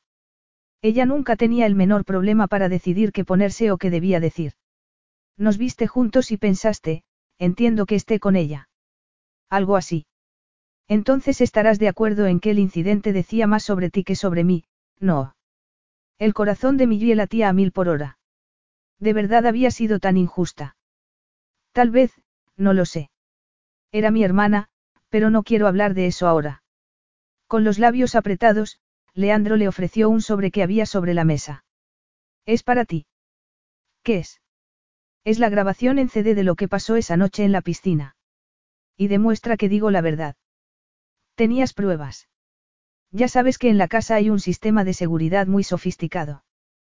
¿Por qué no me lo enseñaste antes? Por dos razones, respondió Leandro. Primero porque tenía el sueño idealista de que mi mujer confiase en mí. Segundo, no quería ser yo quien dejase al descubierto a tu hermana. Lo hago ahora porque me doy cuenta de lo insegura que eres y no quiero que te sientas así. Millie tragó saliva. Entonces esta grabación demuestra que mi marido es inocente y mi hermana culpable. Así es. Ella tocó el sobre con manos temblorosas. Cuando Becca llegó a Londres pensé que había ido a ayudarme. Pero tú eras su objetivo, ¿verdad? Me temo que sí. Entonces, ahora soy yo quien te debe una disculpa. No vas a ver la grabación. No me hace falta, te creo. Y creo que una parte de mí te ha creído siempre, pero eso significaba aceptar que Becca. Lo siento. Becca era mi hermana, alguien en quien confiaba por completo, Millie lo miró y vio sombras en sus ojos. ¿Qué? ¿Crees que fui una tonta por confiar en ella? No, es absolutamente normal que lo hicieras. Pero es que a veces, bueno, ya está bien. Dejemos a un lado el pasado. Yo quiero olvidarlo. Pero esto no cambia nada, Leandro. Sigues necesitando una esposa que esté a tu altura, alguien que pueda codearse con la élite de Hollywood, políticos, financieros. Y tengo una esposa capaz de hacer todo eso. De lo único que no parece capaz es de creer en sí misma. Pero eso va a cambiar. Te agradezco mucho lo que quieres hacer, pero tienes que ser realista. Esa actriz tenía razón, yo no soy tu tipo. ¿Vas a dejar que un comentario mezquino arruine tu confianza? Le preguntó Leandro, apretando su mano de nuevo. Posiblemente, respondió Millie con una débil sonrisa. ¿Crees que debería pensar que soy más guapa que ella? Para eso tendría que estar alucinando. Leandro le hizo un gesto a la niñera, que estaba esperando discretamente en la puerta que daba al salón, para que se llevara al niño. No quiero corromperlo, así que tal vez no debería escuchar lo que voy a decir, sonrió luego, tirando de Millie para sentarla sobre sus rodillas. Es que aún no te das cuenta de tu propio poder. Eres insaciable. Contigo sí porque me excitas, murmuró él. Todo el tiempo. Así que la próxima vez que no te sientas preciosa, recuérdalo. ¿Y qué va a pasar ahora? Espero que no te comportes como se espera de ti y que no te vistas como otros digan. Quiero que seas tú misma. Y cuando te avergüence. Leandro sonrió. Eso no va a pasar. Te encuentro preciosa, Millie. Guapa, generosa, encantadora, y pienso dedicar las próximas dos semanas a hacer que lo creas. Si pudieran quedarse en Grecia para siempre tal vez su relación podría funcionar, pensó ella. Pero su vida era mucho más que aquella isla idílica. ¿Y qué pasaría entonces? Capítulo 10. El idilio duró más de dos semanas. Le encanta su siesta. Ahora duerme muy bien. Millie se alejó de la cuna para acercarse de puntillas a Leandro, que estaba esperando en la puerta, con un polo y un pantalón corto, su pelo oscuro brillaba bajo el sol. Eres muy generosa entregando tanto de ti misma a un niño que no es tuyo. Pero era de mi hermana, murmuró Millie, sin mirarlo. Leandro tomó su mano para llevarla al jardín, desde donde un camino flanqueado por arbustos llevaba a la playa. Tú no te pareces nada a ella. Eso ya lo sé. Mis padres me lo recordaban constantemente. ¿En serio? No se lo reprocho, yo nunca le di a mis padres nada de lo que estar orgullosos. No se me daban bien las matemáticas y solo me elegían para algún deporte cuando todas las demás tenían la gripe. No tocaba ningún instrumento, no tengo una bonita voz y tampoco el cuerpo o la cara de una modelo. Y todo eso es importante. Mi madre sonreía de oreja a oreja cuando presentaba a Becca, esta es mi hija, que es modelo, pero además tiene un título en matemáticas en la Universidad de Cambridge, dijo Millie, irónica. Y luego, cuando me tocaba a mí, decía, y esta es nuestra otra hija, Millie. Es lógico que seas tan insegura, suspiró Leandro. Pero eso va a cambiar. Además, ya no puedes sentirte insegura. Durante las últimas dos semanas no hemos parado de hacer el amor. A lo mejor el problema ahora es pensar que alguien pueda tener tanta suerte. Y sigo sin creer que quieras estar con alguien con quien no puedes discutir sobre mercados financieros durante el desayuno. No se me ocurre nada más aburrido, sonrió él. Cuando estoy en casa no me apetece hablar de trabajo. Y no quiero conflictos. Quiero una mujer encantadora que me desafíe en otros sentidos, y eso tú lo haces muy bien. Así que, para contestar a la pregunta que no me has hecho, yo nunca estuve interesado en tu hermana, añadió, tirando de ella hacia el muelle. Vamos a dar una vuelta en la motora. Quiero descargar adrenalina y como no tengo nadie a quien despedir, manipular o intimidar, necesito una alternativa. ¿Te mareas? No lo sé, seguramente pronto lo sabremos, respondió Millie. ¿Conduces muy rápido? Sí. Y era verdad. En cuanto salieron del muelle la motora empezó a volar sobre las olas a una velocidad que la dejó asustada. Afortunadamente, fue reduciendo la velocidad hasta que llegaron a una cala donde echó el ancla. Ponte esto, Leandro le ofreció una caja con el logo de un diseñador muy conocido. Si es otro bañador, lo siento pero no. En los últimos diez días lo único que has hecho es quitarme ropa. No es lo único que he hecho, Agape Mou. Millie se puso colorada. Me pongo bañador en la isla, pero aquí podría vernos alguien. No tienes nada que esconder. Sigo sin creer que me haya puesto un bañador, rió Millie. Estás guapísima. Por la espalda. Y de frente. Y de lado y desde todos los ángulos, sonrió Leandro. Venga, abre la caja. ¿Pero de dónde ha salido? No has ido a ningún sitio, como me lo has comprado. Él abrió los brazos en un gesto de disculpa. Muy bien, lo confieso, no lo he elegido yo. Llamé por teléfono a la tienda y me lo han enviado. Millie abrió la caja y, envuelto en capas de papel de seda, encontró el bikini más bonito que había visto nunca. Era dorado y tan pequeño que prácticamente no existía. No, de eso nada. Póntelo. Yo no puedo ponerme esto. Confía en mí, te quedará sensacional, rió él, quitándose el pantalón. Me he puesto un bañador, pero no puedo ponerme un bikini, de verdad. Las cicatrices, ya lo sé. Sé que te da vergüenza, pero estoy intentando hacerte entender que yo te encuentro sexy con cualquier cosa que te pongas, dijo Leandro con voz ronca. O cuando no te pones nada. Venga, cámbiate. Millie sacó el bikini de la caja, mirándolo con cara de horror. No puedo ponérmelo, en serio. Tienes diez segundos para cambiarte. Lo que yo quiero es esconderme y tú no me dejas. Durante estas dos semanas no has hecho más que exponerme, hacemos el amor a la luz del día, me haces ponerme bañador y ahora esto. Leandro miró su reloj. Te quedan dos segundos. O lo haces tú o lo hago yo. Millie tomó una de las toallas y se dirigió a la popa de la lancha. Estaba siendo deliberadamente cruel, se preguntó. Enfadada, consiguió ponerse el diminuto bikini bajo la toalla. ¿Satisfecho? No, aún no, sonrió Leandro, mirándola de arriba abajo. Pero lo estaré.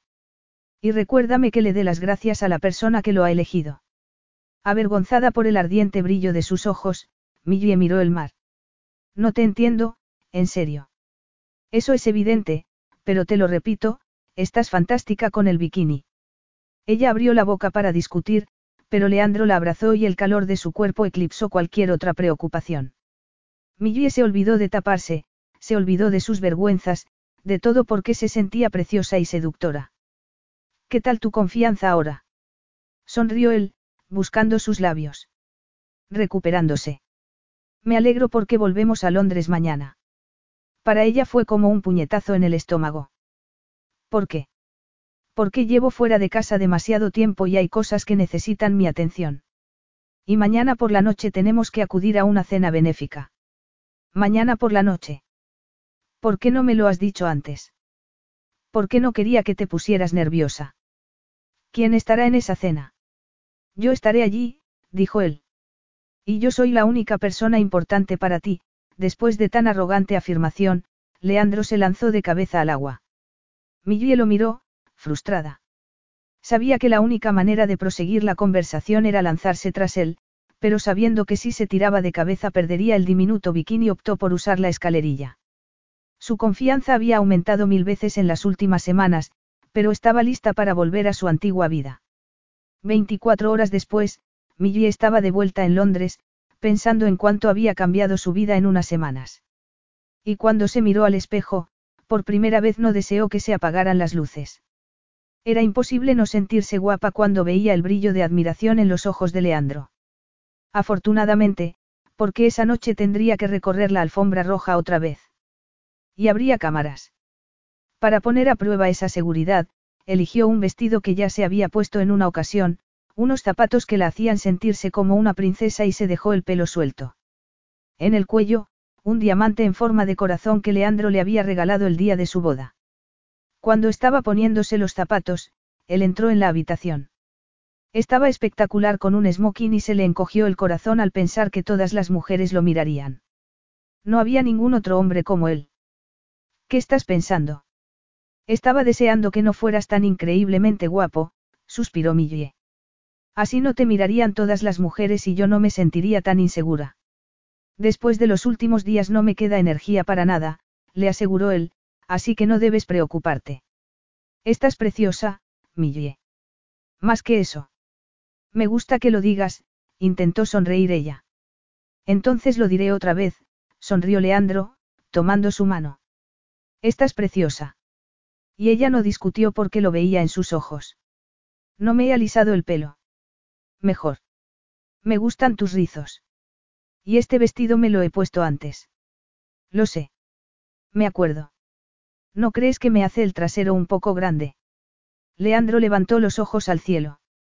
Nunca le hagas esa pregunta a un hombre. Además, hace que tu trasero sea la fantasía de cualquiera y ahora me dan ganas. No te atrevas a arrugarme el vestido. Río Millie. Desgraciadamente para mí, soy el invitado de honor en la cena. De no ser así, me pasaría el resto de la noche examinado ese trasero tuyo. Pero venga, el chofer está esperando abajo. Muy bien. Ya estoy lista. No, espera, tengo algo para ti. Leandro se acercó a la cómoda y sacó una cajita de terciopelo negro. Dentro había una pulsera de diamantes y Millie se tapó la boca con una mano. No puedes. Claro que puedo, dijo él, tomando su brazo para ponérsela. Te queda muy bien. Hace juego con el collar. Pero podrían robármela. No, eso nunca volverá a pasar. Ahora estás conmigo y conmigo te vas a quedar. Yo te protegeré. Una vez en el coche, Leandro se volvió hacia ella. Habrá cámaras de televisión, le advirtió. Pero lo único que tienes que hacer es sonreír. Y Millie lo hizo. Sonrió mientras atravesaban la alfombra roja, sonrió a las cámaras, sonrió a los invitados y sonrió a Leandro, que estaba más sexy que nunca en su papel de magnate. Lo estoy pasando bien. Me alegro, dijo él, mirando su escote. Pero yo no. Lo único que quiero es que nos vayamos a casa cuanto antes. Millie tomó un sorbo de vino, disfrutando de ese momento de poder. Pero la tensión sexual aumentó hasta que por fin Leandro anunció que tenían que marcharse. Se besaron en el coche como dos recién casados, riendo, impacientes por llegar a casa. Cuando estaban llegando Millie notó que había un grupo de periodistas en la puerta y se le encogió el corazón. ¿Qué hacen aquí? Pensé que habían perdido interés por nosotros. No hagas caso, Leandro le dijo algo en griego al conductor, que los llevó por la parte de atrás. Me encanta esta entrada, secreta, rió Millie, levantando su vestido para que no se manchara con la hierba mojada. Es tan romántico, y me encanta que la prensa no la conozca. Es muy útil, murmuró él. Pero cuando entraron en casa fueron recibidos por el ama de llaves, que parecía muy agitada. Cuánto me alegro de que estén aquí, es horrible. Es Costas. exclamó Millie, asustada. El niño está enfermo. No, el niño está bien, señora, contestó la mujer. Entonces, ¿qué ocurre? ¿Cómo puede alguien escribir estas cosas? Yo no lo entiendo. Hemos guardado las revistas en el salón y le hemos dicho a todo el personal que no cobalto, mentase nada con nadie. Han llamado a la puerta, pero no hemos abierto. Sin decir una palabra, Leandro se dirigió al salón y Millie lo siguió, con el corazón acelerado. Sabía lo que pasaba, algún periodista la habría criticado, pero cómo habían tenido tiempo para publicar nada. Acababan de llegar de la cena benéfica. Leandro tomó una revista y, después de echarle un vistazo, la tiró sobre la mesa, furioso. En la portada aparecía la estrella de Hollywood con la que lo había visto la primera noche. Y el titular decía, Mi noche inolvidable con el magnate griego Leandro Demetrios. Temblando, Millie tomó la revista y empezó a leer. Ha descrito una noche contigo en todo detalle. Tiene una gran imaginación, desde luego, suspiró Leandro. Déjalo, es basura. Millie abrió la boca, horrorizada, al ver fotografías suyas en bikini. Dios mío, ¿cómo han podido? ¿Dónde estaba el fotógrafo? Leandro se pasó una mano por el pelo, mirándola con gesto de disculpa. Es culpa mía. Yo te llevé allí y te obligué a ponerte el bikini. Tú no sabías que hubiera un fotógrafo. ¿Dónde estaba? Sobre la espalda de un delfín. Es increíble. Hablaré con mis abogados de inmediato. Puede que podamos hacer algo. Ya está hecho, Millie miró los primeros planos de sus cicatrices, y la fotografía de la actriz tomada en su última película. La cruel comparación era terrible. No se puede hacer nada. Está ahí y siempre estará ahí. Y no se les puede reprochar que hayan hecho esta comparación, la historia es demasiado buena como para dejarla pasar. Todo el mundo se hará ahora la misma pregunta, ¿por qué me has elegido a mí? Y seguirá pasando, dijo luego, dirigiéndose hacia la puerta. Perdona, tengo que ir a ver cómo está Costas. Millie. No quiero hablar ahora, lo siento. Necesito estar sola un rato, sin darle tiempo a replicar, salió del salón y se dirigió a la habitación del niño. Era como si la hubieran desnudado delante de todo el mundo. Todos estarían mirando esas fotografías ahora, juzgándola y criticándola. Como por simpatía, Costas estaba llorando a pleno pulmón y, después de sacarlo de la cuna, Millie le pidió a la niñera que la dejara sola con él. No pasa nada, ángel mío, ya estoy aquí. No pasa nada. Lo siento, no he podido hacer nada, se disculpó la joven. Lleva toda la tarde así. No pasa nada, yo me quedaré con él, murmuró Millie. Vete a la cama, no tiene sentido que las dos estemos despiertas toda la noche. Quiere que me quede con él mientras se cambia de ropa. No querrá ensuciarse ese vestido tan bonito. Me da igual el vestido. Vete a la cama, por favor, la interrumpió ella, dejándose caer sobre la mecedora. No te puedes imaginar el follón que se ha organizado, Costas. ¿Por qué la gente no se mete en sus cosas? ¿Por qué les encanta enterarse de los problemas de los demás? Poco a poco, el niño fue quedándose dormido y Millie miró sus pestañas negras, su pelo oscuro, y sintió que se le encogía el corazón. Los rumores y las especulaciones no terminarían nunca. Tal vez Leandro no tendría aventuras, pero mientras estuviera con él siempre habría alguien dispuesto a venderlo por dinero o a señalar sus imperfecciones para que el público se riera. Siempre habría mujeres dispuestas a hablar de su experiencia en la cama con el famoso magnate. Leandro estaba en su estudio, su presión arterial por las nubes cuando terminó de hablar con sus abogados. En circunstancias normales no le habría prestado atención alguna a esas revistas, pero aquello no era sobre él sino sobre Millie. Y pensando en la frágil autoestima de su mujer, le gustaría pegarle a alguien. No sabía dónde estaba pero, conociéndola, sospechaba que se habría escondido en la habitación, convencida de que su matrimonio no iba a funcionar nunca. Y tal vez tenía razón, pensó. Tal vez no podría funcionar. ¿Quién querría vivir así? Angustiado, salió del estudio para subir a la terraza de la casa, desde donde podía ver todo Londres. Hasta aquel momento, la intrusión de la prensa en su vida le había dado completamente igual, pero ahora.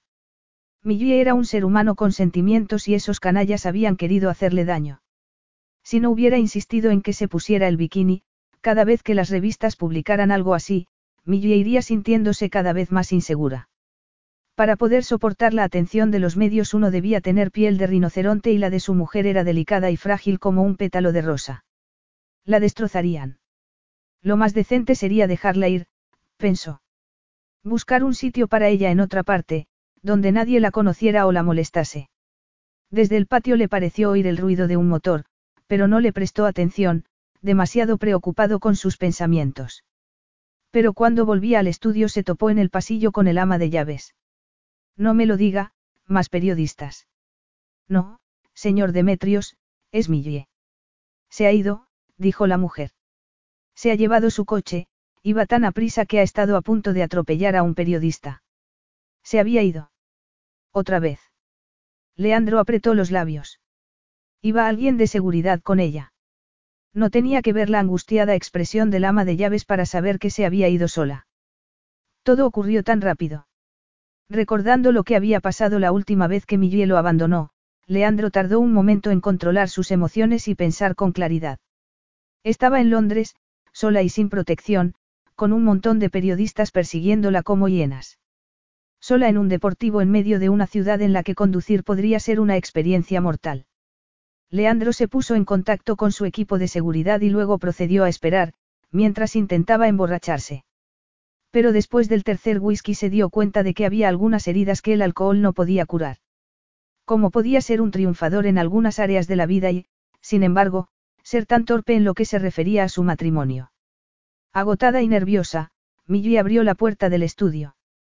Leandro estaba tirado en el sillón, su cabello despeinado, la camisa arrugada. Leandro. Él abrió los ojos y la miró, perplejo. ¿Has olvidado algo? Pensando que era una pregunta muy extraña, Millie sonrió. Todo, contestó, cenando la puerta. Me fui con tanta prisa que no me llevé nada. Lo sé, el ama de llaves te vio salir de casa a toda velocidad. Supongo que te llevarías una sorpresa. No, la verdad es que no. ¿Por qué iba a llevarme una sorpresa? Marcharte es lo que haces siempre que hay algún problema. Lo que no entiendo es por qué has vuelto. ¿De qué estás hablando? ¿Y por qué no iba a volver? Imaginaba que estarías preocupado, pero todo va a salir bien. No, no va a salir bien, la interrumpió él. Esto seguirá pasando. No, el médico ha dicho que no es nada. ¿Qué médico? El del hospital. He llevado a Costas al hospital. Creo que he exagerado un poco, pero tenía mucha fiebre. ¿Qué estás diciendo, Millie? Leandro se levantó como por un resorte. Bajé al estudio para decírtelo, pero habías desaparecido y no tenía tiempo de buscarte porque el niño no dejaba de llorar. Espera un momento. Has ido al hospital con Costas. ¿Dónde creías que estaba? ¿Y por qué crees que salí de aquí con tanta prisa? Millie se llevó una mano al corazón. Dios mío, habías pensado. Creí que habías vuelto a marcharte. El ama de llaves te vio salir. Te he dejado varios mensajes en el móvil. Lo tengo apagado. Me pediste que lo apagara cuando estuviéramos en casa. Pues enciéndelo y verás que hay un montón de mensajes míos diciéndote dónde estaba. Por favor, Leandro, vas a tener que estar un poco más al tanto cuando nazca nuestro hijo, dijo Millie entonces. Tú eres el que siempre está tranquilo en momentos de crisis, yo me pongo muy nerviosa. Después de eso hubo un largo silencio durante el cual casi podría jurar que podía oír los latidos de su corazón. Nuestro hijo. Sí, nuestro hijo, asintió ella. Estoy embarazada. Claro que no es una sorpresa después de lo que ha pasado en la isla. Leandro respiró profundamente. Por eso has vuelto. No me he ido nunca, contestó ella. Pero las revistas. Millie sintió que su corazón estallaba de alegría porque todo lo que necesitaba saber estaba allí, en los ojos de su marido. No puedo decir que no me haya molestado, pero he tenido tiempo para pensar, esa actriz es demasiado delgada para ti. A ti no te gustan las mujeres tan flacas. Además, olvidas que yo estaba aquí esa noche y sé que no pasó nada. Imagino que solo quería hacerte daño. Solo me hace daño si te lo hace a ti, dijo él, sacudiendo la cabeza. ¿Por qué sonríes? ¿Te gusta verme sufrir? No, me gusta verte enamorado. Sus ojos se encontraron entonces. De repente, te veo muy segura de ti misma. Millie se encogió de hombros. Eso ocurre cuando estás enamorada de alguien que también te quiere. Y deberías haber sabido que no te dejaría. Alexa me dijo que te vio salir a toda prisa, que casi atropellas a un periodista. Porque estaba muy disgustada. El niño no dejaba de llorar y no te encontraba por ninguna parte, ¿dónde estabas? Había subido un momento a la terraza para tomar el aire. Pues elegiste el peor momento porque te necesitaba desesperadamente, dijo Millie, poniendo una mano sobre su torso. Leandro, ¿qué te pasa? Nunca te había visto así. Es como si no supieras qué hacer y tú siempre sabes qué hacer. Él levantó una mano para acariciar su pelo. No siempre. Esta noche pensé que te había perdido y no sabía qué hacer. El instinto me decía que fuera a buscarte, pero te quiero demasiado como para involucrarte en el circo mediático que es mi vida. Siempre es así, Millie. Siempre hay a alguien queriendo ganar dinero a mi costa. Y las fotos que han publicado, eso también es culpa mía. No sé cómo se me ocurrió. Me da igual lo que piensen los demás, lo interrumpió ella. Solo me importa lo que pienses tú. Leandro la envolvió en sus brazos. Cuando te fuiste la primera vez me puse furioso. No sabía que fueras tan insegura y no me di cuenta de que mi comportamiento no había sido una ayuda precisamente. Y cuando me dijiste que querías la custodia de Costas, aunque pensabas que era hijo mío, fue entonces cuando supe que no te conocía en absoluto. A mí me parecía imposible que un hombre como tú me quisiera a su lado, sonrió Millie.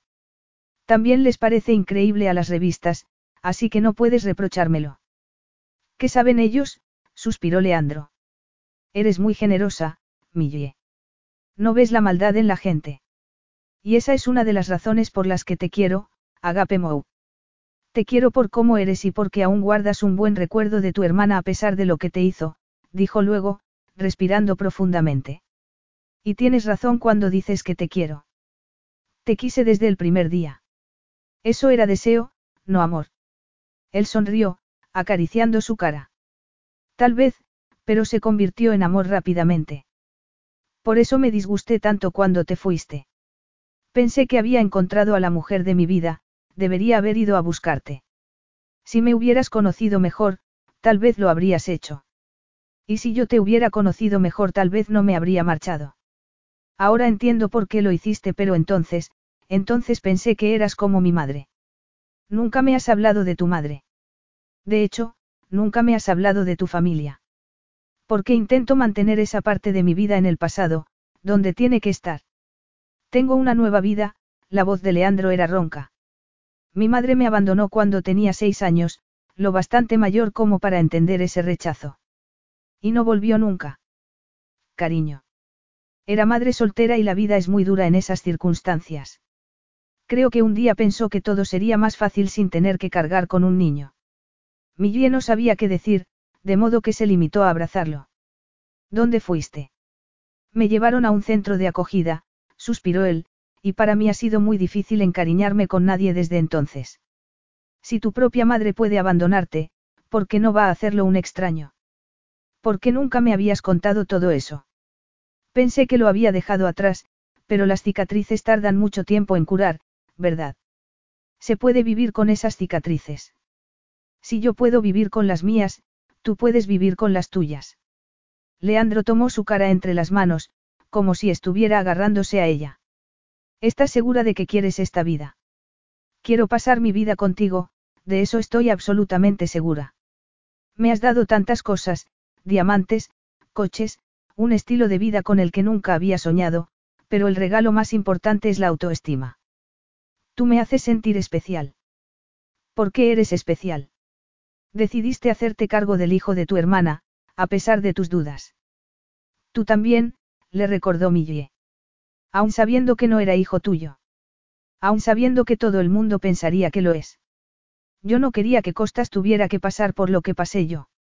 La situación es diferente, lo sé, pero para mí ha sido casi un proceso curativo. Podía darle un hogar, un nombre, una identidad. Todo lo que yo nunca tuve. Pero Millie, si te quedas conmigo siempre habrá gente que quiera hacerte daño.